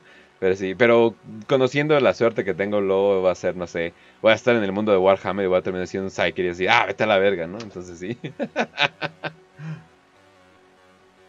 Pero pues sí. Te digo, Beckwin es una pues buena herramienta. Hasta Eisenhower mismo lo acepta. Sí, fue, fue, diferente la de todos, ¿eh? Creo. ¿O sí fue diferente? Sí, sí, fue no, fue la misma de raza. Fue la misma raza y yo, pero diferentes razones. Por distinta razón. Sí, distinta razón, definitivamente. Sí, sí, sí. Pero pues bueno, entonces, banda, eh, pues ahora sí, Muchas gracias por haber escuchado este programa. Eh, de hecho, me sorprende, ya estamos llegando a, 60 eh, pues, más o menos estable a veces. Eh, me estaba sorprendiendo con... No, mames, me estaba sorprendiendo cuando estábamos llegando a 30 y luego ahora 50 y ahora 60 ya estoy viendo a cada rato. Entonces, definitivamente muchas gracias por todos ustedes por escucharnos. Todas las semanas nos tienen aquí, a menos que estemos de vacaciones, nos tienen aquí simplemente para darles su información. También estamos manejando varios canales eh, de diferentes cosas. Así lo vamos a dejar eh, de contenido de contenido de Warhammer. Y también les estamos lanzando sus buenas cápsulas. Que eh, de hecho las últimas han tenido mejor tracción. Entonces definitivamente veo que sí vale la pena sacarlos de vez en cuando. muchas gracias de nuevo a... Sobre todo a, Proyecto Macrag y Circan. y no, y de hecho también por al, rincón de Marco por esa mención que hemos tenido como un un, pequeño, un pequeño crecimiento más avanzado. Entonces muchas gracias a todos. Y espero que la comunidad de Warhammer sea como siempre una pinche comunidad feliz. Eh, chingona y chida. Entonces, y muchas gracias a todos nuestros patrons, que sería Mike, Gallegos, Efergos, Javier Caballero, Kilemol, Juan Chox, eh, Orlando Gutiérrez, Manuel Villaverde, Oscar Salazar, Tachama, Dante Alfredo y Alberto Parra. Así que muchas gracias a todos ustedes por, por contribuir. Eh, no saben lo, lo, pues lo chido de, que es, ah, no mames, tenemos esto, ya, y aparte nos apoyan, y aparte vamos a poder sacar eh, mucho más contenido. Entonces ahora sí que un verdadero gracias a todos ustedes y también eh, feliz día de la amistad, ya que hemos visto que varios de ustedes eh, y, entre nosotros se han hecho amigos por este proyecto. Entonces definitivamente yo diría que se la pasen muy bien y pues no sé, al menos cójanse su mano, pero pues... Pero pues bueno, eh, eso sería eso sería todo. de si de perdida no tiene nadie, pues... Sí. Güey, podrían irse, salir, divertirse un rato y ver a un montón de soldados caídos llorar y decir, ah, pendejo. Güey, a mí nunca me ha tocado. estúpido. O sea, tú sabes. o sea, tú sabes. Bueno, ay, lo voy a decir. Yo vivo por Galerías Cuapa y no mames, nunca he visto. nunca. Y eso que esos días pues, usualmente salgo y nunca me ha tocado, güey. Así, nunca me ha tocado ver uno. Ah, aparte de que ya los niños casi no van a la escuela, entonces ya, ya está bien cabrón. Pero pues bueno. entonces, eh, ¿qué más? Ah, sí, y también eh, voy a chilear eh, mi contenido. Por favor, si se pueden suscribir a mi canal de Kenshu. También tengo el canal de Kench Streams. y también tengo otro proyectito con un personaje que se llama Os, un, eh, El Brujo de la Colonia. Eh, también se llama La Voz, donde hablamos de esoterismo, de cosas escondidas, conspiraciones, e, etcétera. Eh, la otra vez creo que hablamos de brujas, para preparar obviamente para el episodio de La Bruja, la, película. ahí, les, ahí les dejo mis canales. yo en lo personal hago contenido, usualmente tiene que ver con cosas macabrosas también, entonces por ahí va. entonces ahí, ahí obviamente ya, ya pueden ir y, se suscriben y van a ver el contenido que tengo. Y qué más, si busquen Kench en, Twitch y ya me pueden encontrar así, ya, ya no hay tanto problema con, eso. Y eso sería todo de mi parte. Dios mío, me estoy dando cuenta que tengo muchos proyectos, pero bueno. ¿Es, la, ¿Es la bruja de Robert Eggers? ¿Esa película? La del 2000... ¿O cuál? Eh, sí, la, de, hace poco. Ah, está, está, bueno el pedo que tiene ahí medio Sí, sí, sí, donde está Sí. la. Donde Está, sé que está chingón el significado, güey. Si se fijan bien. Bueno, no les quiero dar spoilers. Vayan, mejor vayan a ver el video de Kench, pero fíjense bien en el diablo. Cuando sale la personificación del diablo, Eh. cómo está vestido. ¿Y a quién les Eh, recuerda? Sí, sí, es un hispano, literalmente. Literal, con la barbita y todo. Sí, entonces sí, eh, está, está muy interesante y de paso tiene una muy buena, muy buena brujita. Que shush, definitivamente. Ya tenía 18 años, banda. Ya puedo decirlo. De hecho, tiene 19. Entonces está todo bien. Pero pues bueno. Y también, eh, ya saben, pueden encontrarnos a nosotros en YouTube, en Spotify y todas las plataformas que Anchor, más que nada si tienen una app que pueda, que pueda escuchar podcast, ahí nos van a encontrar. Si nos quieren apoyar en Patreon van a ver contenido eh, completamente eh, nuevo, o sea, pero completamente nuevo, que va a ser solamente para los Patreons y ya luego después de un rato se va a liberar para, para el resto, eh, para, para los civiles. Pero si nos quieren apoyar, eh, ya sea con un dólar, dos dólares, lo que quieran. Ahora sí que literalmente nos pueden apoyar con lo que sea. Ahí también tenemos un Instagram, tenemos un Facebook. Simplemente busquen Warhammer para Prietos y ahí probablemente nos van a encontrar. Y obviamente nuestra red más completa, ahí se pueden ir al Telegram, eh, que sería t.me eh, w40k eh, eh, guion bajo prieto. Y, así, nos pueden encontrar. Y yo creo que es la mejor red eh, eh, en lo particular. Pero es porque soy un amante, un socio amante de Telegram. Pero pues bueno. Raz. Pues bueno, gente, ya saben, busquen al Kench, de verdad es buen contenido. Yo veo las repeticiones en YouTube, así que pues ahí eh, chequen ahí el canal, los canales de YouTube si se pierden de algún stream. De parte mía, pues este pueden checar eh, esta semanita vamos a estar sacando segundo cuento para eh, Tecolotes del Desierto. Y este, pues, chance y ya retomamos bien, bien, bien todo lo que es el diván. Eh, ahí ya saben en Ras Podcast, lo pueden buscar en YouTube. Y pues muchísimas gracias de verdad por haber estado con nosotros. Los queremos mucho este día de, de la amistad, del amor pues espero que, que la hayan pasado bonito y bueno, pues de mi parte yo creo que no hay nada más bonito que haberla pasado con, con una comunidad tan chingona, de verdad, como lo es eh, la de Warhammer. Y pues, sin más que decir, la verdad estoy un poquitito enfermo, pero pues nada, yo aguanto por, por, por este programa porque los quiero muchachos y pues no hay nada más chingón que, que hablar de Warhammer con, con la bandita, así que pues ya, yo me voy. y pues, Facio, ahí está para que ya Ya duérmase. despidas bien, bien, Ya bien. duérmase. Ay, sí me noquea la, la- el medicamento sí me está noqueando horrible, no tienen idea. Ah, es que siempre los antigripales te duermen. Pero, pero bueno, eh, gracias por ver este episodio, gracias por acompañarnos estas horas a, a seguir este camino de los lamentadores, los carcharadons y los ángeles, digo, los cuervos ángeles otra vez. Un saludo a todos los que estuvieron ahí en el chat. Por ejemplo, también un saludo a Grau Persing, a Camba Feo, a El que mora en el abismo, a Miguel, a Ángel, a Daniel, a Navi, a León, a quién más, a Yarot y a muchos otros, ¿no? Que, que me falten por ahí. A Keyam y a todos los del grupo de, de WPP de Prietos Imperiales. Váyanse, únanse. Ahí pueden hablar con nosotros, con demás gente. No solo estamos nosotros tres, estamos aproximadamente como 300 personas ya. Entonces ahí estamos hablando. De vez en cuando tuvimos memes. Eh, eh, ¿Qué más? Pues pendejaditas de lore y todo. Y recuerden que el 26 tenemos nuestro, nuestro club de lectura de Gotrek y Félix, Matatrolls, la primera novela de la saga. Ujú. Listos parecen. Proyecto Macrack ya va por la mitad. Entonces, imagínense, va a estar Proyecto Macrack. Si quieren incluso hablar con él también, él nos va a estar acompañando. Lo vamos a hacer un poquito más temprano, yo creo que en la, en la, en la, en la tarde, para que usted pueda participar y también más españoles puedan participar si es que desean. Eh, pero bueno, nos vamos a ver ese, ese día. La siguiente semana, uno tenemos un capítulo confirmado. Ahí se los vamos confirmando en la semana. Ahí tenemos nuestra agenda, pero, pero tenemos los Se temas vienen. escogidos, pero, y ya delimitados, pero, pero no les ponemos un orden. Entonces es como lo que se nos diga, así el que nos guste más en el camino de la semana. Entonces, por eso escogemos. Para los Patreons ya salió el episodio de la tier list de los primarcas para que lo vayan a ver. Para ustedes, gente que nos ve por YouTube eh, y, o por los demás canales de, spot, de, podcast, va a salir eh, la siguiente, bueno, este fin de semana, ¿no? Sí. Creo. El sábado sale. Y también ya les pusimos otro episodio, les pusimos nuestra tercera parte hablando de Warhammer Plus, de las animaciones, haciendo análisis a los episodios de Hammer and Bolter en cuanto al lore y en cuanto a la calidad. Sorprendentemente, Hammer and Bolter subió un poco de calidad en su último episodio. Entonces, es un avance, es un avance.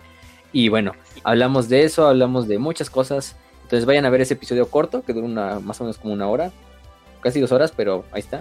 Eh, antes de este capítulo de los, de los capítulos de hoy. Y bueno, también eh, un saludo a todos los del sector Hidalgo, un saludo a Proyecto Macrack, a Circan, al Rincón de Marco, a, la Biblioteca de Tisca, a todos los canales de Total War.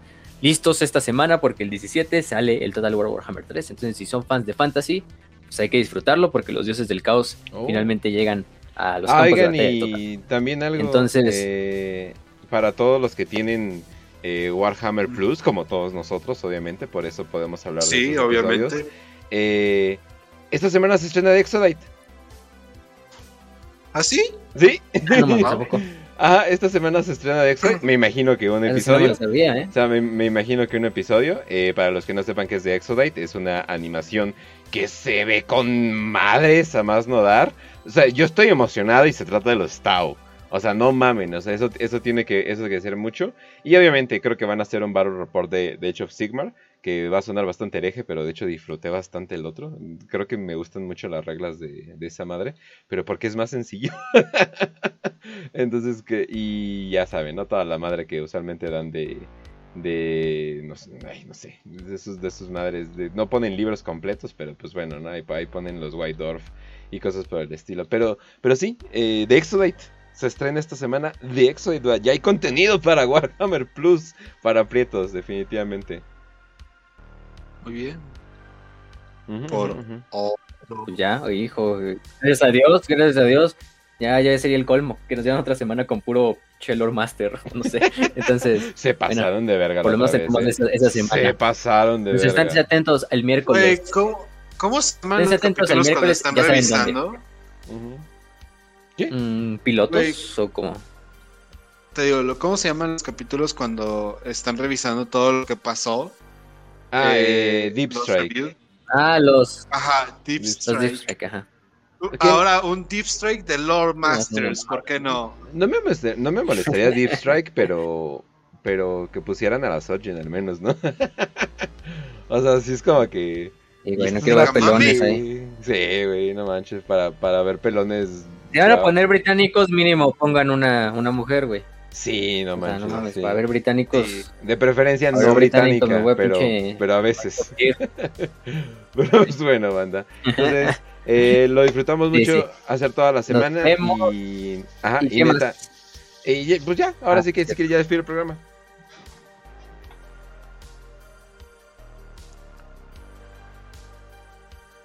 Hola. Espacio.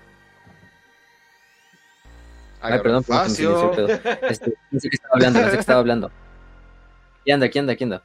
Pero nada más una recomendación rápida antes de terminar es que sigan el canal de un compañero, se supone que es boliviano, eh, pero es también sigue, está subiendo lore en Warhammer en YouTube, principalmente, que es este El Pequeño Cultista.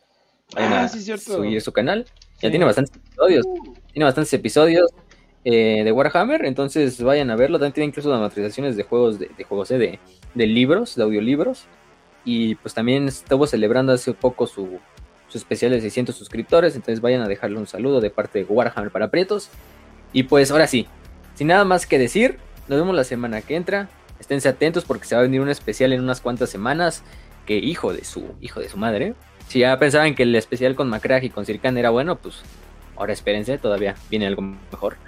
Y bueno, nos pueden encontrar ya sea en Spotify, en Evox, aquí en mismo YouTube, en Telegram, en Facebook, en Google Podcast, en Anchor.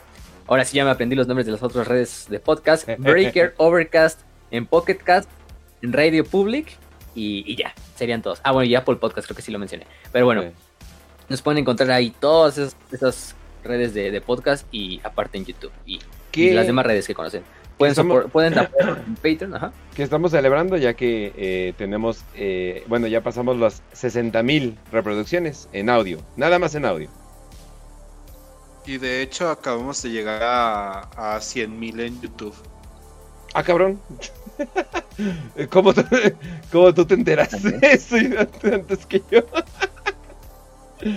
ah, cabrón. ¿No ¿Dónde te viste que eso? Mandé- mil.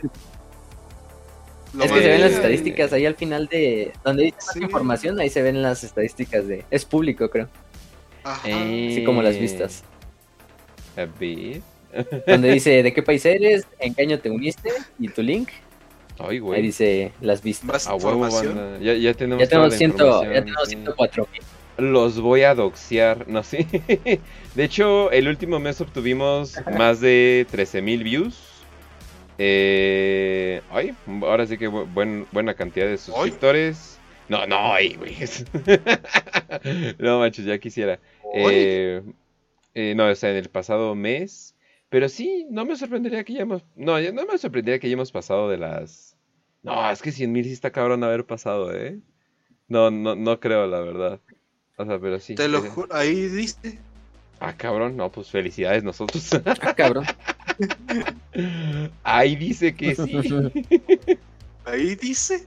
Ahí dice, sí, definitivamente. Pero, Pero- pues, bueno. Pero sí. Pero bueno, ahora sí ya para terminar y para despedirnos, no dejarlos esperando un poco más. eh, ya saben dónde nos pueden encontrar. Nos vemos la siguiente semana. Pensamos salud y victoria. Y que los hijos del vacío los acompañen. A huevo que sí.